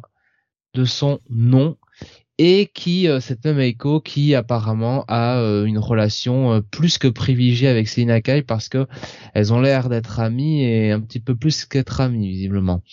En tout cas dans le passé. Donc voilà on, euh, on a cette chère Célina qui s'habitue un petit peu à cette nouvelle cette nouvelle vie hein, qui est, la sienne. Elle va elle va se trouver un, un nouvel un nouvel endroit pour vivre euh, et euh, elle va rencontrer un alors un nouvel adversaire, je ne sais pas, en tout cas un nouveau un nouveau rival hein, sur le front du vol hein, d'œuvres d'art. Euh, que je qualifierais de Ghostmaker, euh, enfin version Wish de Ghostmaker. C'est le même en, version prise unique. Donc déjà, ça fait plaisir. Euh, on a donc Selina qui fait un petit peu son enquête et qui met un peu en place un plan avec avec Echo. Je ne vous en révèle pas beaucoup plus. Euh, il y a l'apparition, le retour hein, d'un d'un méchant euh, de la galerie de vilains de Batman euh, qui a souvent eu un maille à partir avec Catwoman dans des épisodes mieux écrits. donc voilà. Alors le dessin, la partie graphique est est, est très correcte. Enfin franchement très très bonne pour ainsi dire. Honnêtement, c'est même c'est même excellent. Mais il y a un problème, c'est que ce scénario, alors, outre le côté, et je pense que vous l'avez compris au niveau de ce résumé, vu et revu, c'est un mal de crâne, quoi. Enfin, il y a des bulles de pensée partout. Il y a du texte partout. C'est lourd, c'est lourd, c'est lourd. Je suis sorti de là, j'avais la migraine. Je me demandais, putain, mais est-ce que je vais pas aller choper un aspirine, là, en vitesse? C'est vraiment de la branlette à l'intellectuel. Euh et je vous dis, je suis parti de là, je suis parti de là en voulant euh, lire un truc, enfin vraiment de manière positive, sans a priori ni rien. Mais j'y peux rien. Il y a quand même toujours ce côté un petit peu de bon. Euh, on va un petit peu montrer quand même au patriarcat que euh, nous les femmes, c'est le moment de reprendre le pouvoir. Quoi. Il y a quand même toujours ce côté-là. Et et je n'ai rien contre. On va dire, je n'ai rien contre, si vous voulez, cette euh, cette notion-là, les gens qui pensent ça, les euh, les féministes, hein, qui qui, alors pas toutes, mais celles qui celles qui le pensent, j'ai rien contre ça. Encore une fois, mais finesse, c'est un titre sur Catwoman, quoi. C'est un Catwoman, un titre sur Catwoman au milieu de la mafia, quoi. Enfin, t'as pas t'as pas d'autres messages à passer que ça, quoi, sans déconner. Donc, euh, au final, c'est. une question, Jonathan je vais te poser une question et euh, on a ce, sur cette cover que vous avez vu hein, sur Discord, sur YouTube, euh, Catwoman euh, sur une barre de, de strip en, mode pole dance. Euh, hmm. Ça arrive vraiment ça dans le dans le dans le comic, c'est-à-dire que Catwoman est vraiment en train de devenir, même si c'est pour l'histoire, une stripteaseuse? Euh, non. Enfin, elle est, euh, si tu veux, dedans euh, sur euh, une ou deux pages, mais parce que ça fait partie de son de son plan, quoi. Tu vois. Mais tu vois, moi, ce qui me gêne vraiment par rapport à ça. Mais on le voit même pas en fait. Enfin. Parce que la com a été faite là-dessus en plus. Hein. Une bonne partie ah ouais, de la com bah, a été faite là-dessus. Écoute, autant te le dire franchement, la com a été, si la com, je sais pas hein, pour la com. alors si il l'avait mis en avant, tu sais, regardez, euh, Catwoman s'assume, machin, comme tu l'as très bien dit. En fait, moi, ce qui me gêne dans, dans cette histoire, c'est que ce serait un mec qui, qui aurait écrit et qui aurait mis, euh, en fait, le même comic, la même cover, mais écrit par un homme, ça aurait été un scandale, objectivation de la femme, ça aurait été, euh, un, mais un pur scandale. C'est Tiny Howard qui l'écrit. Alors, c'est les femmes au pouvoir. Moi, c'est le deux poids de mesure. Encore une fois, c'est le deux poids de mesure que je ne supporte pas. Hein. Bon, moi, moi, je le vois pas tout à fait comme ça. Moi, je le vois vraiment comme euh, comme une couverture putaclic.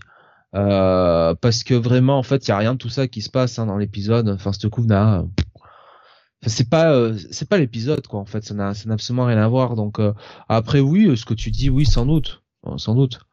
Non, mais après voilà. Enfin, je veux dire. Et en plus, le, le truc, c'est que ça qui est terrible, c'est que au-delà de bon, ce Roland toujours un peu un peu lourdingue un petit peu de hein, le patriarcat tout ça il y a il y a des bonnes idées quoi malgré tout quoi. Il y a ce nouveau personnage d'Echo qui ma foi est assez euh, est quand même assez charismatique ce euh, cette nouvelle chef euh, des yakuza. Bon au demeurant je vous dis le dessin le dessin est très bon. Enfin il y a il y a un peu Catwoman au milieu de la mafia tout ça. Enfin le méchant qui revient à l'univers Batman bon c'est un c'est un bon méchant. Enfin il y a il y a y a des bons trucs là-dedans. Mais voilà c'est vraiment bon il y a toujours quand même ce ce, ce message derrière. Enfin il y a qui est un peu qui est un peu gênant. Et puis cette lourdeur d'écriture quoi.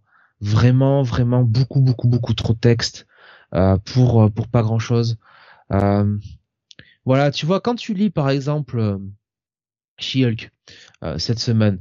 Alors She-Hulk qui je l'ai dit hein, j'ai mis un check it qui ne m'a pas qui ne m'a pas qui ne m'a pas renversé non plus. Si tu veux tu lis l'histoire de Jennifer Walters qui reprend un petit peu sa vie en main, qui reprend un nouveau sens, euh, enfin qui reprend euh, un nouveau départ dans sa vie, qui, qui, retrouve un nouveau un nouveau boulot, qui a cette rencontre avec euh, avec Titania, tout ça, mais il y a pas de il y a pas de message quoi derrière en fait. C'est l'histoire de, de façon optimiste en plus.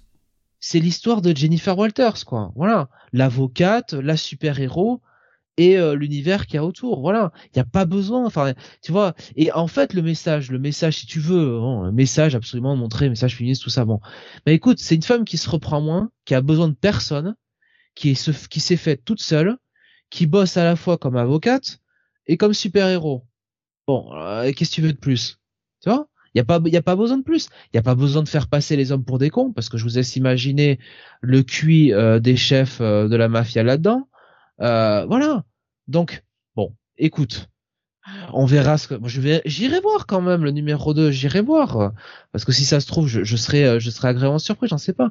Mais mais mais mais là honnêtement bon ah, ça reste comme ça c'est c'est pas c'est pas mauvais non plus quoi. C'est pas une catastrophe mais voilà je pense que je pense que Tiny Awards gagnerait vraiment à aller vers plus de simplicité parce que elle a des bonnes idées euh, elle a des des des, des ouais des des bonnes techniques narratives. Elle est portée aussi par un super dessin, mais voilà, il y a euh, j'ai l'impression qu'elle alourdit toujours euh, son écrit. Donc au final, ça sera quand même un check-it.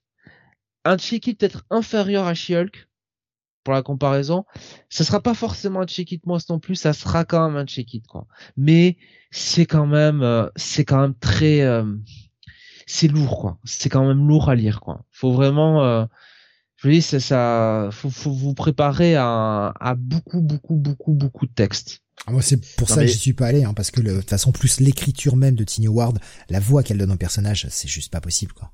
Mais voilà, c'est ça quoi. En plus de, c'est même pas tant le problème de euh, les hommes sont tous des cons, etc. déjà en soi, c'est problématique quand même. Mais c'est même pas ça. Déjà de base, c'est son écriture qui est, qui est juste pas bonne quoi. Je, je trouve qu'elle fait des tartines pour ne pas raconter grand chose. Je trouve que ce qu'elle raconte n'est pas forcément très intéressant. Euh, enfin voilà, il y a, y a, aucun épisode d'Excalibur que j'ai aimé, euh, que j'ai aimé quoi. Écrit par Tiny Howard, euh, pour le moment c'est jamais arrivé donc. Bref, je comprends pas euh, cette espèce de, de, mise en avant, euh, comme s'ils étaient persuadés d'avoir trouvé euh, la meilleure autrice possible à l'heure actuelle. Je pense qu'il y a bien mieux. Hein. Je vais prendre quelques réactions que j'ai vues, notamment une réaction d'Alexin, et je, suis assez d'accord avec ça. Kelly Thompson, par exemple, d'ailleurs. Les femmes maintenant ne peuvent plus être amies, c'est obligatoirement en couple. Mais les couples gays, par contre, eh oui, eh ouais, il y en a quasiment pas. C'est Bon. après, on n'est pas là pour faire euh, la politique de euh, qui a le plus de place ou pas, mais enfin, faut quand même rappeler que c'est non, juste, pour finir, juste pour finir, euh, ça reste, encore une fois, ça reste des comics de super-héros, ça reste du super pyjama. Enfin, c'est bon, quoi. Va pas, va, va pas, enfin, va pas agacer les gens euh, avec ces sujets-là. Enfin, enfin, écris des histoires sur les personnages, écris des plots, des choses ah, comme ça. On est d'accord là-dessus. On est d'accord, on n'a pas besoin d'avoir l'orientation sexuelle absolue de tous les personnages, on s'en fout en fait, c'est pas sauf si ça sert à quelque chose réellement dans l'histoire mais sinon c'est pas c'est pas obligatoire mais c'est vrai que il y a dans les couples gays, il y en a quand même beaucoup moins que des couples lesbiens. C'est c'est un fait quoi. En termes de, de je parle de représentation euh, dans dans les euh, Mais là après euh, après après, après, Steve, tu rentres dans tu rentres dans dans le volet marketing du truc encore une fois, c'est quand même plus euh, pour les, enfin pour pour tous ces trucs-là, c'est marketingment parlant meilleur de mettre un couple mmh. lesbien pour les lecteurs ou pour les téléspectateurs qu'un couple gay. Mais bien sûr, et c'est exactement ce que disait Alexa aussi. Hein. C'est juste que le couple lesbien, ça excite les teenagers, alors que gay, ça passe moins. C'est pareil en jeu. Jonathan, attention, tu as utilisé le mot marketing. Oh là là, pour parler de ce sujet, mon Dieu. Si c'était moi, je ne peux pas, je ne peux pas l'utiliser. Je suis interdit. Mais euh, ouais, euh, sinon au-delà de ça, euh, qu'est-ce que je voulais dire? Moi, je, pour rebondir sur ce que disait Steve il y a quelques secondes, c'est vrai que je pars du principe que l'orientation sexuelle, la religion, les idées politiques des persos, on s'en fout, à moins que ça serve l'histoire. Voilà. Graf qui nous présente une vision de cauchemar. il disait Tiny Ward est un parfait remède pour l'insomnie, et il nous disait ensuite vous imaginez du Tini traduit par Geneviève Coulon. Cela dit, euh, bon, euh, c'est un peu le quart d'heure Tini Award. Euh, je, tiens quand, je, tiens quand même à dire que, en tout cas, sur cet épisode-là, elle a quand même écrit du Catwoman, hein, malgré tout. J'en connais certaines sur Teenage Mutant Ninja Turtle, qui pendant pendant des épisodes et des épisodes, n'ont pas écrit du Teenage Mutant Ninja Turtle. Donc là-dessus, au moins Tiny Ward, bon, au moins, au moins il y a ça, quoi. Oui, mais tu as, du Kelly Thompson qui fait qui fait du bon taf en général. Euh, t'as euh, celle qu'on avait redoutée sur euh, Power Rangers, qui avait fait finalement un très bon taf sur Power Rangers. Excuse-moi, j'ai oublié son, Marguerite son nom. Bennett. Marguerite Bennett, exactement. Euh, pourtant, on était sceptiques. Et, euh, Marguerite Bennett a éprouvé aussi que, enfin, ce qu'elle avait écrit jusqu'à présent était quand même pas bon. C'est surtout ça, hein. moi c'est surtout ça. C'est euh, non mais justement, justement. Donc, enfin voilà. Encore une fois, c'est pas, c'est pas une histoire de sexe de l'auteur ou de l'autrice. C'est juste ah, la qualité d'écriture. Exactement. Ah non, mais je, je le précise bien pour les gens qui voudraient, non, mais qui décideraient sciemment de ne pas comprendre ce que l'on dit à un moment. Ah bah, bon, vu les cartouches qu'on met à Bendis euh, tout le temps, euh, bon, ça va, je pense qu'ils ont compris. Hein. Ou alors ils pensent qu'on en a, on a quelque chose contre les chauves. Remarque, euh, Morrison aussi est chauve, donc. Euh, Tamaki fait du bon taf, nous dit Graf. Oui. Oui, Tamaki, Tamaki, c'est vraiment pas mal, ouais. Dans l'ensemble. Mais euh, et, et, justement, ça avait été une surprise de voir Marguerite Bennett faire du bon taf sur euh, sur Power Rangers, puisque jusque-là, j'avais rien lu de transcendant de Marguerite Bennett. Le fait est que à ce jour, je n'ai rien lu de bon de Tiny Howard. Et c'est c'est c'est c'est y a, y a que ça qui compte quoi. Le jour où je verrai enfin un truc bon euh, de Tiny Howard, bah, je me dirais bah tiens, au moins elle peut faire, elle peut écrire sur, sur tel perso, sur telle série quoi. Voilà. Là pour le moment. Euh... Pardon, je vois beau masque qui me dit sur YouTube, mais du coup Tiny Howard elle est chauve. c'est ça, c'est elle prend la double peine en fait, c'est ça. Ah, mais ouais, enfin ouais, ouais. Et du coup, je je sais plus. Oui, je voulais rebondir sur autre chose euh, qu'avait dit. Euh, bah, je sais plus quelqu'un dans le chat qui avait dit euh, on ne peut pas être amis. Euh, oui, c'est Il faut forcément être en couple. Et, on a bien prouvé que dans sur She-Hulk, ça marchait très bien.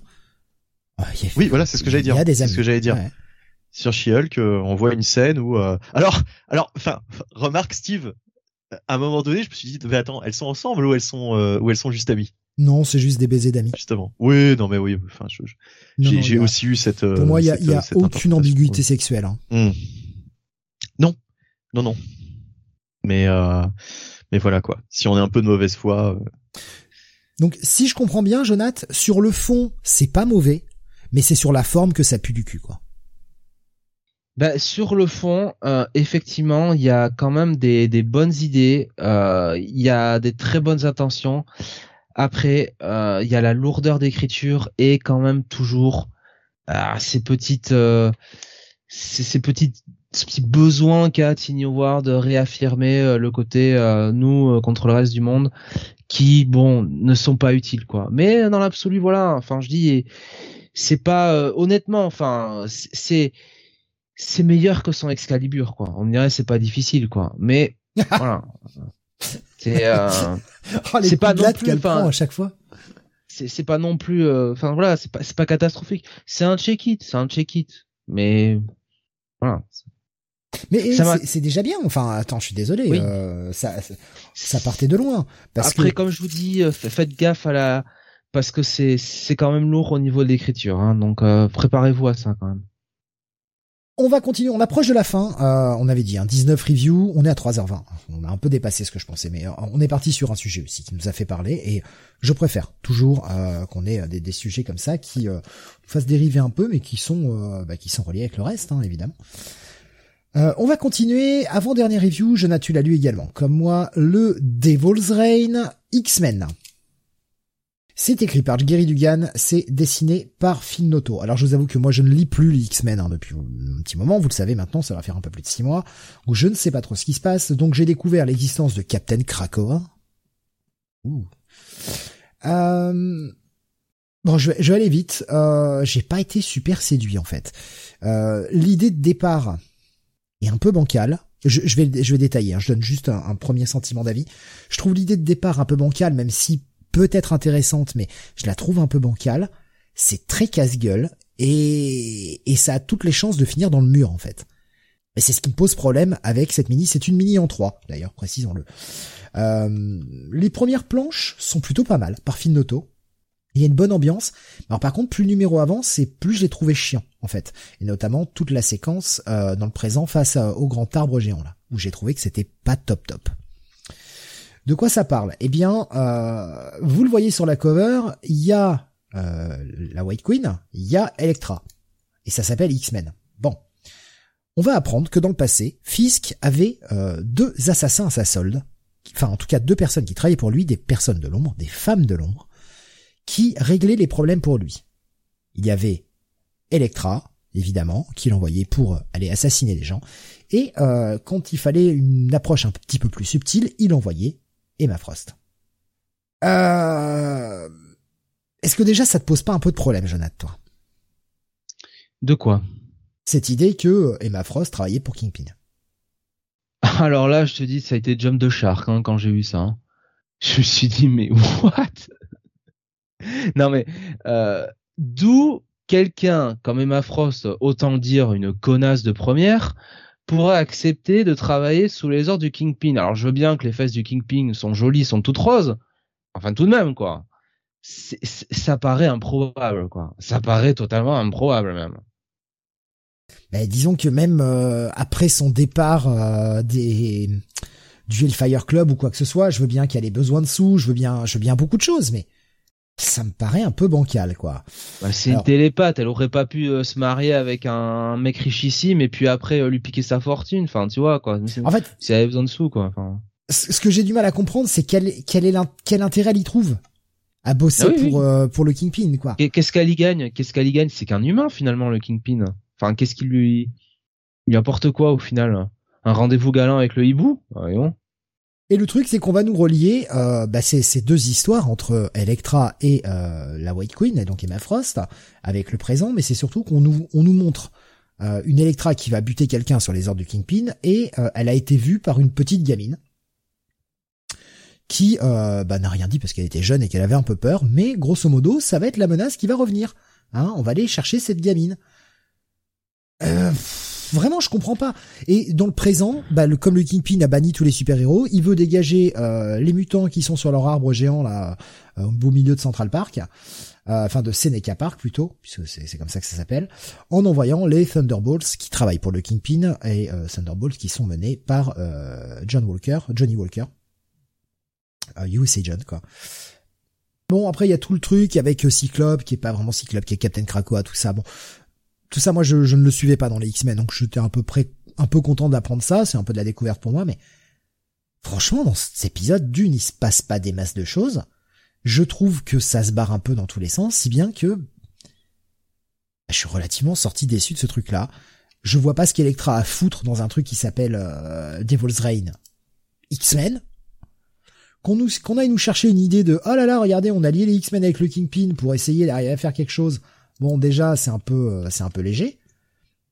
Mais, euh, mais au-delà de ça, enfin, je, je, comprends. En fait, je comprends pas quoi. Et pourquoi mêler Electra tout ça Elle a pas déjà assez à faire dans Devil's Reign Electra? Oui. Et, et puis bon, même euh, même en, en disant ça, mais euh, oh, peut-être que c'est moi qui qui ai perdu la boule, mais Electra a travaillé longtemps euh, avec le avec le Kingpin? Non, pas des masses, hein, c'est clair. Enfin, je sais pas. Enfin, je trouve ça. Euh, et puis en fait, je trouve même que euh, en fait on devrait. Enfin, ils auraient dû éviter de rappeler ça, quoi. Enfin que tu vois, essayer peut-être un peu de faire oublier aux gens justement qu'Electra travaillait pour le Kingpin, quoi. Parce que je rappelle quand même que dans euh, euh, dans bah, dans Devil's Reign et Woman Without Fear, bon, le Kingpin il veut quand même sa peau, quoi. Enfin, je sais pas quoi. Moi, ça me paraît très bizarre.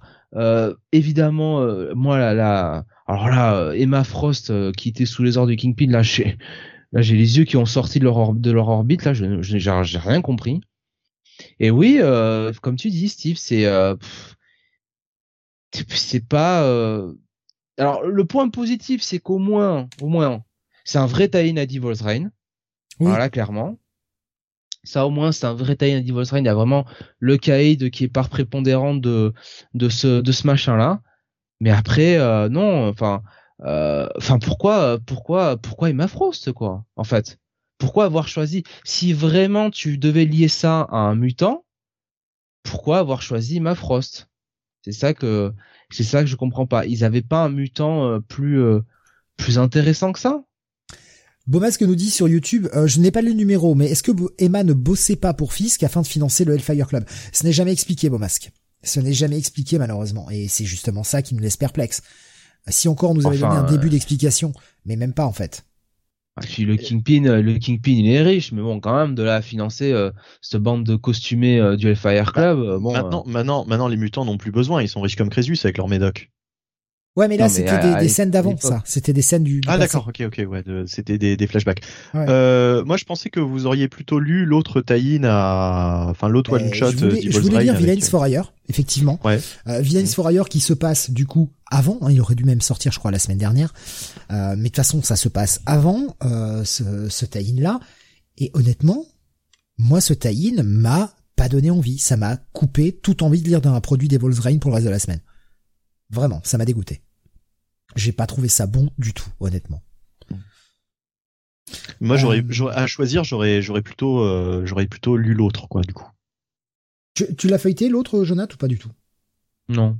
Non, tu l'as pas feuilleté. Oh, je l'ai feuilleté un peu, mais bon, de ce que j'ai vu, c'est grosso modo euh, la formation des Thunderbolts menée par euh, par US Agent, quoi.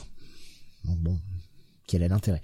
Graf nous disait mais attendez, j'ai compris le scénario what the fuck, c'est l'auteur de Savage Avengers. Bon sang baissé bien sûr. Et je crois que Conan bosse pour le Kingpin dans le deuxième numéro. Putain.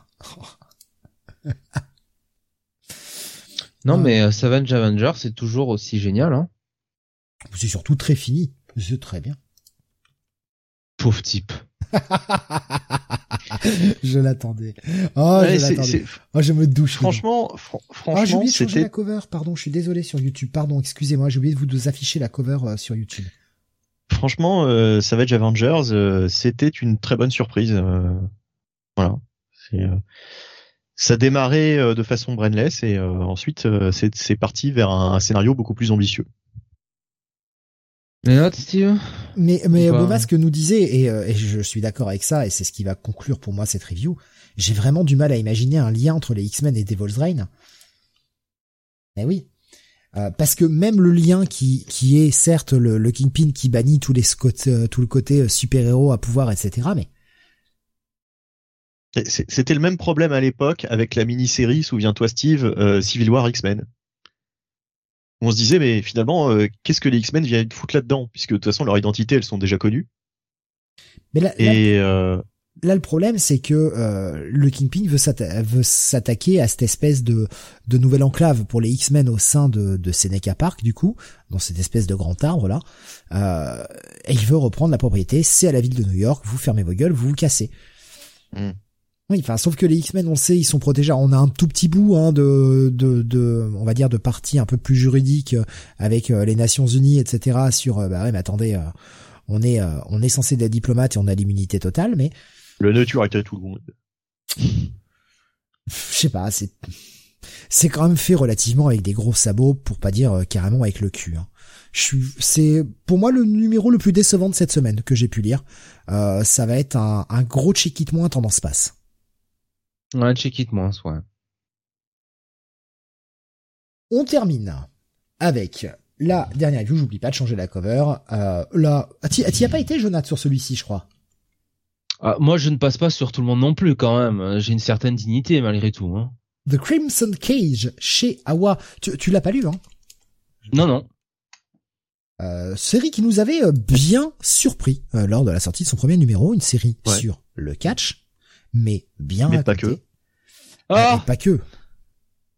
Et oui, ah bah, c'était ça. oublié en fait. oui, c'était ça. oh là là, fait chier. Bon allez, faites la review, je le lis. Allez, oh bah bonne chance parce que bah, c'est long à lire. À mon avis, on aura terminé. Celui-là, celui-là, il est long à lire. Hein. Euh, vas-y, Buddy. Le, Crimson Cage numéro 2. Alors oui, euh, effectivement, euh, John Lees au scénario, Alex Cormack au dessin. Euh, on avait effectivement et puis la Ashley Cormack d'ailleurs, ça doit être son, son épouse. Euh, donc euh, on avait bien aimé le premier. Le premier était euh, peut-être un chouïa plus verbeux et un chouïa plus long à lire, mais celui-là reste quand même très long, enfin long à lire par rapport à, l'ensemble des sorties de la semaine. Ça fait partie des, comics les plus longs à lire. Donc le scénario, oui, comme tu l'as dit, ça parle de l'univers du catch. En tout cas, ça se situe dans l'univers du catch mais le, scénario c'est surtout euh, une espèce de d'artefact euh, maléfique euh, qui est sur lequel en fait tombe un catcheur qui veut devenir plus plus populaire euh, alors on est dans les années 80, on est à l'époque du, catch euh, avec les territoires, hein, décomposés en territoires euh, à travers les États-Unis, et on a ce catcheur donc qui est la star de, la, la, promo qui représente son territoire, son État. Qui dans la première partie affrontait un petit peu le Ric Flair de cette de cette de cette comment dire de cette réalité quoi de, de cet univers euh, et qui se faisait jouer à un vilain tour puisque euh, ce personnage lui disait qu'il allait le mettre over, donc il allait euh, faire de lui une star, qu'il allait le, le, faire briller entre guillemets en le laissant en le laissant gagner le combat et en fait il lui faisait à l'envers, il lui faisait croire qu'il allait le laisser gagner et en fait pas du tout. Et du coup, le personnage principal l'avait très mal vécu. Il avait l'impression d'avoir été pris pour un con. C'est un peu le cas d'ailleurs. Hein. Et euh, en même temps, eh bien, euh, il était euh, parti dans le bayou et il avait trouvé une espèce de dague dans des circonstances assez assez étranges. avec Accélère un peu hein, sur le résumé du premier parce qu'il faut qu'on passe aux deux quand même. On est à 3h40 d'émission, faut qu'on a. Ouais, ouais, ouais, Et, et enfin du coup voilà donc et la, question c'était de savoir s'il si, va aller utiliser cette dague contre contre son adversaire. Euh, bon alors je suis obligé de vous le dire, hein. oui, il va l'utiliser, euh, il va franchir le pas, et justement tout l'intérêt de ce second épisode, ça va être de, de voir les conséquences que ça va avoir euh, sur lui et euh, qu'est-ce que cette malédiction peut avoir entraîné euh, sur lui et son épouse, puisqu'elle est aussi dans le coup. Hein, euh, voilà. Mais oui, elle est plus que dans le coup d'ailleurs. Elle est, enfin, je veux dire, c'est bah, elle qui le pousse. Elle hein. le pousse vraiment, ouais celle qui le pousse vraiment à, à franchir le pas. Euh, même si même si c'est lui qui commet l'acte, il est euh, largement euh, comment dire euh, poussé par son oh bah il est totalement influencé. Ouais, ouais, il est totalement et influencé, ouais, il est, il, est, sous sa coupe. Euh, c'est un peu le, le, le, cerveau du duo, quoi. C'est c'est elle, c'est c'est la femme qui qui réfléchit et lui qui agit en fait. voilà. et puis on comme dans tous les couples hein, d'ailleurs. Ça me rappelle ça me rappelle ton couple, Steve. Ça. On a un gros final super intéressant justement. Euh... Oui, bah alors, euh, de toute façon, il va, il va y avoir vraiment plein de plein de plein de conséquences euh, à ce à ce meurtre. Euh, avec plus ou moins de comment dire, va y avoir les conséquences évidemment, va y avoir une enquête, va y avoir des conséquences on va dire réalistes. Et puis il va y avoir aussi tout un pan dans ce récit qui est assez étrange le personnage principal va avoir des visions, etc. Bah, qu'il avait déjà dans le premier, hein, de toute façon. Oui, oui, bien sûr. Mais enfin, je veux dire, ça continue et euh, il y a un personnage aussi euh, lié à tout ça euh, qui qu'on revoit. Et puis, et puis, ce qui est bah, très bien fait aussi. Vu la gueule qu'il a, moi, je vais l'appeler le Lucha mort. Hein. pas mal, pas mal. Et c'est pour l'aspirateur. Revoit... Oui. Un partout. Et l'auteur, l'auteur aussi continue effectivement à utiliser euh, comme background pour son récit euh, l'univers du catch des années 80, toujours très très bien euh. J'ai envie de dire, on reconnaît sur une page certains, certaines parodies de catcheurs de l'époque. On peut imaginer André le Géant. On peut aussi voir Adrian Adonis sur sur l'une des cases. ce genre de ce genre de lutteur pour ceux qui le qui, qui connaissent. Euh, enfin voilà, donc euh, c'est toujours très très bien foutu. Euh, franchement, l'histoire est hyper prenante. qu'on soit ou pas fan de catch, moi je, je, je, je, trouvais déjà ça sur le premier numéro, mais je, je pense qu'on a toutes les clés pour comprendre de quoi il s'agit. Bah c'est ouais, c'est une histoire d'horreur. Alors oui, c'est dans le monde du catch, mais c'est une histoire d'horreur. C'est ça. ça, pourrait être un épisode des contes de la crypte, quoi. Il y a des il y a des pages qui sont vraiment ultra crades, hein, franchement, et qui qui rendent vraiment bien d'ailleurs. Euh, graphiquement, ouais, c'est c'est vraiment graphiquement, c'est une très bonne surprise. C'est c'est vraiment pas mal. La, la, la scène du meurtre, hein, de toute façon, euh, j'étais obligé de, de, le dire. Hein, euh, bah, c'est c'est elle est elle est très très graphique, elle est très très bien faite. Il y a une page où il y a une tête pleine de sang aussi sur la fin, voilà, qui qui, qui, est vraiment bien bien crade comme il faut quoi. Mm. Euh, non, vraiment, l'épisode est très bon encore une fois. Euh, J'aime bien comment c'est développé on voit aussi un petit peu euh, les manipulations des promoteurs et leur puissance médiatique. avec cette espèce de Linda McMahon, euh, euh, on sait pas trop si c'est voulu ou pas, mais voilà, qui, est un petit peu la, celle qui, dirige tout, qui dirige toute la, Fed et qui rassemble les, différents, membres du board. Euh, je trouve pas le terme en français, mais vous m'avez compris. Euh, et euh, ouais, ouais, on voit un petit peu toute la toute l'arrière scène où en fait elle elle maquille un petit peu le le, le drame. Enfin voilà, elle essaye de, de, de comment dire de de, de elle pense d'abord à la compagnie et au futur du, du championnat mhm. avant de, de rendre public le, le, le drame quoi en fait. Donc euh, non, franchement, très bonne lecture. Alors je sais pas si Jonathan a eu le temps de la finir. Non, je pense ça, ça m'étonnerait là. Je pense. Bah oui, bah oui. Euh... Bah oui, j'ai tout lu et effectivement, euh, bah, c'est un très très bon euh, numéro 2. Alors le côté un petit peu mystique hein, du premier épisode où on se posait quand même des questions de où il voulait aller euh, là-dessus. Bon, euh, il a, il arrive quand même toujours à bien jouer avec, mais on sent quand même que son intention c'est bien d'exposer tout de même les arcanes un petit peu des euh, du catch hein, et, et, notamment tout ce qui se passe en backstage. Là en plus on est quand même sur le catch, allez dans les années 80, on est vraiment sur les territoires. Euh, donc euh, oui, c'est euh, c'est quand même c'est quand même plutôt bien recherché, c'est quand même plutôt bien écrit. J'aime bien quand même le fait qu'il développe le personnage de Charlène, qu'il qu'il montre un peu que bon Charlène elle a un petit peu les dents qui rayent le, le parquet hein, quelque part et que bon finalement bah, le protagoniste de l'histoire ferait bien de surveiller euh, ses arrières, comme on dit. Donc euh, non, c'est euh, franchement. Et, Charlène, Charlène dans cet épisode plairait vraiment à Vince puisqu'elle se réinvente. Ah, bah, c'est-à-dire qu'elle passe, elle passe de Medusa à, à Chéri, quoi. Donc ouais. Ou à Elvira un petit peu aussi. Ah, attention. Ah, attention. Attention. Ah, pardon. On plaisante pas avec Elvira. Ouais, non, mais tu, je pense que tu valides le look de, le nouveau look de Charlène dans cet épisode. Euh, bah, un look plus heal, quoi. Qui va avec la personnalité, avec le changement. Ouais. En tout cas, en tout cas, euh, très bonne série. Voilà, vraiment une très bonne surprise chez Awa. Euh, J'ai pas lu grand chose de chez eux à part euh, comment ça s'appelait Joséphine non c'est pas Joséphine oh, je sais plus criminal Marjorie, Marjorie Finnegan Temporal Criminal exactement voilà qui était vraiment pas mal du, du bon Garcenis et bien là euh, voilà, très bonne surprise, euh, ce titre euh, horrifique que je vous conseille vivement. Pour moi, c'est un bail. Ce sera un bail également pour moi. C'est très très bon, très, bon très bon comique d'horreur. Et moi aussi, un bail. Putain, mais quelle arnaque C'est là où on se dit, mais ça tombe, Jonathan ne lit pas les comics puisqu'il arrive à en parler, à les noter et à, et à les, à les détailler en l'ayant lu en, 5 minutes. quoi. C'est un speed reader. Il est peut-être adepte de la lecture rapide. Ah.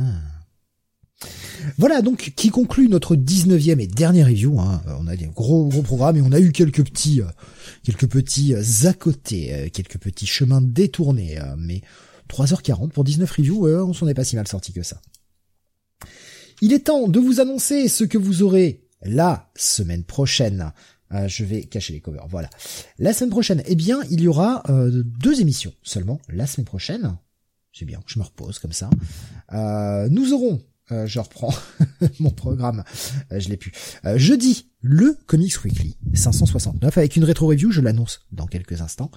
Et vendredi prochain, le Comic City où l'on débriefera euh, le top 10 de l'année. Je vous rappelle que le sondage est en ligne, vous l'avez dans la partie annonce sur Discord. Vous pouvez voter pour votre top 10 de euh, des sorties VF, j'insiste bien sur les sorties VF. Tout ce qui est sorti en VF dans, durant l'année 2021, que ce soit une réédition, que ce soit de la nouveauté, vous avez le choix. Tant que c'est du comics, hein, évidemment, allez pas nous mettre l'attaque des titans, ça ne marche pas. Donc ce sera euh, un spécial, c'est-à-dire ce sera pas euh, les. C'est un comic, c'est un Comic City, ce sera le Comic City euh, du mois, mais on va faire que le top de l'année comme on avait fait l'année dernière, et on fera les sorties de début février en de, de, janvier pardon en début février. Voilà. D'accord, très bien, ok, ok, bah alors très bien. Donc je je je, je serai peut-être de la partie alors du coup. Je ferai le dépouillement dans durant la semaine, je pense que je, je dépouillerai ça soit jeudi, soit vendredi. Je vous annoncerai avant de toute façon quand est-ce que j'arrêterai les votes euh, de manière à euh, eh bien euh, que, que, que, tout le monde puisse avoir le temps de voter au maximum. Ensuite, pour ce qui concerne la semaine prochaine, alors semaine prochaine, c'est quand même encore une grosse semaine de sortie de comics, mais il y en a moins que cette semaine. je pense que je, je table à la louche comme ça sur une douzaine de reviews la semaine prochaine. On verra bien. Donc on va faire une petite rétro review et une petite rétro review qui aura le lien avec quelque chose sorti cette semaine. Ça faisait un moment qu'on en avait parlé, qu'on l'avait mis sur la liste, qu'on voulait le faire. Euh, bon, bah là c'est l'occasion. On l'aurait fait cette semaine s'il n'y avait pas eu autant de sorties. Il s'agit de Spider-Man The Lost Years, la mini-série en 3 de JMD Mathéis, euh, qui a été brièvement, très brièvement résumé au tout début du Ben Reilly. Euh... Merde, c'était comment le titre complet? Euh, Spider-Man Ben Reilly, un truc comme ça. Ben Reilly, Spider-Man. Ben, ah, ben, c'était dans l'autre sens, merde. Pardon. Euh, donc, ce sera le thème de notre prochaine rétro review de la semaine prochaine, le Lost Years 1 à 3. Euh, Romita Junior, tout à fait. Ouais, tout à mm. fait, Suro, c'est ça. Mathéis et euh, Romita Junior.